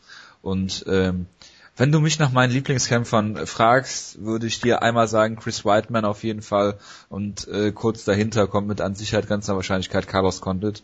Wenn ihr MMA-Kämpfe sehen wollt oder äh, spektakuläre Kämpfer, guckt euch Carlos Condit an. Die All-Violence Division, die Wutke damals geschaffen hat, ist Carlos Condit mittler, mit Sicherheit einer der Gründungsväter. Er ist unfassbar äh, in vielen Aspekten. Er hat ähm, den, den, den unfassbarsten Finishing-Rekord überhaupt. Er hat, glaube ich, 92 oder 93 Prozent Finishes, davon ähm, in seinen 38 Kämpfen äh, 15 Mal per Knockout und 13 Mal per Submission gewonnen. Er äh, kann alles bis auf defensives Ringen. Das Problem ist, wenn du ihn zu Boden nimmst, hat der diese Rubber Guard, der holt sich direkt Mission Control. Könnte natürlich auch eine Omoplata da draus machen zum Beispiel. Ähm, ist ein sehr, sehr aggressiver Grappler vom Rücken aus. Also wenn du am Rücken liegst, äh, oder wenn du Carlos Condit am Rücken hast, bist du, bist du auf keinen Fall in, in Sicherheit. Er wird alles versuchen, um ähm, um dich am Boden äh, zu halten und da ähm, dann auch vom Rücken zu submitten oder zu sweepen oder irgendwas zu machen. Es ist ein ganz, ganz unangenehmer Grappler. Du hast Robbie Lawler, der ähm, allerdings äh, einen, einen Ringer Hintergrund hat, aber sehr, sehr verliebt in sein Striking ist, was äh, durchaus auch äh, ihm zum Erfolg verholfen hat. Hat mit Brown outstrike zum Beispiel, hat Jake Ellenberger ausgenockt, der hat Roy McDonald besiegt in der fünften Runde noch, äh, K.O. geschlagen. Ähm, er ist ein sehr aggressiver Puncher, ähm, er ist vor allen Dingen für sein, für sein Boxen bekannt. Ähm, Carlos Condit eher für sein, für sein äh, Kicking-Game. Er ähm, hat mit die spektakulärsten Knockouts, die du dir vorstellen kannst. Zum Beispiel ähm, Stun Gun Don Jung Kim äh, besiegt mit einem Flying Knee. Er zeigt diesen oder diesen äh, linken Haken gegen Dan Hardy, wo sie parallel äh, Haken versuchen und Dan Hardy dann umfällt. Er hat Power, er hat super Gameplans wie gegen Nick Diaz. Er zeigt, es zeigt in jedem Kampf gibt es andere ähm, Facetten von Carlos Condit. Es gibt so Momente, an die man sich in jedem Kampf erinnert. Er hat gegen Nick Diaz eine Bombenkombination geschlagen, wo ich mich immer gerne dran erinnere. Du hast gegen GSP gesehen, der, diese Kombination mit dem Headkick, wo du überhaupt nicht weißt, wo der überhaupt, wo er den überhaupt herholt, wo er ähm, äh, GSP gedroppt hat. Ähm, er zeigt Frontkicks, er, er ist unfassbar, er bearbeitet dich immer permanent. Und ähm, ja, denke auch, dass das Carlos Canet äh, den Kampf hier in der Boxdistanz äh, in der in der Kickboxing Distanz halten will, sodass Robbie Lawler gar nicht an ihn rankommen kann. Ich denke, wird der Gameplan sein von vom äh, Team Und äh, Robbie Lawler wird eh, eher versuchen, ihn in der Boxdistanz zu halten, vielleicht zu Boden zu nehmen, da ein bisschen zu kontrollieren, äh, Clinch, Clinche zu suchen, Dirty Boxing, ihn an, am Käfig zu stellen, ähm, da vielleicht zu Boden zu nehmen oder oder da halt den Schlagabtausch zu suchen im Infight. Ähm, und äh, um es kurz zu machen, was das Resultat angeht, ich glaube, Carlos Condit wird hier eine seiner wenigen Decisions ähm, gewinnen, was für Carlos Condit spricht, weil er eigentlich alle seine Kämpfe vorzeitig beendet, egal wie, also per Submission und Knockout, wie schon gesagt. Und ich denke, dass ähm, er hier eine Decision gewinnt oder ihn vielleicht sogar Robbie Lawler, was äh, in seiner Karriere nur einmal passiert ist bisher, dass er ihn ausnockt.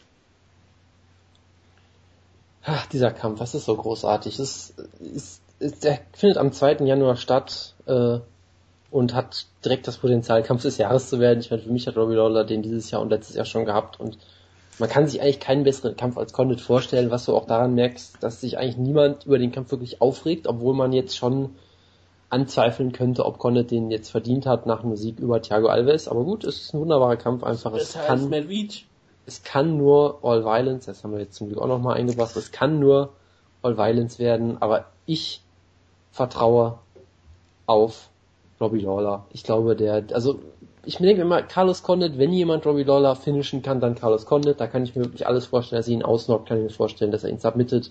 Nachdem er ihn rockt, kann ich mir vorstellen. Eine Sache, die ich aber auf jeden Fall, ich mir auf jeden Fall sicher bin, ist, der Kampf wird im Stand stattfinden, weil Carlos Condit kann keine Takedowns gegen Robbie Lawler holen. Die Takedown-Defense von ihm sah gerade im letzten Kampf gegen McDonald einfach nur phänomenal aus. Und Robbie Lawler will keine Takedowns holen, deshalb wird es im Start, äh, Stand stattfinden, sobald es keine Knockdowns oder sowas gibt. Ähm, und da sehe ich dann Robbie Lawler dann doch noch eine Stufe vorne, muss ich sagen. Er ist dann vielleicht noch ein bisschen, ja, ich weiß nicht, sie haben halt beide diese unfassbare Schlagkraft und, und es ist schwer zu vergleichen. Condit macht, macht mehr mit seinen Kicks, ist vielleicht ein bisschen unorthodoxer, Lawler ist dann vielleicht doch noch ein bisschen, ich weiß nicht, ich sehe ihn einfach irgendwie ein kleines bisschen vorne. Ich kann es auch gar nicht so richtig begründen, muss ich sagen, aber Lawler hat mir in den letzten Kämpfen einfach so gut gefallen und hat so viele Tricks, die er irgendwie noch, äh, ähm, die er noch sich ausdenken kann. Ihm fällt immer was ein, er ist so ein Veteran, er hat alles schon gesehen. Das gleiche gilt natürlich für Condit auch, das ist klar. Deshalb, ich finde es schwierig, hier wirklich ähm, einen gut begründeten Tipp abzugeben, aber mein, mein, mein, mein Bauchgefühl sagt einfach, dass Robbie Lawler den Kampf gewinnt. Ich glaube, es wird sogar eine Decision in einem extrem unterhaltsamen Kampf mit sehr viel Blut und sehr viel Striking und sehr viel Dramatik. Robert Len Lawler gegen Carlos Joseph Condit. Es ist auch ein Kampf, äh, natürlich Mike Thomas Brown gegen Greg Jackson. Es ist wirklich ein Kampf in der All Violence Division überhaupt, wie Joel ja auch schon richtig genannt hat. Mir wird hier Michael Chavello fehlen, der sowas sagen könnte wie die All Violence Division ist das Haus, das Carlos Condit gebaut hat. Und er hat diese Karriere eine so lange Karriere gehabt, dass er so, dass ihm sogar mal zeitweise vorgeworfen wurde, dass er einfach nur ein Pollenfighter ist. Erinnert euch daran, nachdem er, nach dem Nick Diaz Kampf, als ihm das wirklich als Vorwurf gemacht wurde, dass er nicht kämpfte, um, um Leute zu finishen, sondern nur um den Kampf irgendwie zu gewinnen. Das ist schon absolut absurd. Ich meine, seine äh, Finishrate, hast du nicht sogar sie benannt? 93, 92 oder 93 Prozent ist die höchste im Sport.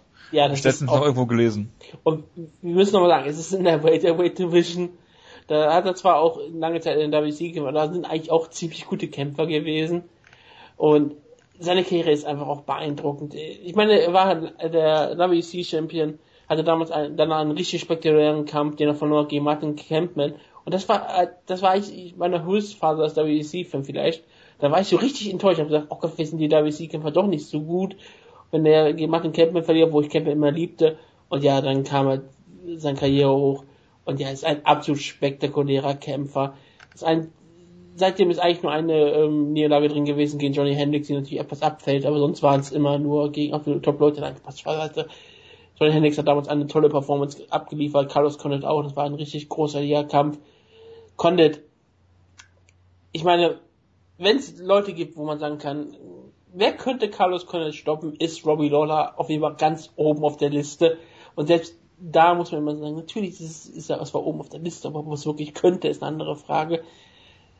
Carlos Condit kann so unfassbar viel einstecken, hat bisher so viel Schaden genommen in seiner Karriere, aber ist immer noch voll dabei, ist 31 Jahre jung, spektakulärer Kämpfer, wie gesagt, auch wirklich ist er ja auch ziemlich gut darin, ähm, im typischen Point-Fighting-Stil. Er kann sehr gut auf Kickboxes kämpfen, den Gegner der damit nerven mit der Kicks und natürlich mit guten Jabs zu arbeiten und dann nicht getroffen zu werden. Aber wenn er mal getroffen wird und es in einen Brawl geht, hat er auch überhaupt kein Problem damit.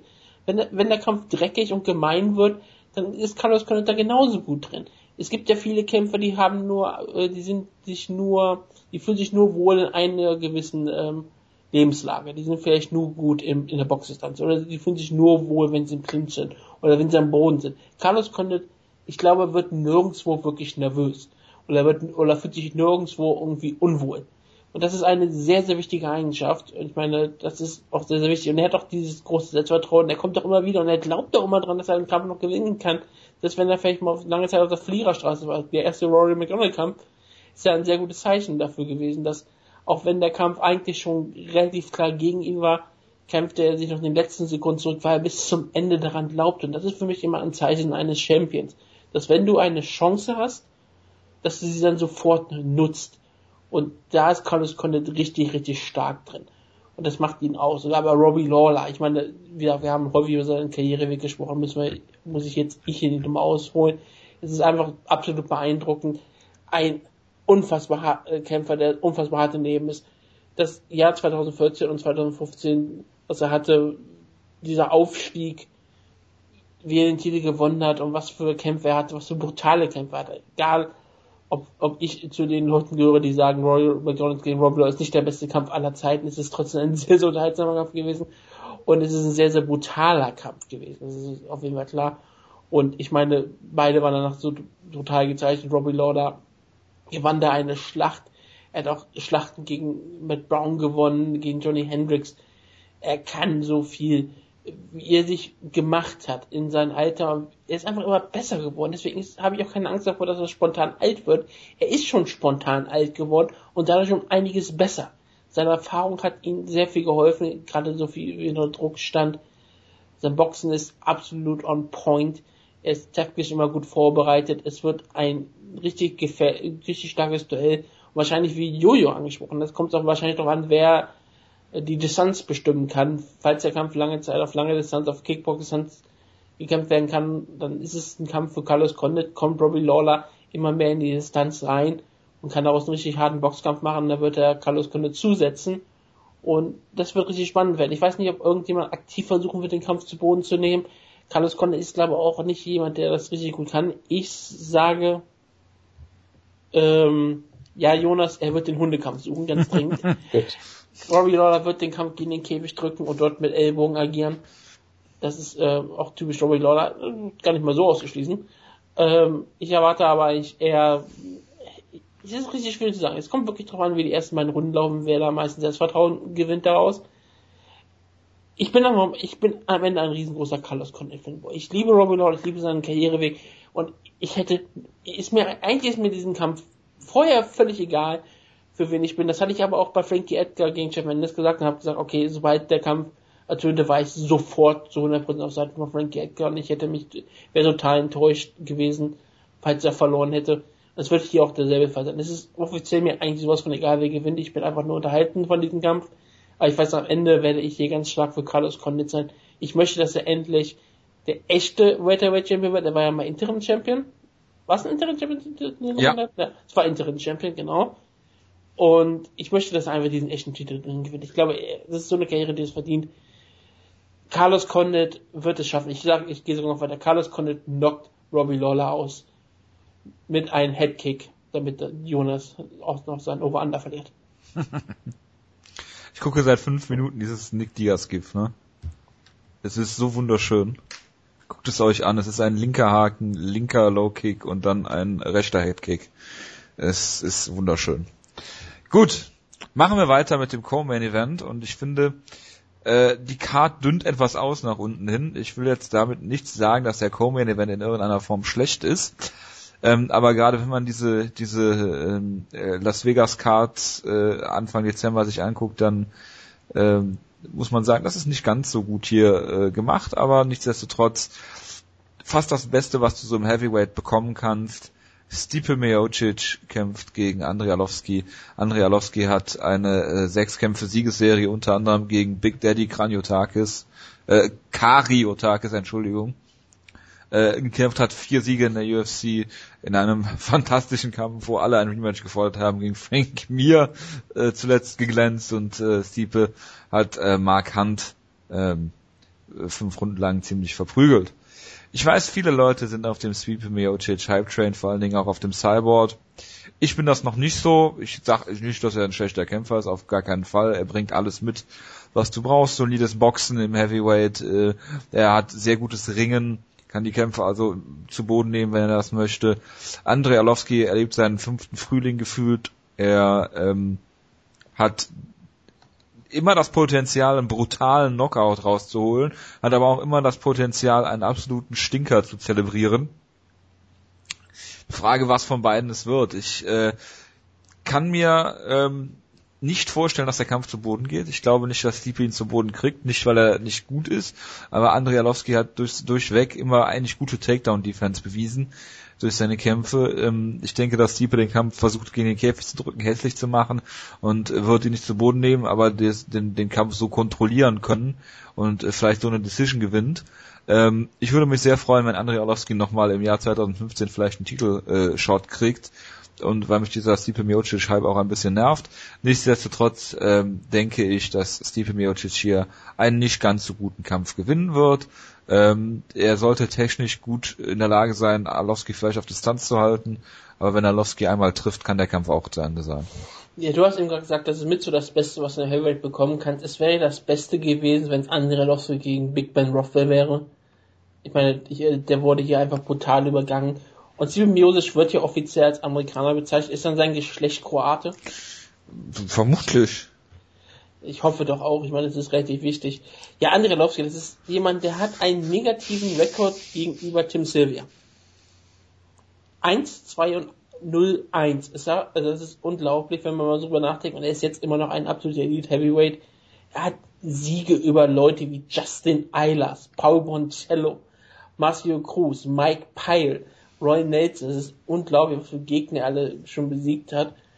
Das sind Namen, die entweder nie im Heavyweight gekämpft haben oder vor Jahrzehnten. Das ist so ein bisschen die Robbie Lawler Geschichte. Deswegen passt er so perfekt in den Co-Main-Event hier. Dass er auf einmal in ein Co-Main-Event kämpft und mehr oder weniger ein Teilmiliter ist, ist unglaublich. Ich meine, ich meine, er hat ein super Jahr 2015. Terrence Brown hat er ausgenockt, Frank Mir hat er besiegt. Ich meine, was willst du mehr haben? Bigfoot Silver hat er auch gesagt, Brandon Sharp. Das ist was, Besseres geht doch gar nicht mehr in der UFC. Und das ist absurd, aber es ist unglaublich. Wir sind im Jahr 2016 dann und Andrei Arlovski ist ein Top 5 Heavyweight. Wahrscheinlich. Wenn er den Kampf hier gewinnen kann, ist er vielleicht sogar noch ein bisschen mehr. Simon Miocic hast du ja erwähnt, der ritt einen riesengroßen Hype. Er wurde ja immer so als ein richtiger super Boxer dargestellt, Golden Glove Champion oder was auch immer. Guter Ringer-Hintergrund und er hat eine kroatische Hose meistens angehabt. Ich meine, was willst du eigentlich mehr? Er hatte mal eine großartige Niederlage gegen Stefan Struff gehabt, an die wir uns alle ähm, glücklich erinnern. Hm. Ähm, Junior Santos hatte, sah ja nicht besonders gut aus und Junior Santos sah jetzt auch nicht besonders gut aus. Letztes Jahr hat er noch einen Kampf gehabt gegen Mankan, den hat er aber ausgenockt. Das ist immer noch irgendwas wert. Das ist eigentlich immer noch relativ viel wert. Man kann, kann viel einstecken, auch im Jahr 2015. Es wird ein Kampf sein, der wird dadurch entschieden werden, wie lang der Kampf geht. Je länger der Kampf dauert, desto mehr erwarte ich, dass Miyotachi hier eine Decision outgrindet, den Kampf einfach durch seine Kondition und seine, äh, Athlet, seine Athletik gewinnt. Ich meine, er ist ein ganz anderer Kämpfertyp als Arlovski, ist ein, aus einer ganz anderen Ära. Arlovski kommt wahrscheinlich wirklich mehr dadurch, dass er sehr, sehr hart, hart zuschlagen kann, auch relativ schnell zuschlägt. Wenn er, wenn er ihn erwischt, hat auch einen sehr, sehr guten Killerinstinkt. Manchmal übertreibt er dann aber auch ein bisschen zu viel, macht sich, ist dann bestimmt auch offen für einen Takedown oder für einen Konter ich möchte eigentlich Andrejowski sagen, ich möchte sagen, dass er den Robbie Lawler macht. Es wäre wunderbar, aber ich am Ende tippe ich auf Stipe Miocic. Ich glaube, Stipe Miocic holt sich hier eine Decision und ich glaube sogar, dass der Kampf für anderthalb Runden sehr spektakulär sein wird und dann wird Miocic komplett die Kontrolle übernehmen. Und dann wird er nicht so spannend sein. Ja, also der Kampf ist wirklich auch so ein bisschen so eine Wundertüte, weil bei Andredowski weiß man wirklich nie. Ich meine, er hat einen großartigen Kampf, einer der unterhaltsamsten Runden des Jahres gegen Travis Brown mit einem wunderbaren Knockout, dann hat er einen totalen Stinker, dann hat er wieder einen schönen Kampf. Also es ist wirklich, auch dieser, dieser 17. Frühling oder durchhielte auch immer ist jetzt, ist es ja auch sehr durchwachsen für ihn. Also wenn man sich überlegt, der Kampf gegen Schaub hatte viele Leute verloren, der war furchtbar. Der Kampf gegen Mia hat er, glaube ich, für alle gewonnen, war aber auch furchtbar. Und von daher, ich weiß nicht. Einer in der Runde sieht das hier anders. Ja, gut, klar. Also ich, ich denke immer wieder in ja, dieses GIF, ich denke immer wieder in dieses GIF, wobei die sich nur gegenüberstehen. Das Einzige, was sich bewegt, ist Frank Miss Bauch, der rapide äh, sich, sich bewegt. Ähm, und er war nicht in der besten Verfassung. Auf jeden Fall. er hatte ähm, noch kein neues Motorrad und keine neue Lederjacke. Was ich halt so interessant finde an der Sache ist halt, äh, das Skin von Arlovski ist jetzt gar nicht so das große Problem. Ich meine, er wurde einmal von Travis Brown mit so einem wilden Schwinger erwischt, als der auch schon am angeschlagen war und wurde zu Boden genommen zu Boden äh, geschlagen davon, aber ansonsten ist das Kinn jetzt nicht das große Problem. Auch in den Kämpfen, in denen er nicht gut aussieht, ist das Kinn nicht das Problem, sondern einfach, dass er zu wenig macht. Dass er halt entweder diesen großen Knockout zeigt oder sonst steht er halt größtenteils rum und es passiert nicht viel. Deshalb, ich, ich traue dem Braten immer noch nicht so ganz mit Arlovski. Ich meine, klar, er hat immer noch unfassbar, unfassbar schnelle Hände, gutes Striking, gute Knockout-Power. Also er kann immer noch Stiepe ganz kalt erwischen, aber unterm Strich, ich sage, Stiepe hat das Ringen, um den Kampf auch dreckig zu machen, ob es im Clinch ist oder vielleicht mit Takedowns und er ist auch imstande, ein ziemlich guter Boxer. Deshalb, ich, ich glaube, Stiepe Miocic, genau das Gift, äh, Stiepe Miocic gewinnt den Kampf auf jeden, auf jeden Fall. Ich kann mich nicht mehr konzentrieren. Er gewinnt den Kampf auf jeden Fall. Ähm, und ich tippe einfach mal per, per Knockout, aber ich bin mir nicht ganz sicher. Also, ich, aber ich glaube schon, dass Stiebe gewinnt. Oh Gott. Was für ein GIF. Jetzt habe ich mir die ganze Zeit das Carlos Condit GIF angeguckt und jetzt. Ach. Jojo, einatmen, ausatmen. ja, das ist, Frank mir macht das sehr gut vor in dem Video. Ah, gut kommen wir mal zum nächsten Kampf und da ist Jonas eigentlich prädestiniert, darüber zu reden. Äh, Team Schlagkraft, äh, Albert Tumenov, Einstein kämpft gegen äh, den Robbie Lawler Killer Lawrence Larkin. Ja, das, ist Albert Tumenov in Team Schlagkraft und glaube ich, weiß ich ja nicht. Ja, das ist schon ziemlich lange her, dass wir es gewählt haben. Ja, ich weiß, vor ungefähr ähm, sieben Stunden, glaube ich.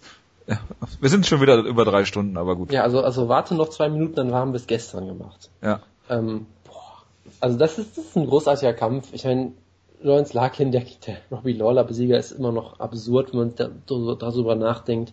Er ist ja nicht der letzte Mann, der Lawler besiegt hat, das wäre ja Johnny Hendricks, aber trotzdem ist es immer noch absurd, weil die äh, UFC-Karriere dann doch sehr durchwachsen war, ist jetzt in, ins Welterweight runtergegangen, sah da auf jeden Fall besser aus, äh, hat halt diesen sehr unorthodoxen Striking-Stil, ich weiß gar nicht, was der für einen Hintergrund hat, aber auf jeden Fall zeigt er halt sehr gerne so äh, unorthodoxe Kicks und so weiter und so fort, was ihn teilweise dann halt auch ein bisschen offen macht im Stand, aber trotzdem natürlich unterhaltsamer Kämpfer, Strikeforce äh, und Albert Tuminov, ich bin ein riesengroßer Fan von. Ich meine, er ist erst glaube ich 23 oder sowas, hat schon sehr viel Erfahrung, ist einer der am schönsten anzusehenden Striker, die man sich aktuell wirklich vorstellen kann. Er ist unfassbar präzise, da sitzt wirklich jeder, jeder Schlag sitzt, jede Bewegung ist perfekt. Du hast das Gefühl, dass er keinen Schritt zu viel macht.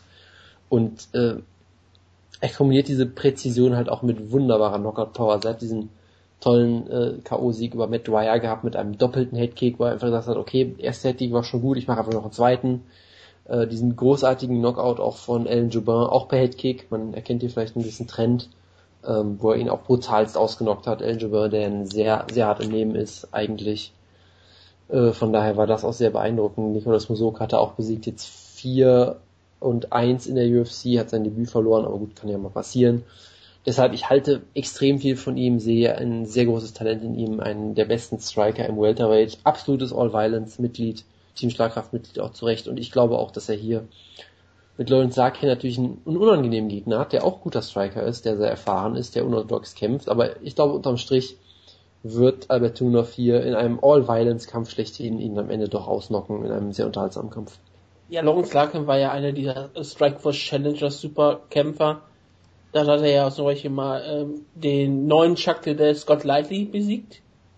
Der war ja der Protégé von ihm, glaube ich. Und hatte ja auch zum Beispiel Team Schlagkraft Lok Gian Velante damals geschlagen, bevor er noch ein großartiger äh, Team Schlagkraftkämpfer war. Und ja, Danach war eine großartige Karriere. Sollte mal gegen Luke Rockett zweimal kämpfen, das ist nie passiert. Er sollte auch mal gegen Jackie Souza kämpfen, das ist nie passiert. Also er hatte auch da riesengroßes Glück wahrscheinlich gehabt für seine Karriere. Aber ja, der Kampf in die UFC war nicht besonders überzeugend. Und jetzt ist er im Welterweight sieht er eigentlich ziemlich gut aus. Er hat zwei große Siege zum Folge gefeiert. Aber ja, du hast über Albert Tumanov nahezu alles gesagt, was man sagen muss. Ein spektakulärer Striker, Teamstarker, ähm, ohne jede Frage, All Violence, ohne jede Frage. Ähm, jemand, der ja zum Beispiel mal einen Kämpfer so viel Angst machte, dass er vom Wake einfach ohnmächtig geworden wurde, als er erfahren hatte, gegen Albert Tumanov antreten muss. Relativ gefährlicher Kämpfer, ist unbesiegt, nee, er, hat eine Niederlage in der UFC, unglaublich, in seinem Debüt hat er verloren, aber seitdem hat er wirklich einen Vater Verwüstung hingelegt, großartig unterhaltsamer Kämpfer und Albert Einstein wird durch den Monsun gehen und ich sage, er gewinnt hier in einem vielleicht sogar sehr, sehr unterhaltsamen Kampf. Ich habe Albert äh, Tumanov das erste Mal so richtig wahrgenommen, als er Auf gegen Twitter? nein, als er gegen äh, Alan Jabbar äh, gekämpft hat und ihn brutal ausgenockt hat. Der durchaus auch ein gefährlicher Gegner ist, ein gefährlicher Mann, aber äh, Tumanov Jonas hat ja schon lange vorher von ihm geschwärmt und ich mach's hier kurz, Tumanov knockt ihn aus per Headkick. Ähm, nächster Kampf, da denke ich, können wir es kurz machen. Ähm, wir haben äh, Diego Brandao, der auch immer für so eine Überraschung gut ist, in positiver oder auch negativer äh, Richtung, kämpft gegen äh, Brian Ortega. Ortega ist 2014 mal äh, durch einen äh, Drogentest gefallen, deswegen wurde sein Sieg gegen Mike Della Torre in einen No-Contest geändert, hat gegen Thiago Tavares gewonnen, was durchaus ein äh, Statement ist, gerade weil Tavares äh, da in der dritten, weil ihn da in der dritten Runde noch ausgenockt hat, in einem sehr, sehr äh, schönen Kampf. Äh, Brandauer kommt jetzt auch aus zwei TKO-Siegen. Ich sage, Brian Ortega wird hier weitermachen, da wo er aufgehört hat. Und Diego Brandau, wenn er sich in der ersten Runde nicht ausnockt, ist es sehr, sehr schwer für ihn. Und wenn es in die zweite Runde geht, Brian Ortega, ich sage, er knockt in der zweiten Runde aus. Hashtag Maincut, Hashtag Diego Brandau, das ist für mich etwas, was mich auch sehr aufregt. Aber du denn machen? Ich hoffe auch, dass Brian, Brian Ortega ihn ausnockt. Ähm, es, es könnte irgendwie mal ein unterhaltsamer Kampf werden egal wie sehr mir Banda auf den Keks geht, eigentlich ist er meistens ein ziemlich unterhaltsamer Kämpfer. Gerade in der ersten Runde ist er, legt er meistens ziemlich schwer los. Und wenn du, wie gesagt, überstehst, dann siehst du meistens ganz gut aus. Und ich glaube, Brian Ortega wird das hier überstehen, entweder ausknocken oder eine Decision gewinnen. Gut, äh, ich nutze die Gelegenheit einmal kurz, um Steve Mocco zum Geburtstag zu gratulieren. Jetzt ist ja nach Mitternacht. Ja. Ähm, ich das mal kurz abhaken. Ähm, ansonsten der Kampf es ist eigentlich ein ganz unterhaltsamer Kampf. Das könnte auch so ein, es ist ja kein Welterweight, aber so All, All Violence könnte das auch durchaus werden. Ortega ist ein sehr aggressiver Grappler. Diego Bandao ist jemand, der sehr viel Knockout-Power hat, aber eigentlich auch eher vom Grappling kommt und oft halt in Kämpfen schlechte Entscheidungen trifft und schlechte Cardio hat und das Gewicht nicht macht und äh, bei den Waynes jemand mit dem Stift äh, erstechen möchte und weiß ich nicht was für Geschichten. Also da gibt's auch sicherlich viel Potenzial für unterhaltsame Sachen.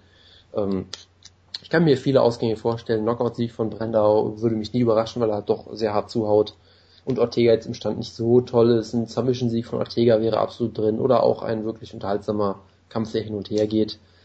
Unterm Strich würde ich dann auf Ortega vermutlich tippen, dass er vielleicht am, in der ersten Runde angeklingelt wird, das dann überlebt und dann spät vielleicht eine Submission holt oder halt die letzten zwei Runden gewinnt oder sowas. Aber könnte durchaus unterhaltsam werden. Auch wenn es jetzt Maincard, ja gut, ist halt ein Actionkampf so. Apropos Immer mal nichts auf der Maincard äh, zu, zu, zu suchen haben, genau. Abel Trujillo gegen Tony Sims ist auf der Maincard. Bitte. Ja, Abel Trujillo, Abel Trujillo. Abel Trujillo hat ja irgendwie, hat ja irgendwie ein Abo darauf, dass er immer auf Maincards kämpft bei Pay-Per-Views, weil UFC die UFC einfach er ist, so, er ist so sympathisch und ich meine, ja, er ist ein sehr sympathischer Kerl. Aber bitte nicht nach drei Stunden Ausgabe noch anfangen, über Abel Trujillo zu reden, danke. Michael ja. McDonald hat im Main Event der Prelims einen Gimmie-Kampf gegen äh, Masanori Kanehara. Ja, ich freue mich drauf, weil er wirklich jetzt knapp zwei Jahre, glaube ich, äh, nicht mehr. Äh, ich überlege gerade, war Michael McDonald? Nee, er war nicht. Dominic Cruz war nicht mehr offiziell. Obwohl, vielleicht war Michael McDonald sogar. Moment, als Michael McDonald seinen letzten Kampf hatte, war Dominic Cruz offiziell noch UFC-Champion. Weil Michael McDonald ja. hat ja für den Interim-Titel gekämpft, glaube ich, ne? Ich bin mir nicht mehr ganz sicher, ja, wann er den Interim-Titel aberkannt wurde. Ja, genau. Auf jeden Fall war er irgendwie zwei Jahre weg, obwohl er irgendwie noch ziemlich jung war und hat äh, sehr viel Schlagkraft immer bewiesen, auch fürs, fürs Bantamweight gerade. Miguel Torres mal brutal ausgenockt. Sah eigentlich wie ein großes Talent aus, hat dann halt zwei Kämpfe verloren gegen äh, Dre Faber und äh, Hen Barao, was ja auch keine Schande ist, aber da hat man sich gedacht, okay, er muss sich jetzt langsam wieder aufbauen und hat ja, halt, glaube ich, eine, eine Handverletzung, die sie ewig verzögert hat oder irgendwie sowas, ist jetzt halt ewig weg gewesen, ist jetzt zurück. Von daher kann man mal gespannt sein, wie die, die lange Auszeit, äh, wie ihm das bekommen hat. Aber auf dem Papier, klar, sollte er den Kampf gewinnen, weil Kanahara ist halt ein Journeyman im Prinzip. Wie gesagt, er verlor gegen einen der besten Kämpfer aller Zeiten in der Division, Uriah Faber, das ist keine Schande. Und er verlor gegen Hennenbarau, als Hennenbarau wirklich den Höhepunkt seines Schaffens war. Also als Hennenbarau wirklich der absolute Killer war. Und dagegen kann das, kannst du auch verlieren. Ich meine, er ist, ist ja damals noch viel jünger gewesen als jetzt noch. Ich meine, jetzt ist er immer noch ein, Ta ein, Talent, kann man ja sagen. Er ist 24, er wird 25 werden im Januar, aber das ist, er ist gerade so auf dem Weg dahin, überhaupt auf den Höhepunkt seines körperlichen Schaffens zu kommen. Und das muss man wieder dazu sagen. Deswegen ist die lange Pause vielleicht auch etwas, was er besser bewältigen kann als manche andere Leute. Und ich finde es auch sehr gut, dass er jetzt einen relativen Kampf bekommt, der nicht so unfassbar hart, reinhaut, meine, ähm, Kanahara ist bestimmt gefährlich genug, dass wenn der Mayday hier wirklich komplett rostig antritt, dass er hier ausgenockt oder aus der Mitte werden könnte. Aber ich glaube am Ende, dass Michael McDonald, das war ein Kämpfer, der auf dem Weg war, Elite-Kämpfer zu sein. Es hat, er hat den letzten Schritt noch nie gegangen, aber wie gesagt, er war noch jung. Ich glaube, in, mehr wie seine zweite Karriere jetzt. Und ich glaube, er, er wird die Schritte wieder gehen, ein Top-Kämpfer zu sein. Der war immer ein sehr unterhaltsamer Kämpfer und wir haben eigentlich immer ganz gerne gemocht und gerne gesehen. Ich sage, Mayday McDonald feiert hier sein Comeback. Nicht so spektakulär wie John Cruz gegen Takeya Mitsugaki, aber Fesch schafft es in der zweiten Runde. Ich wollte noch kurz sagen, zu dieser Zeit, als äh, da, äh, der letzte Kampf von Michael McDonald war, äh, fand Mark Hunt gegen Antonio Bigfoot Silver statt, Mauricio Shogun Hua gegen James Tuhuna, es gab äh, Ryan Bader, der eine Decision gegen äh, das Hip-Hop Anthony Peroche gewonnen hat. Soa Paleli gewinnt gegen Pat Barry, Clint Hester gegen Dylan Andrews, Betch Kohea gewinnt gegen Julie Ketzi, Takeya Mizugaki gegen Namfan und äh, solche Klassiker wie Anderson Silva gegen Chris Whiteman 2, um das mal zeitlich einzuordnen. Und ich meine, Conor McGregor hat damals noch auf Kartoffelfarm gearbeitet in Irland das war relativ schwierige Zeiten. Das ist nicht richtig. Kyle, glaube ich nicht. Kyle No kämpft äh, nicht mehr gegen Kevin Gastelum, sondern gegen diesen Mann. Ich habe euch mal von Sherdog ein wunderschönes Foto rausgesucht, wo ihm äh, irgendwelche Körperflüssigkeiten aus dem Mund rauslaufen. Äh, gegen Alex Moreno, der ist aktuell Welterweight Champion äh, bei Legacy äh, und ja, Titelvereinigung, äh, beziehungsweise Titel, es geht um den Lineal-Titel. Äh, Kyle Noak sah gegen Peter Sobotta wunderbar aus, hat in diesem Kampf, glaube ich, keinen Schaden genommen. Beste Leistung, die, die man so in seiner Karriere haben kann. Kyle Noak mit einem wunderschönen Knockout und ich denke, dass er auch hier Alex Moreno aufgrund seines Kampfrekords, der mir jetzt nicht, nicht irgendwie zusagt, wo ich sage, okay, der hat irgendjemanden besiegt, wie zum Beispiel, keine Ahnung, Dave Huckaber oder so, den man schon mal auf dem Kampfrekord findet und weiß, oh, der hat Dave Huckaber besiegt. Äh, ich denke, Kyle Noak gewinnt hier per Knockout. Ich glaube, Jonas ich wird einfach zu. nur gegen Alex Morono tippen, weil sein Nickname ist The Great White. Das ist ein weiterer Punkt gegen ihn, ja, auf jeden Fall. Aber ich wollte auch so auf Kalnok tippen, weil er... Äh, Kalnok Security Inc. Genau deswegen. Wutke, bitte tipp schnell auf Kalnok, damit wir das abschließen können. Ich tippe auf Kalnok, damit wir das abschließen können. Justin Kish gegen Nina Ansarov. Wutke, du bist der Frauenbeauftragte. Es gab übrigens, habe ich gerade gelesen, äh, in der Strawweight Division letztes Jahr nur zwei Knockouts und die hat beide Joanna, äh, Joanna Champion äh, gehabt. Das ist beeindruckend. Ähm, Justin Keach ist eine russischstämmige Amerikanerin, die adoptiert wurde, deswegen ist sie ganz klar Amerikanerin.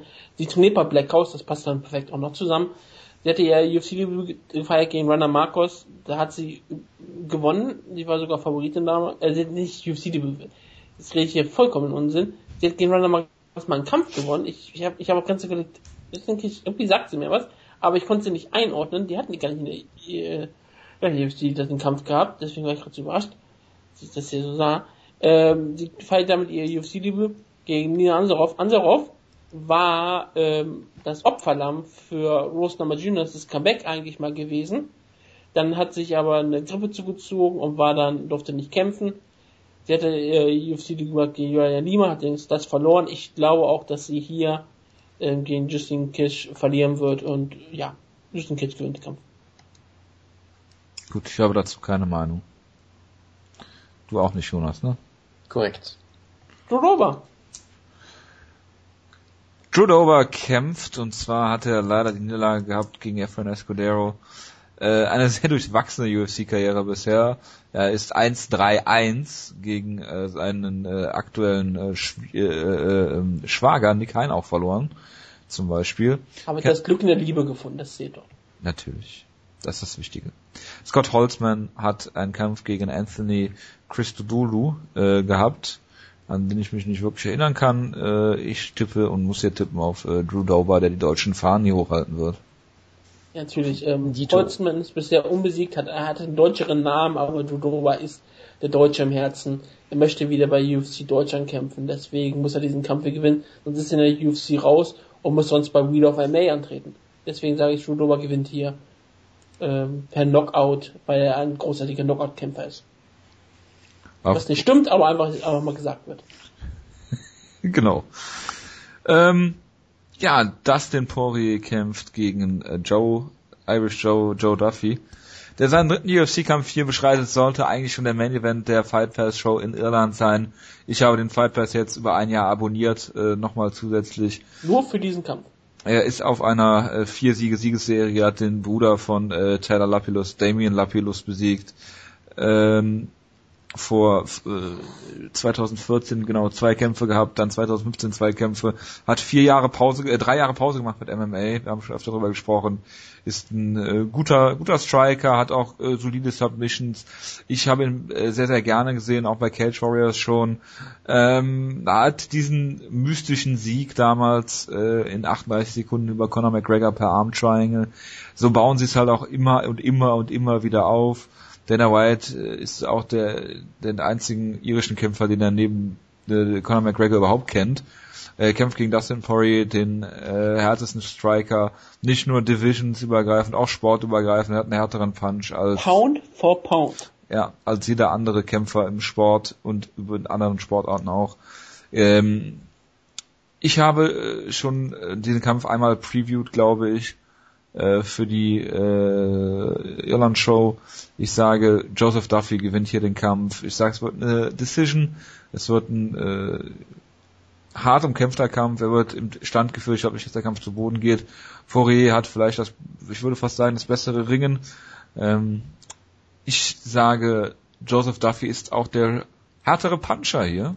Und ich sage, es wird eine Decision. Ich glaube nicht, dass er das Poirier ausnockt, aber er wird ihn ziemlich rocken und ziemlich verprügeln. Weil Poirier auch nicht das beste defensive Striking hat, wie wir wissen. Ich, ich halte es mal ganz kurz. Äh, man möge es mir bitte verzeihen, es ist jetzt nur Uhr 13, wir haben um 20 Uhr angefangen miteinander zu reden. Ähm, ich habe den Kampf ja vor allem auch schon mal gepreviewt und äh, da habe ich schon viele Punkte äh, erwähnt. Ich weiß nicht mehr, auf wen ich getippt habe, ehrlich gesagt, weil ich den Kampf auch sehr ausgeglichen sehe. Ich, ich kann mir Siege von beiden sehr gut vorstellen. Für mich ist es der zweitbeste Kampf auf der Card, äh, auf den ich mich auch sehr, sehr, sehr freue und äh, absolut großartige Ansetzung äh, man hat es ja schon erwähnt, dass Poirier offensiv grandios, wirkt auf jeden Fall im Lightweight, sagen wir mal, befreit. Er scheint weniger Weightcut-Probleme zu haben, gibt noch mehr Gas, ist dadurch vielleicht auch defensiv nicht unbedingt besser geworden. Ich weiß nicht, ob er schlechter geworden ist unbedingt, aber auch nicht unbedingt besser. Ähm, Joseph Duffy hat bisher wunderbaren äh, Killerinstinkt auf jeden Fall gezeigt, auch wenn natürlich seine Gegner bisher nicht auf so einem hohen Niveau waren, aber er hat sie halt so abgefertigt, wie man das von ihm erwarten könnte, bestenfalls, und das hat er wunderbar gemacht. Ähm, schwierig. Also Duffy hat auch äh, relativ gutes Boxen, aber auch so ein bisschen unorthodoxen Stil, habe ich das Gefühl. Deshalb, ich könnte mir durchaus auch gut vorstellen, dass äh, beide hier vom Gegner hart erwischt werden. Dass sowohl Poirier, der dann oftmals ein bisschen wild und offen steht, von Duffy kalt erwischt wird, aber genau, genauso auch andersrum. Deshalb mag ich den Kampf halt so sehr. Am Boden sind auch beide ziemlich gut. Also, ach, ist das schwierig. Das ist alles wirklich sehr schwierig. Deshalb am Ende tippe ich dann doch auf Dustin Poirier wegen seiner natürlich legendären Schlagkraft vor allem. Und äh, ja. Ja, Paddy Joe Duffy, Irish Joe, ein legendärer Kämpfer, Sieg über Conor McGregor natürlich. Das ist ja immer ein Faktor, den man herausstellen muss. Und ich meine, unfassbar unterhaltsamer Kämpfer. Ich mag ihn total gerne. Ähm, sehr guter Striker, äh, sehr gefährlich am Boden.